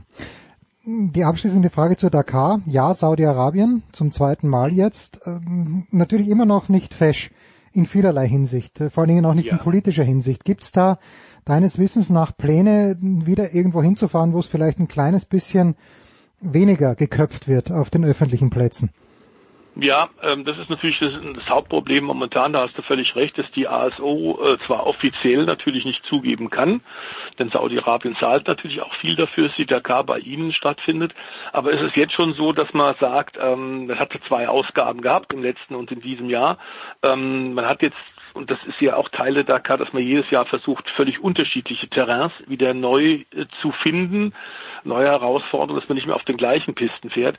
Und es war jetzt schon zu verkünden oder zu, zu erfahren hinter den Kulissen, dass die ASO versucht, in Nachbarländer auf jeden Fall auch äh, die Routen auszuweiten als Start- und Zielort. Da gibt's noch einen äh, Vertrag für weitere drei Jahre wird weiter Saudi-Arabien bleiben. Es war ein Fünfjahresvertrag. Aber es ist jetzt schon so, dass man das versucht, etwas auszuweiten und vielleicht auch wieder ähm, vom, vom, vom äh, Mittleren Osten tatsächlich in mehr in Richtung Afrika wieder zu gehen. Hm. Wobei wir da nicht wissen, wie instabil das auch ja, bei gut, vielen, ja. vielen äh, Ländern das Regime jeweils ist. Das war das Problem, warum man äh, dann zehn Jahre nach Südamerika ausweisen musste, ausweichen musste, weil man tatsächlich in Afrika kein Land fand mit genügend politisch, äh, politischer Stabilität. Ähm, das war mehr gezwungen als ein gewünschter Wechsel. Aber in Südamerika äh, ist man ein Jahrzehnt geblieben, hat da die vernünftigen Verhältnisse gehabt. Aber ich glaube, das Problem, was du anschneidest, ist ein tatsächlich aktuelles und das weiß der Veranstalter auch. Und jetzt geht's aus der Wüste, ne, also die Rallye Monte Carlo, The Voice, ich habe irgendwie da immer Eis und Schnee vor mir, vielleicht ist es auch mhm. die, die Zeit, als Franz Wittmann, wer sich erinnern kann, noch gefahren oh, ist, ja. Dam damals auch im Audi, aber die geht in diesen, sind es diese Minuten oder sind es diese Tage, wo es losgeht in Monte Carlo? Es geht heute los, ähm, das ist Beginn der Rallye-Weltmeisterschaft, der klassischen WRC, World Rally Championship. Ähm, die beginnt jetzt. Äh, was war ja so, dass auch dort Corona-bedingt im letzten Jahr wir erst im Dezember den Finallauf hatten und der Weltmeister einer durch Corona verkürzten WM-Saison 2020 gefeiert haben, nämlich in Monza, auch so ein hm. Klassiker. Wir hatten jetzt zum allerersten Mal die Rallye Monza im Programm äh, als WM-Lauf und da hat sich Sebastian Auger äh, zum siebten Mal als Weltmeister küren lassen. Der fährt ja doch nochmal, obwohl er eigentlich für Ende 2020 seinen Rücktritt angekündigt hatte. Hat er gesagt, okay, das war eine Rallye, Rallye-WM-Saison im letzten Jahr mit nur wenig Läufen. Ähm, das ist nicht so, wie ich mir den Abschied vorstelle. Ich werde in jedem Fall, ob ich nun Weltmeister werde oder nicht, 2021 noch komplett fahren und deswegen gilt er natürlich bei der Monte Carlo Rallye auch mit als Favorit, nicht nur als amtierender Champion, sondern, was wenige Leute nur wissen, im, äh, einem der wichtigsten Orte der Rallye Monte Carlo, in Gap, ist er tatsächlich groß geworden und mhm. hat da als Kind schon äh, die Monte Carlo Rallye immer wieder verfolgt. Ähm, und da ganz offenbar ist es passiert, dass es ihn erwischt hat, der Rallye-Virus. Ähm, hat die Rallye ja auch schon siebenmal gewonnen. Ähm, und ähm, da wird sogar ein Walter Röhrl zugeben, der ist momentan die absolute Messlatte. Ähm, aktuell also bei Toyota und er weiß auch, dass er in diesem Jahr äh, wieder sehr, sehr schwer haben wird. Fünfkampf, sind mindestens fünf Leute, die man erwähnen muss, die nicht nur bei der Monte Carlo in den französischen Seealpen und aktuell hat es da unglaublich viel Schnee. Ähm, sondern ganz klar auch im weiteren Verlauf der Saison. Die Kenia Rallye soll ja wieder mit dabei sein, die Safari Rallye auch so ein absoluter Klassiker. Oh ja, natürlich, ja. ja ja. WM-Kalender, die soll wieder dabei sein. Ähm, und wir haben auch ein sehr gesundes Starterfeld äh, in diesem Jahr, also für den geplanten zwölf Läufen, ob wir die alle durchhalten können, alle äh, abfahren können, ist mal die Frage. Aber wir haben jetzt in Monte Carlo eine Liste mit fast 100 Nennungen das ist schon erstaunlich, hängt natürlich aber auch mit dem Mythos ähm, der Mutter aller Rallyes zusammen. Ähm, und der Walter Röhrl hat uns ja immer gesagt, der zweifache ehemalige deutsche Rallye-Weltmeister, ähm, Weltmeistertitel schön und gut, aber die Monte Carlo ist es, auf die es drauf ankommt. Äh, die Kollegen von Servus, lieber Jens, haben jetzt einen neuen Fernsehvertrag und werden sogar live berichten. Ähm, äh, im deutschsprachigen Raum, das heißt auch in Deutschland, Servus TV, also Rallye WM komplett live und das geht los am die erste Live-Sendung werden sie machen am Sonntag, 24. Januar ab 12 Uhr mit einem sehr, sehr guten Experten als Kommentator. Unbedingt angucken. Die Monte ist wirklich eine Zugpferd. Ich bin mal gespannt, ob Windorf Evans, der äh, so lange tatsächlich ähm, dafür gesorgt hat, dass sein Sohn einer der großen äh, Rallye, Rallye-Heroen der Zukunft werden kann, ob der wieder die Daumen hält für Sohn Elfein. Denn der war bei der Monte Carlo, äh, bei der, bei der Monza Rallye im Grunde der Titelfavorit hat das Auto da in den Graben gelegt, war sportlich sehr fair, hat alle nachfolgenden Fahrer gewarnt, auch Sebastian Ogier, das fand der toll. Das, äh, obwohl er das selbst, hat er, genau, das hat er letzte Woche, glaube ich, auch schon mal erwähnt, oder? Da ganz genau, dran, genau. Ja? Und äh, das, der hat jetzt wieder eine erneute Chance, äh, Elfine Evans, wieder unterstützt vom Papa, dem ehemaligen Schulbusfahrer. Dann haben wir einen ganz jungen Mann, Kalle Rovempere dessen mhm. Papa Harry als Finne eh schon in den zu Gruppe B-Zeiten einer der ganz starken Fahrer war. Kalle ist jetzt 19 Jahre alt und der war schon richtig stark in seinem ersten vollen Jahr, 2020. Da waren es nur sieben Läufer, der hat also nicht so viel lernen können, aber Ogier sagt, das ist ein Mann der Zukunft, auch er in einem Toyota. Dann haben wir natürlich Thierry Neville, den Vize-Champion, bei dem er sagen muss, der ist so ein bisschen Schalke 04 des Rallye-Sports. Oh mein Gott. Ähm, der wird's nie, der ist immer knapp davor. Ach so, ich dachte, er ist kurz vorm Abstieg im Moment. Nee, nee. Nee, vom Abstieg ist er nicht, aber ob das bei ihm nochmal was wird, ich glaube, dass irgendwann die Psyche, die auch im Bein spielt. Wenn er jetzt permanent immer wieder einzelne WM-Läufe gewinnst, eigentlich reif bist für den WM-Titel, aber aus irgendwelchen Gründen klappt's immer nicht. Thierry Neville ähm, eigentlich abonniert auf den Vize-Weltmeistertitel. Und dann haben wir noch Ott Tenak, den wir unbedingt erwähnen sollten, der jetzt ja auch bei Hyundai fährt äh, Teamkollege damit ist von Thierry Neville und der eine harzige Saison, Anfang Debütsaison hatte, der ehemalige Weltmeister äh, bei dem Team aus Korea, äh, sitzt aber, muss sagen, das Rallye-Team von Hyundai sitzt in Alsnau in Deutschland. Äh, da äh, ist also der Dreh- und Angelpunkt der Rallye-Aktivitäten. Und Ott Tenak, bin ich sicher, nachdem er sich jetzt eingewöhnt hat, wird er stärker sein, 2021. Und als ehemaliger Rallye-Weltmeister wird das Fahren ja nicht verlernt haben. Auf Ott Tenak wäre ich noch zu sprechen gekommen. Diesen Namen habe ich mir gemerkt und interessant, dass du darauf hinweist, der Voice, äh, ab diesem Jahr, also Servus TV, MotoGP haben sie ohnehin schon in den letzten Jahren gehabt. Jetzt kommt die Relevant dazu und man darf nicht vergessen, also in Deutschland ist es ja nicht so, aber in Österreich teilt sich Servus TV mit dem ORF, was, was Wahnsinn ist eigentlich, weil seit ich denken kann, und das ist jetzt dann doch schon leider sehr, sehr viele Jahre her, ähm, hat der ORF die Formel 1 übertragen und in die im, im Jahr, ab dem Jahr 2021 gibt es eine 50-50 Aufteilung. Und wenn ich es richtig verstanden habe, Monte Carlo und Österreich übertragen beide parallel. Das wird man aber dann mal sehen. Tennis gibt's auch bei Servus TV. Also äh, das Geld von Herrn Mateschwitz ist im Motorsport angelegt, zumindest was die... So oder so gut angelegt. So oder so gut angelegt. Der Voice, ich danke dir herzlich, ich bin mir sicher, wir finden auch nächste Woche wieder Themen. Dann wollen wir ja wissen, wie es bei der Monte Carlo läuft. Kurze Pause in der Big Show 492.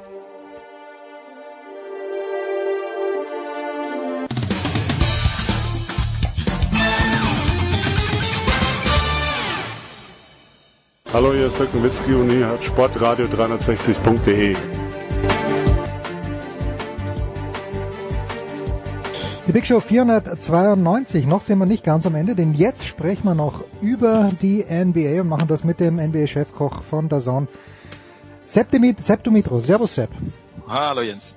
Also, ähm, irgendwie waren wir schon alle drauf gespannt auf dieses Debüt von Kyrie Irving bei den Brooklyn Nets, äh, auch mein Sohn, der sich natürlich mehr den Dallas Mavericks verwandt fühlt, ich auch. Ist jetzt nicht so gut gelaufen. Ein irre hohes Scoring in diesem Spiel gegen die Cleveland Cavaliers, aber dann verloren. Sepp, äh, ich, ich kann zwar nur in die Boxscore reinschauen, äh, du, du hast sicherlich die Insights. Warum braucht das Ganze noch ein bisschen? Ja, weil dieses äh, Konstrukt hier völlig neu zusammengewürfelt worden ist in den letzten Tagen und ähm, sich solche Teams, und das hat uns die Historie eindrucksvoll gelehrt, äh, erstmal finden müssen. Ja, das war bei äh, den Miami Heat damals mhm. so, als LeBron James, Dwayne Wade und Chris Bosh zusammenkamen. Das war auch bei den Cleveland Cavaliers so, als LeBron James dann zurück ist. Äh, vielleicht erinnert sich der ein oder andere, Kyrie Irving war schon dort in seinem vierten Jahr, dann kam LeBron James zurück aus Miami und äh, die sind fürchterlich gestartet. Ich glaube, die ersten 20 Spiele waren sie bei unter 50 Prozent sogar, wenn ich mich richtig erinnere, 19 zu 20 oder was der Start damals war. Und äh, da mussten sich ähm, erstmal Hierarchien etablieren und nicht, dass Brooklyn jetzt ein Hierarchieproblem hätte, aber wie gesagt, ja, es gibt nur einen Ball. Äh, diese drei Typen, die müssen erstmal einen Rhythmus finden, die müssen auch ihre Stärken und Schwächen kennenlernen. Das hat James Harden auch in der Pressekonferenz gesagt während seines Wechsels. Und äh, die Feinabstimmung, auf die kommt es dann letzten Endes an, aber dafür ist äh, die Regular Season da. Wir haben gestern, wer das Spiel geschaut hat, äh, sicherlich zwei verschiedene Seiten der Medaille gesehen. Auf der einen Seite die angesprochenen Abstimmungsschwierigkeiten, ja, wie so oft bei solchen Teams, da stehen dann eben zwei absolute Superstars rum, während einer so sein, sein One-on-One-Game fährt. Und ähm, auf der anderen Seite der Medaille phasenweise einfach perfekter Basketball, wo alle drei wie so ja, ich sag mal so Wide Receiver im Football, wenn sie sich crossen und dann läuft einer nach da, einer nach da, also dass sie sich so schneiden und, und, und gegenseitig den Ball zuspielen und der Ball flitzt dann so von links nach rechts und, und zwischen den einzelnen Staffetten hin und her. Und ich glaube, die ersten neun oder zehn Würfe haben sie auch getroffen als Team. Also da ist schon enorm viel Potenzial da. Defensiv wird die Frage sein, wie kompensiert man eben ähm, die Schwierigkeiten auch da äh, viel mehr individual Basketball momentan als abgestimmt als Team. Aber da kommt es jetzt eben auf Steve Nash an, den Head Coach, auf Mike D'Antoni, auf ein paar der anderen Assistant Coaches und äh, vermutlich dann auch auf äh, Sean Marks, den äh, General Manager, der sicherlich noch nachrüsten werden muss, vor allem auch auf den großen Positionen, vielleicht auf den großen Flügelpositionen, da so ein bisschen mehr defensiv ähm, Variabilität reinzubringen es ist erst der Anfang. Also es war ähm, sicherlich ähm, so ein bisschen zu erwarten, dass es da auch eine Weile dauert, bis die Typen sich finden. Ähm, jetzt hast du natürlich auch Pech, dass du gerade in die Cavaliers reinrennst, die äh, eine gute Defensive erstmal stellen, hat man gestern ähm, phasenweise auch gesehen und dass Colin Sexton auch völlig heiß gelaufen ist, 20 Punkte in Folge, Career High 42, also das passiert auch nicht jeden Abend.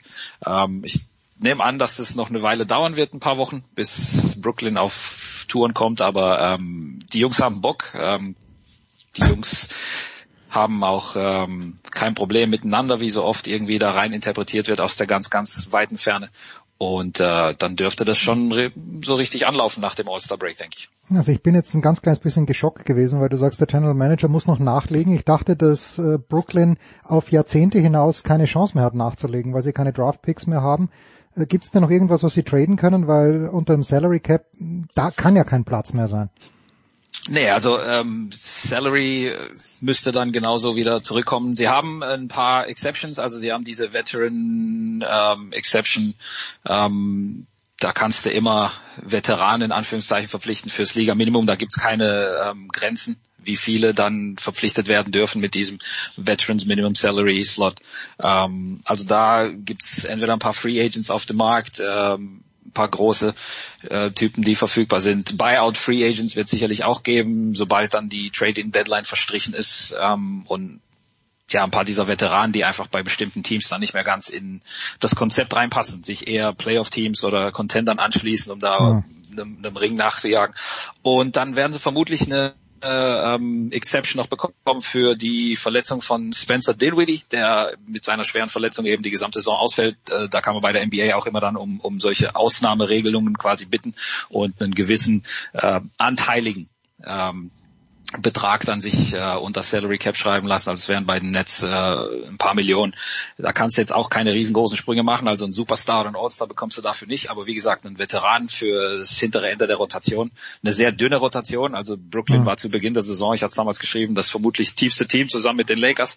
Ähm, davon ist jetzt nichts mehr übrig, die sind jetzt sehr, sehr spitzenlastig und äh, nach den ja, ich sag mal Top 6, 7 vielleicht maximal acht Jungs, wenn man so beide Augen zudrückt und blinzelt, ähm, ist dann eben gar nichts mehr da. Also da muss auch dann eine gewisse Mindestanzahl an Spielern mitgeführt werden im Kader, damit die NBA dann sagt, ja, das ist okay in Richtung Playoffs. Aber wie gesagt, es ist noch Zeit da. Ähm, ich denke, eins, zwei Verpflichtungen werden wir noch sehen. Ähm, nur nochmal, das sind jetzt auch keine Typen, die jetzt äh, Playoff-Serien mitentscheiden werden. Das wird vor allem an diesen drei Typen liegen. Und ja, dann halt auch so an Spielern wie DeAndre Jordan, äh, Jeff Green, äh, Joe Harris, der gestern interessanterweise, ähm, das habe ich auch geschrieben, nur von der Bank kam. Mhm. Äh, mal gucken, ob der dann vielleicht in die erste fünf rutscht. Aber nochmal, Offense wird wahrscheinlich nicht das Problem dieses Teams sein. Es geht eher darum, defensiv dann zumindest Mittelmaß zu erreichen und das mit einer, einer bombastischen Offense, äh, das wird dann schon äh, ziemlich schwer zu schlagen sein auch. Das also im Osten, im Westen, weil du die Lakers selbst schon angesprochen hast, sind 11 und 4. Ich habe jetzt äh, vor zwei, drei Tagen gesehen, dass sie gegen die Warriors verloren haben, auch weil zu Steph Curry kommen wir gleich. Aber wie gefällt dir denn Herr Dennis Schröder bis jetzt bei den Lakers? Ja, fantastisch. Ähm, ich weiß nicht, warum manche Leute in Deutschland immer noch überrascht sind, dass ähm, einer der zuletzt besten Ersatzspieler der Liga, ähm, zusammen mit Montrezl Harrell, mit dem er jetzt bei den Lakers ähm, gemeinsam aufläuft, ähm, dass der abliefert ähm, mhm. in einer kleineren Rolle, in einer ganz klar umrissenen Rolle als ähm, einer der Unterstützer von LeBron James und Anthony Davis. Also er macht ähm, einen fantastischen Job. Er spielt ähm, nach wie vor denselben Basketball, den er immer gespielt hat. Er ist, wie gesagt, ähm, älter, erfahrener, reifer geworden und ähm, 15 Punkte und 5 Assists knapp im Schnitt, also es sind glaube ich 14,8, äh, ein bisschen unter 5 bei ähm, guten Quoten für ihn. Also ich, ich finde ähm, ich finde das stark und äh, nochmal, klar hat er in OKC letztes Jahr mehr gepunktet, klar hat er zum Teil auch äh, höhere Spielanteile in vor allem dieser Drei-Guard-Lineup, die äh, OKC damals gefahren ist mit ihm und mit Chris Paul und mit äh, Shea Gilgis Alexander, aber wir sehen auch bei den Lakers, ja, die ähm, Aber die Lakers sind nach wie, entschuldige, das die Lakers, die, bei denen hat es ja nicht getan, die sind jetzt wirklich das tiefste Team. Weil Brooklyn ja, genau, ja. ja, absolut. Also das war nochmal, also Lakers ohnehin nach den Moves im Sommer sowieso ähm, glaube ich, auch der große Favorit auf ein Repeat. Und ähm, du kennst mich, Jens, du, du kennst mich mittlerweile lang genug. Ich sage immer, ein Championship-Team, wenn das nicht auseinanderfällt, dann ist es definitiv äh, zumindest einer der Top-Favoriten und ein Champ musst du erstmal schlagen und erst wenn der Champ geschlagen ist, dann gibt es einen neuen Favoriten. Ähm, und, und die Lakers haben nachgelegt. Und Dennis Schröder, Montrezl Harrell, das sind fantastische Additionen. Marc Gasol haben sie auch geholt, Wesley Matthews. Also ähm, was ohnehin schon da war bei den Lakers, davon haben sie nicht viel verloren. Vielleicht ein bisschen Veteran-IQ, ähm, aber nochmal, das sind äh, sportlich exzellente Additionen. Und das ist auch ein Grund, so Typen wie Dennis Schröder, so Typen für Montrezl Harrell, die während der Regular Season dann auch richtig Gas geben können, dass die Lakers ähm, bei 11 zu 4 dastehen und, und Platz 1 sich teilen mit den Clippers im Westen. Und Dennis ist, wie gesagt, ein Teil des Puzzles. Es gibt ähm, genug Szenen, in denen wir auch das Zusammenspiel sehen. Es ist jetzt nicht so, als würden sie ihn nur reinschieben, wenn LeBron jetzt unbedingt auf die Bank muss oder AD auf die Bank muss und nur jetzt die Bankspieler reinkommen. Also das ist schon alles sehr ähm, harmonisch dort und, und, und es wächst zusammen. Und auch das, also wir haben von Brooklyn gerade gesprochen, dass es dann in Richtung Playoffs darum geht, dann so ein Team dann äh, zu schlagen. Ja, zeig mir mal ein Team, das sich äh, Hoffnung machen kann. Vielleicht außer ähm, irgendwie einem, einem, einem Außenseiter, der dann eine gute Serie erwischt. Aber die Lakers, wenn es heute losgehen würde mit den Playoffs, gerade auch wegen Addition, wegen Dennis Schröder, ganz klar der große Favorit in jeder Best of Seven Serie. Das wollte ich nämlich auch gerade anmerken. Gut, ein, zwei Spiele gewinnen ist das eine, aber wirklich eine Best of Seven Serie gewinnen, das äh, funktioniert dann ja nicht so gut. Wobei letztes Jahr wir das mit den Jazz ja gesehen haben, dass es funktionieren kann. So, wenn du vorhin schon mittelmäßig ansprichst, also nichts ist mittelmäßiger als eine 7 und 7 Bilanz und das ist bei den Dallas Mavericks so. Warum? Sepp, warum? Ich habe auch mit, mit Ray vor ein, zwei Wochen über Luka Doncic, über den ich sehr gerne spreche, der mir aber ein kleines bisschen Sorgen macht, weil entweder zieht er sich immer sehr dick an oder er hat wirklich noch den Jan-Ulrich Winterspeck. Ähm, warum ist, ist Dallas nicht besser als, als da, wo sie stehen? Äh, Verletzung würde ich sagen jetzt. Mhm. Also ähm, Maxi Kleber fünf Spiele verpasst. Ähm,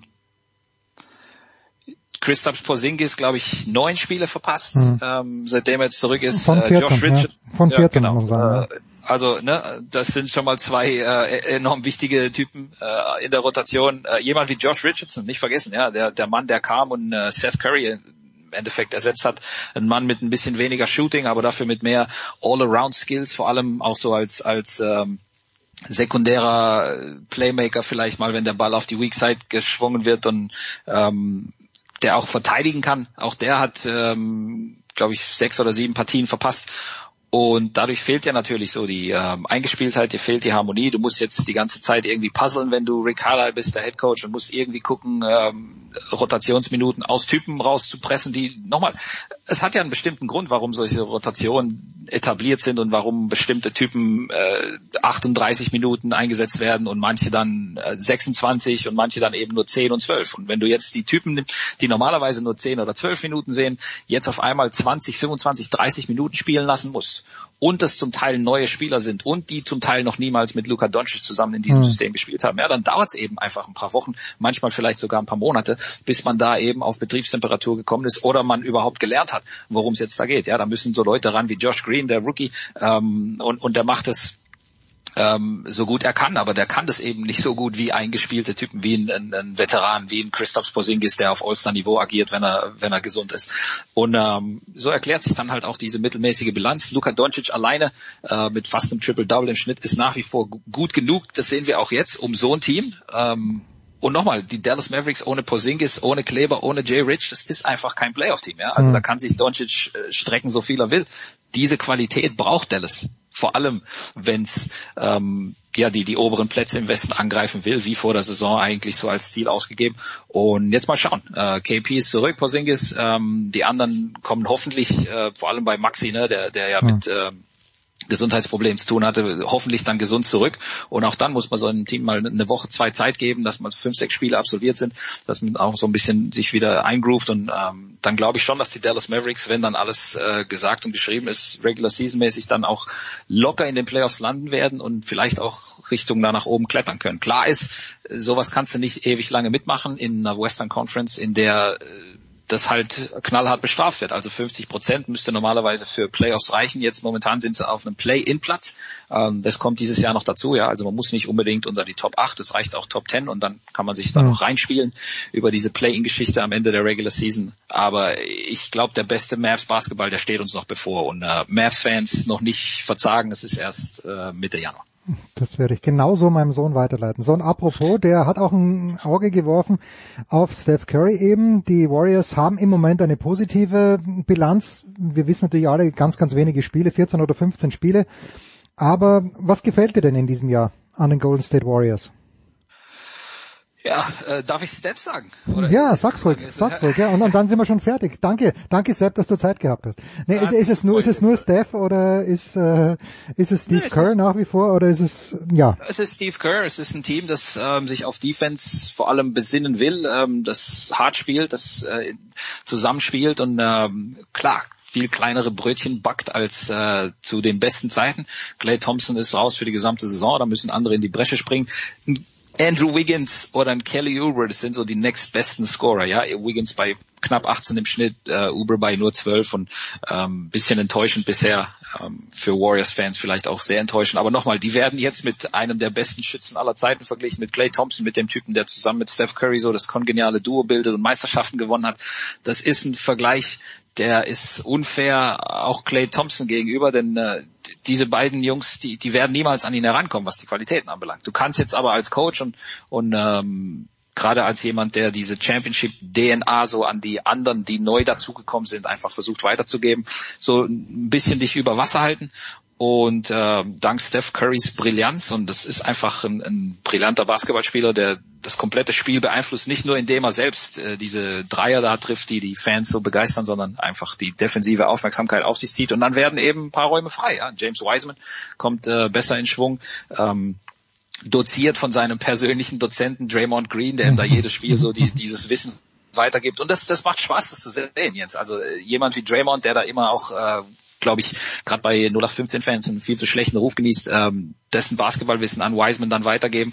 Und nochmal, die Golden State Warriors werden mit der Meisterschaft nichts zu tun haben in dieser Konstellation. Aber was ist denn, wenn Clay Thompson dann nächstes Jahr hoffentlich zurück gesund ähm, auf dem Parkett steht, wenn ein Wiseman gigantische Schritte macht, dank Draymond Green und wenn die Warriors vielleicht so einen Mini-Erfolg feiern können, indem sie sich in die Playoffs ähm, mogeln im, im Westen, das wäre, glaube ich, schon ein Erfolg und das ist wär, was, worauf Golden State dann aufbauen kann. Und nochmal, solange Steph Curry dabei ist, dann, dann hast du zumindest eine Chance. Ähm, wenn dann Clay Thompson dazukommt und wer weiß, was da noch passiert personell. Äh, also die können ja auch traden. Also ein Andrew Wiggins, Kelly Oubre, nur weil die jetzt gerade ein War, äh, Warriors-Trikot tragen, heißt ja noch lange nicht, dass es auch äh, dabei bleiben muss. Vielleicht ähm, wird dann auch ein bisschen gefeilscht und äh, man holt sich einen anderen Spieler oder im Sommer oder wer auch immer verfügbar werden sollte. Ähm, Golden State macht Spaß. Und ähm, nochmal, das ist nicht auf demselben Niveau wie die Revolution, die sie da Mitte der letzten Dekade losgetreten haben, aber ähm, wer so ein bisschen, ich sag mal, neutral Basketball schauen will, ähm, Steph Curry Team ist immer empfehlenswert, wenn Steph Curry gesund ist. Wir nehmen mit aus diesem Gespräch mit Sepp Dumitro, suchen wir uns doch alle einen Mentor, der wie Draymond Green ist. Schlechtes Image, Unbedingt. aber für unseren Beruf äh, großartig. Danke dir. Besser geht's sich. Äh, danke. danke dir, Sepp, für, für deine Einschätzung. Eine kurze Pause und dann geht's weiter in der Big Show 492 und dann schmeißen wir uns mit Tennis raus.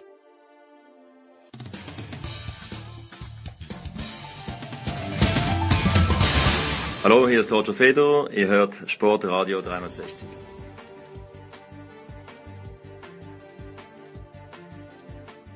Ja, genau. Herrschaften, es geht weiter in der Big Show 492. Es geht dem Ende zu in der Big Show 492, aber we go out with a bang. Und wir machen das zum einen mit Paul Häuser von Sky Sport News und von Sky. Servus, Paul.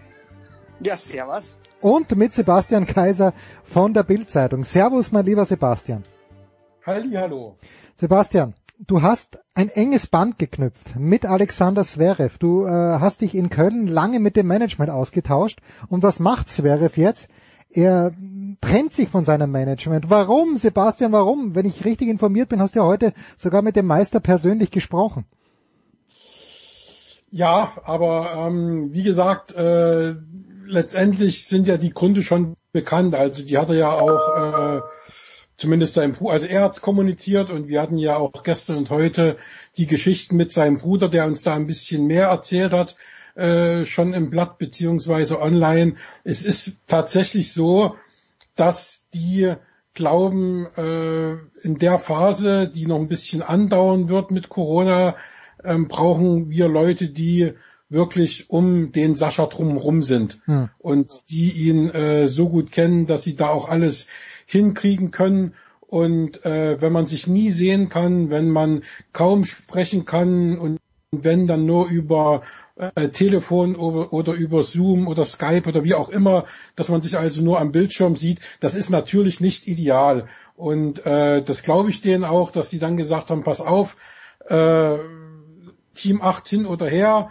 tolle Agentur, brauchen wir nicht drüber zu reden, aber äh, ich hätte jetzt ganz gerne jemanden, der immer bei mir ist und da bleiben nicht sehr viele übrig. Und äh, da fiel eben dann die Wahl, das war also mehr oder weniger äh, ja auch so ein Prozess, das hat ja Mischa auch gesagt, das ist ja jetzt nicht, dass man sich an den Abendbrottisch setzt und sagt, okay, ich hätte da mal was mit dir zu besprechen, ich möchte, dass du mein Manager wirst, sondern das war dann äh, schon so ein Prozess über mehrere Wochen, wo man dann sagt, okay, äh, vielleicht ist das die beste Lösung, äh, wenn du das jetzt übernimmst mit dem Sergei Bubka Junior zusammen und äh, wie gesagt, ich glaube auch nicht, dass das in Stein gemeißelt ist. Also lass mal irgendwann äh, dieses Corona vorbeigehen und wir dann wieder ganz normale Verhältnisse haben. Also ich rede jetzt wirklich davon, wenn es wieder richtig vorbei ist und wir so leben wie vorher. Und dann kann ich mir schon vorstellen, äh, dass da zu dem Novizen in der äh, Geschichte, nämlich dem äh, Mischa, der wie gesagt ja da völlig neu ist in, äh, in diesem Beruf, dass da noch mal jemand Erfahrenes dazukommt, von dem er dann lernen kann. Ne? Also das hm. kann ich mir schon vorstellen. Aber wie gesagt, das ist jetzt zurzeit überhaupt kein Thema. Das machen jetzt die beiden und äh, dann schauen wir mal, was bei rauskommt. So wie es Michael auch gesagt hat. Entweder es klappt oder es klappt nicht, aber wir wollen es erst mal probieren. Niemand versteht Alexander Zverev besser als Paul Häuser von Sky Sport News HD und ich habe aber gestern äh, Mischa Zverev ja auch gesehen bei Sky Sport News HD mit äh, Moritz Lang. Ich habe ihn dann so verstanden, ja, also im Grunde genommen das, was Sebastian auch gesagt hat. Äh, Team 8 ist ja nicht ganz weg, kommt vielleicht zurück, aber dennoch Paul, der Coach ist weg, man hat sich getrennt, wer auch immer sich da von wem getrennt hat und äh, das Management, das vielleicht jetzt nicht ganz so wichtig ist, ist auch nicht mehr da. Emanzipiert hat er sie nicht aus meiner Sicht. Hast du, hast du ein bisschen Sorgen um deinen drittliebsten Spieler? Ja, ja vergiss mir nicht äh, Luca Pui, genau. Ja, natürlich nicht. Äh, ja, also erstmal Einspruch. Ich glaube, da gibt's noch ganz andere, die, die äh, Sascha Zverev noch viel besser verstehen. Ich habe schon einige Fragezeichen da in meinem Kopf. Und das wäre jetzt auch meine Rückfrage an Sebastian gewesen. Also, weil Management und, und so eine Marke Zverev, die baut man ja über Jahre auf. Und da, das ist ja nicht äh, jetzt auf ein, zwei Jahre ausgelegt, sondern ich würde jetzt eher sagen, das Team 8, die müssen doch mit ihm eigentlich für die nächsten fünf bis zehn Jahre was vorgehabt haben. Er sollte doch eigentlich, wenn Federer dann auch die Karriere ja, dann irgendwann mal beendet, sollte vielleicht Zverev so der, der nächste große, das große Aushängeschild von Team 8 sein. Klar, es gibt noch Corey Goff und alles, aber gerade für den Labour Cup und sowas, also da hatte ich schon eigentlich das Gefühl, dass da Team 8 große Pläne mit ihm noch hatte. Insofern würde ich jetzt da schon das Ganze mal ein bisschen in Frage stellen und, und habe vielleicht schon das Gefühl, klar, so wie das letzte Jahr gelaufen ist, dass das nicht ganz rund war und dass es dann vielleicht auch ja, auch einen Austausch gab, wo man gesagt hat, vielleicht äh, lassen wir das Ganze erstmal ruhen. Mal schauen, was in Zukunft ist. Aber Sebastian, wie, wie bewertest du es? Glaubst du nicht vielleicht, dass man jetzt, ähm, dass eigentlich der, der Plan doch eigentlich ein langfristiger hätte sein müssen? Ja. Oder hat, hast du das Gefühl, die kommen auf jeden Fall wieder zusammen? Also äh, wer auch immer, ob Team 8 oder jemand anders, ich glaube fest, äh, ohne dass das jetzt äh, weder von Sascha noch von Mischa gesagt wurde, ähm, ich glaube fest, dass irgendwann, wenn der ganze Corona-Mist vorbei ist, wieder jemand zum Team dazu stößt, der Erfahrung hat mhm. auf diesem äh, Management-Sektor. Ähm, Team 8 ist ja, das ist ja auch schon durchgesickert, dass, dass, dass Toni Gottzig sich langsam rausziehen will, ne? dass der also auch äh, äh kürzer treten möchte und den großen Macher bei Team 8, der dieses gesamte Konstrukt dann übernimmt und äh, das auch übernehmen kann, von, wirklich auch vom Können her, ähm, das ist natürlich auch sehr schwierig. Und äh, die ganzen jungen Leute, die dabei sind, die haben natürlich die Erfahrung noch nicht. Und deswegen glaube ich, dass eben in so einer Phase, wo man sich nie treffen kann, wo man sich vielleicht äh, ja höchstens äh, virtuell austauschen kann, dass das für keine der beiden Seiten ideal war und dass dann äh, Sascha irgendwann gesagt hat, okay, dann versuche ich halt einen anderen Weg zu gehen, mal einen völlig neuen. Und äh, er ist ja Familienmensch, die Familie hat ja auch im sportlichen Bereich immer alles bestimmt und demzufolge glaube ich, dass das eben jetzt ein Versuch ist, komplett das ganze Produkt Zverev auf die Familie zu übertragen.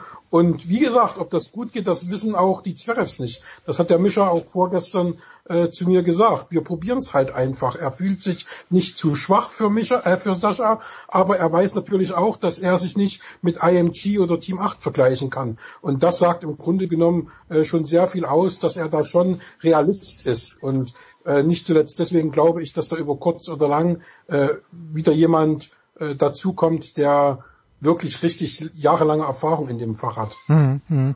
absoluter Vollprofi. Also eine Frage noch äh, und für mich auch eine ganz spannende Personalie ist, ist der Name Bela Ander. Von dem hat man jetzt gar nichts gehört. Ist er noch als der ja, ja. Krisen, Krisenberater, ist der noch mit dabei? Ja, ja, ja, ja, ja, ja. Der ist, äh, der macht die Pressearbeit äh, für für für den Sascha und äh, auch die Interviewanfragen, die laufen ja alle bei ihm jetzt zusammen. Ne? Also auch ah, das. Okay, okay. Also der ist komplett extern, weil da dachte ich erst, okay, Team 8 hat ihn, hat Bela Ander gezielt engagiert, jetzt auch für die genau. für die Krisenkommunikation ähm, in Deutschland. Genau, so war das geplant. Und da war aber zu dem Zeitpunkt noch keine Rede davon, dass man sich von Team 8 trennt. Aber jetzt ist Bela Ander, keine Ahnung wie lange, aber er ist jetzt erstmal weiter dabei. Und äh, da muss man halt jetzt abwarten, wie sich das entwickelt, ob äh, Sascha da einen eigenen Pressesprecher möchte und braucht oder ob das eben dann irgendwann langsam ausläuft und äh, das dann irgendwie über Micha läuft. Das kann ich auch nicht sagen, aber Bela Ander sitzt noch äh, mit im Boot und koordiniert zurzeit auch die Interviewanfragen. Ja, hoffen wir mal, wenn Paul von der Krisenkommunikation spricht, hoffen wir mal, dass im kommenden Jahr keine Krisen dazukommen werden, weder sportlicher noch privater. Natur, äh, Sebastian, ja, Sebastian, du hast mir ja gesagt, äh, dass du mit mehreren Leuten telefoniert hast in Melbourne. Äh, ich glaube Adelaide nicht. Ich weiß, du bist eigentlich der persönliche Berater von Ashley Barty, von Simona Halep, mit der du Rumänisch sprichst und äh, von Naomi Osaka, mit der du Japanisch sprichst und natürlich von Serena auch. Aber was, was hast du denn gehört so? Jetzt nur mal, vielleicht hast du ein, zwei Bonbons oder ein, zwei nette Geschichten, die du aus Melbourne von den Spielern, mit denen oder Spielerinnen, mit denen du telefoniert hast, mit uns teilen kannst und magst. Naja, die Bonbons, die sind ja alle äh, für die Fans des Social Media bei Social Media aktiv. Ne? Also Julia Putintseva hat jetzt schon die zweite Nacht äh, eine Maus in ihrem Zimmer Ach, gehabt. Wirklich? Trotz Zimmerwechsel hat sie immer noch die Maus? Zimmerwechsel, da kam jetzt eine aus der Wand, die hat sie eben wirklich auch äh, gefilmt, wie sie aus der Wand hervorkriecht. Also das ist, äh, ich kann jetzt nicht sagen, ob das jetzt vorm oder ob sie das jetzt nur später reingestellt hat und das noch aus dem äh, ersten Zimmer ist, aber so klang es eigentlich nicht bei dem, was sie geschrieben hat. Ähm, und das finde ich schon ja sehr bemerkenswert. Ähm, ansonsten, äh, ja, die haben alle ihre Räder bekommen, ihre ihre Home-Trainer mhm. und äh, üben da fleißig im Zimmer. Ich bin gespannt. Äh, leider werde ich es nicht erleben äh, auf die Geräuschkulisse da in dem Hotel, wenn alle mit den Bällen den ganzen Tag gegen die Wand, gegen die Fenster oder gegen die äh, umge, äh, auf, die, auf, auf die Seite gestellten Betten schlagen. Das muss also eine unglaubliche Geräuschkulisse sein. Und äh, jeder hört seine Mucke da im Zimmer. Also das stelle ich mir schon sehr spannend vor. Und äh, ansonsten äh, ja, ist es halt so, dass viele dort ähm, ja natürlich nicht zufrieden sind mit der Quarantäne, aber ich glaube mittlerweile überwiegt äh, der Realismus, dass man sagt, okay, passt auf, da gibt es eine Menge Australier überall auf der Welt, die können nicht zurück in ihr Land wegen der Bestimmungen und wir kommen äh, hierher, um den Ball übers Netz zu schlagen. Hm. Äh, das ist natürlich schon äh, bei vielen jetzt inzwischen angekommen, dass die Australier nicht sehr erpicht äh, über diese Entscheidung der Regierung sind, dass die Tennisspieler rein dürfen. Und ähm, ja, ich glaube, dass das noch spannend wird, wenn die dann wirklich auch äh, die Quarantäne verlassen, weil die einzigen positiven Fälle, die es in Australien gibt, sind die Tennisspieler. Australien war vor vor der Einreise der Tennisspieler bei null. Die hatten keinen einzigen Corona-positiven, äh, keinen einzigen Corona-positiven mehr. Und äh, erst durch diese äh, Tennis-Fraktion sind dann wieder positive Fälle ins Land gekommen. Und das stößt natürlich vielen Normalbürgern äh, sauer auf. Das ist ganz klar. Aber ansonsten Bonbons ist halt ja, meistens, wenn das nicht klappt, ne, wenn die halt nicht abgeholt mhm. werden zum Training, obwohl sie früh 6.30 Uhr an der Tür sitzen äh, und ho hoffen, dass sie abgeholt werden und äh, dann kommt einfach niemand. Oder eben Journalistenkollegen, die eben Zimmer haben äh, ohne Fenster. Das ist natürlich für 14 Tage Quarantäne. Die dürfen nicht raus, die dürfen nicht fünf Stunden das Hotel verlassen. Die sitzen wirklich zwei Wochen lang in einem fensterlosen ja, Verlies, möchte man fast sagen. Äh, das ist natürlich schon alles andere als lustig. Ähm, aber ansonsten den Tennisspielern an sich mangelt es ja an nichts. Ne? Also die bekommen äh, nicht nur die drei Mahlzeiten am Tag, sondern wenn ihnen was nicht schmeckt, dann dürfen die nachbestellen. Also das kann man über Uber Eat machen, das ist kein Problem. Und das müssen die nicht mal selbst bezahlen. Also die bekommen pro Tag 100 äh, australische Dollar, äh, um sich praktisch zusätzlich zu verköstigen, neben den drei Mahlzeiten, die sie ohnehin schon bekommen.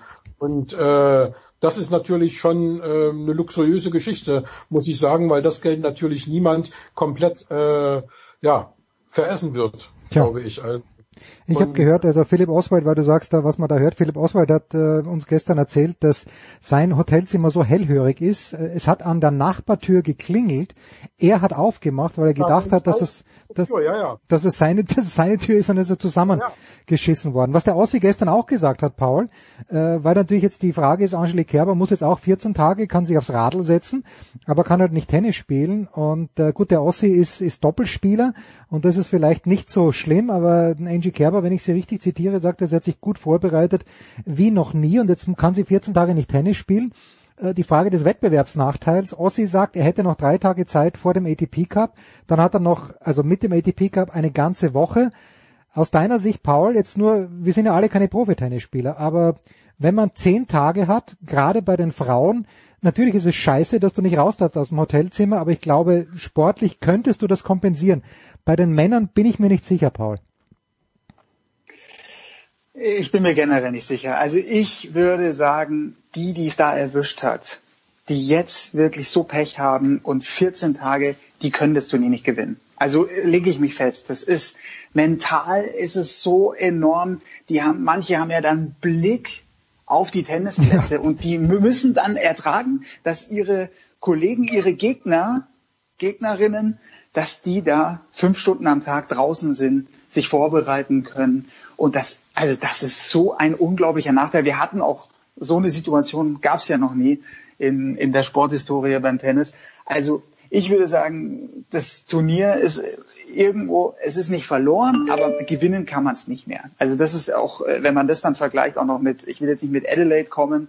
Äh, für wir, wir wissen nicht, wie es ist in Adelaide. Wir wissen, ja, wir, wir, glauben, wissen, wir, wir glauben, dass es besser ist, aber wir wissen es nicht.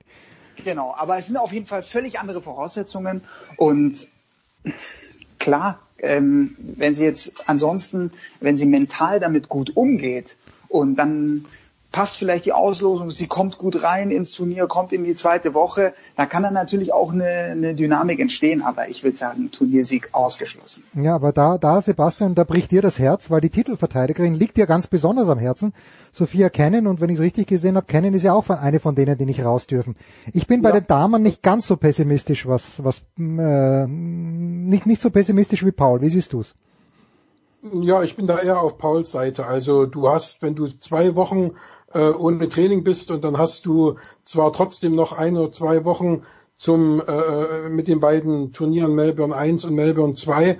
Ähm, ich glaube nicht, dass du trotzdem dann äh, konkurrenzfähig bist, wenn dir in der äh, unmittelbaren Wettkampfvorbereitung da zwei Wochen genommen werden. Das kann nicht gut gehen. Da ist es ja auch äh, nicht nur das Körperliche, sondern auch äh, was sich da am Kopf abspielt. Ich glaube, dass eventuell ein paar Mädels, die dann äh, vom Kopf her das einfach annehmen und sich keine Gedanken machen und sagen, okay, die Situation ist so, äh, das Schicksal nehme ich jetzt an und, und richte mich da gut drauf ein, dass die am ehesten noch die Chance haben, dann weiterzukommen. Aber jemand, man kann das ja auch verfolgen, mit den ganzen Statements da auf diesen Kanälen, Instagram und, und Twitter und so, wer da ständig am Meckern ist, ständig am Palavern aus verständlichen Gründen, ne?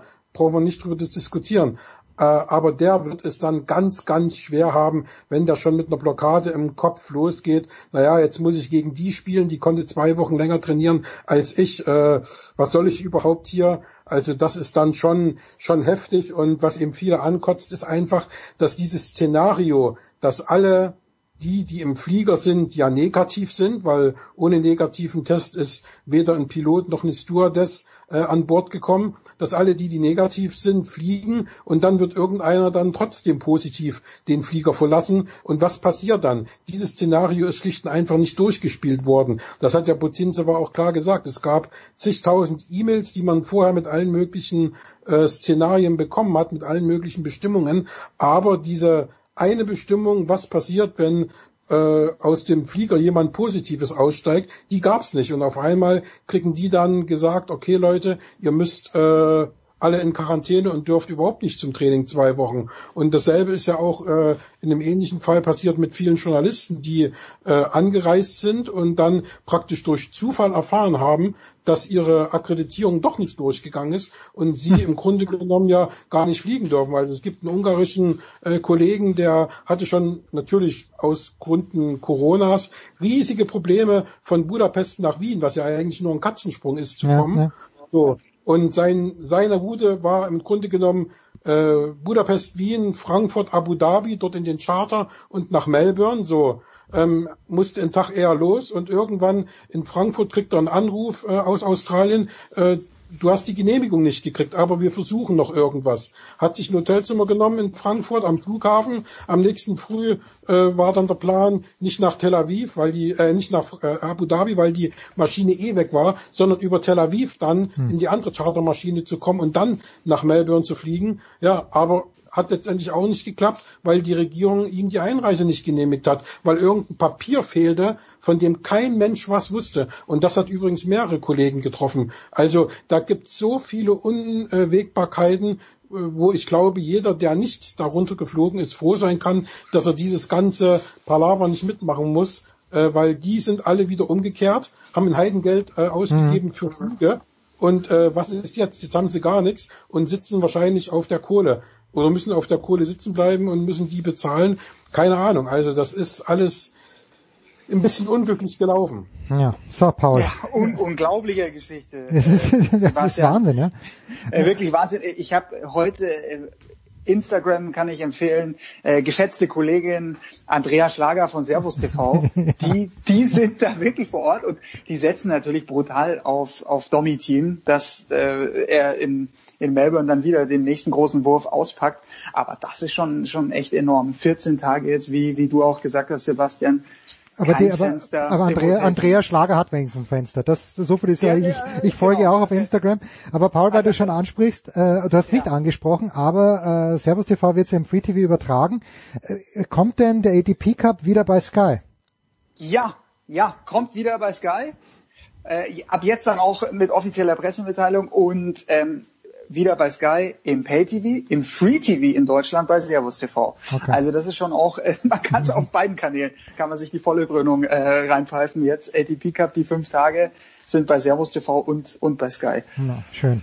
Ich habe noch einen Gedanken zu dieser ja, bitte, mentalen, bitte. Äh, zu der mentalen Geschichte, weil ich glaube, die Sportler, also die äh, Tennisspielerinnen und Spieler, die jetzt fünf Stunden am Tag raus dürfen, für die ist es jetzt mental einfach nochmal eine Spur leichter geworden.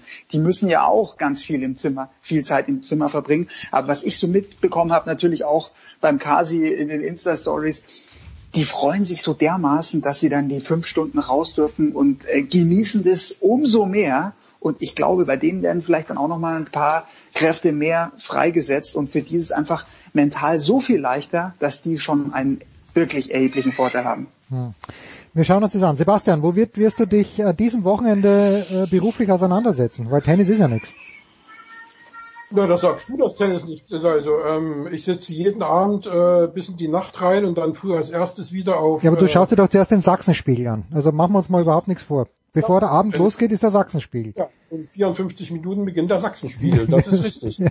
Und äh, ansonsten ist es ja wirklich so, dass man eben guckt, was passiert da unten. Es kann ja immer irgendwas passieren. Also ich habe auch noch nicht äh, aus den Augen verloren, dass die Australian Open abgesagt werden. Also äh, im Grunde genommen kann alles passieren. Ähm, vielleicht hüpfen nicht nur bei Putintseva die Mäuse durch äh, das ganze Land, sondern eben auch bei ähm, irgendwelchen anderen Spielern. Und da muss man halt mal mal schauen. Interessant ist ja auch, dass die nur ähm, einen Menschen benennen dürfen, der mit ihnen praktisch das Hotel verlässt zum Training. Und diesen Menschen kannst du eben innerhalb dieser 14 Tage nicht switchen. Also das mhm. muss immer derselbe sein. Das heißt, äh, Carolina Pliskova, die ja mit Sascha Barien dort ist und mit ihrem Mann. Ähm, muss ich entscheiden. Die musste sich entscheiden. Die hat sich natürlich für Sascha Bayin entschieden, weil das nun mal ihr Trainer ist. Und der arme Mann, der sitzt eben jetzt 14 Tage in diesem Hotelzimmer und äh, wartet, bis seine Frau vom Training wiederkommt. Also das sind, Unglaublich. das sind Sachen, die sich da abspielen und da kann mit ihr nicht spazieren gehen. Selbst wenn ein trainingsfreier Tag ist oder so, kann äh, er nicht sagen, okay, heute bleibt mal Sascha zu Hause und ich gehe mit ihr raus. Das, das, das ist verboten. Also die Regularien sind da so dermaßen streng. Ähm, das hat ja auch Putinsewa erzählt, als sie da gequiekt hat wegen der Maus. Ähm, da kam dann nur die Security und hat geschrien, hat sie regelrecht vollgebrüllt, sagt sie, sie soll gefälligst die Türe schließen. Hm. Ja, also das sind alles äh, Geschichten, die nehmen das da unten sehr, sehr ernst, ne? aber wie gesagt, die äh, Spieler akzeptieren es und ja, sind froh, dass sie Geld verdienen dürfen und dass sie dort äh, den Ball übers Netz hauen können. Geschichten, die das Leben schreibt. Und das Schöne wird, also wenn es denn stattfindet, was ich natürlich sehr hoffe, aber wenn Sie das alle überstanden haben, A, werden Sie fürstlich dafür entlohnt, B, dürfen Sie auch wieder vor einigermaßen viel Zuschauern, vielen Zuschauern spielen. Danke, Sebastian Kaiser, danke, Paul Häuser, das war's, die Big Show 492. Wir nähern uns mit Riesenschritten der 500, aber davor haben wir noch, ich zähle mal kurz nach, ungefähr sieben weitere. Das war die Big Show auf sportradio360.de. Folgen Sie uns auf Twitter, klicken Sie den Gefällt mir Button auf unserer Facebook-Seite und abonnieren Sie uns via RSS-Feed oder auf iTunes. Die nächste Ausgabe der Big Show gibt es am kommenden Donnerstag. Bis dahin sollten Sie die Zeit nutzen und die weiteren Angebote auf sportradio360.de wahrnehmen. Play Ball! Da ist gar nichts toll.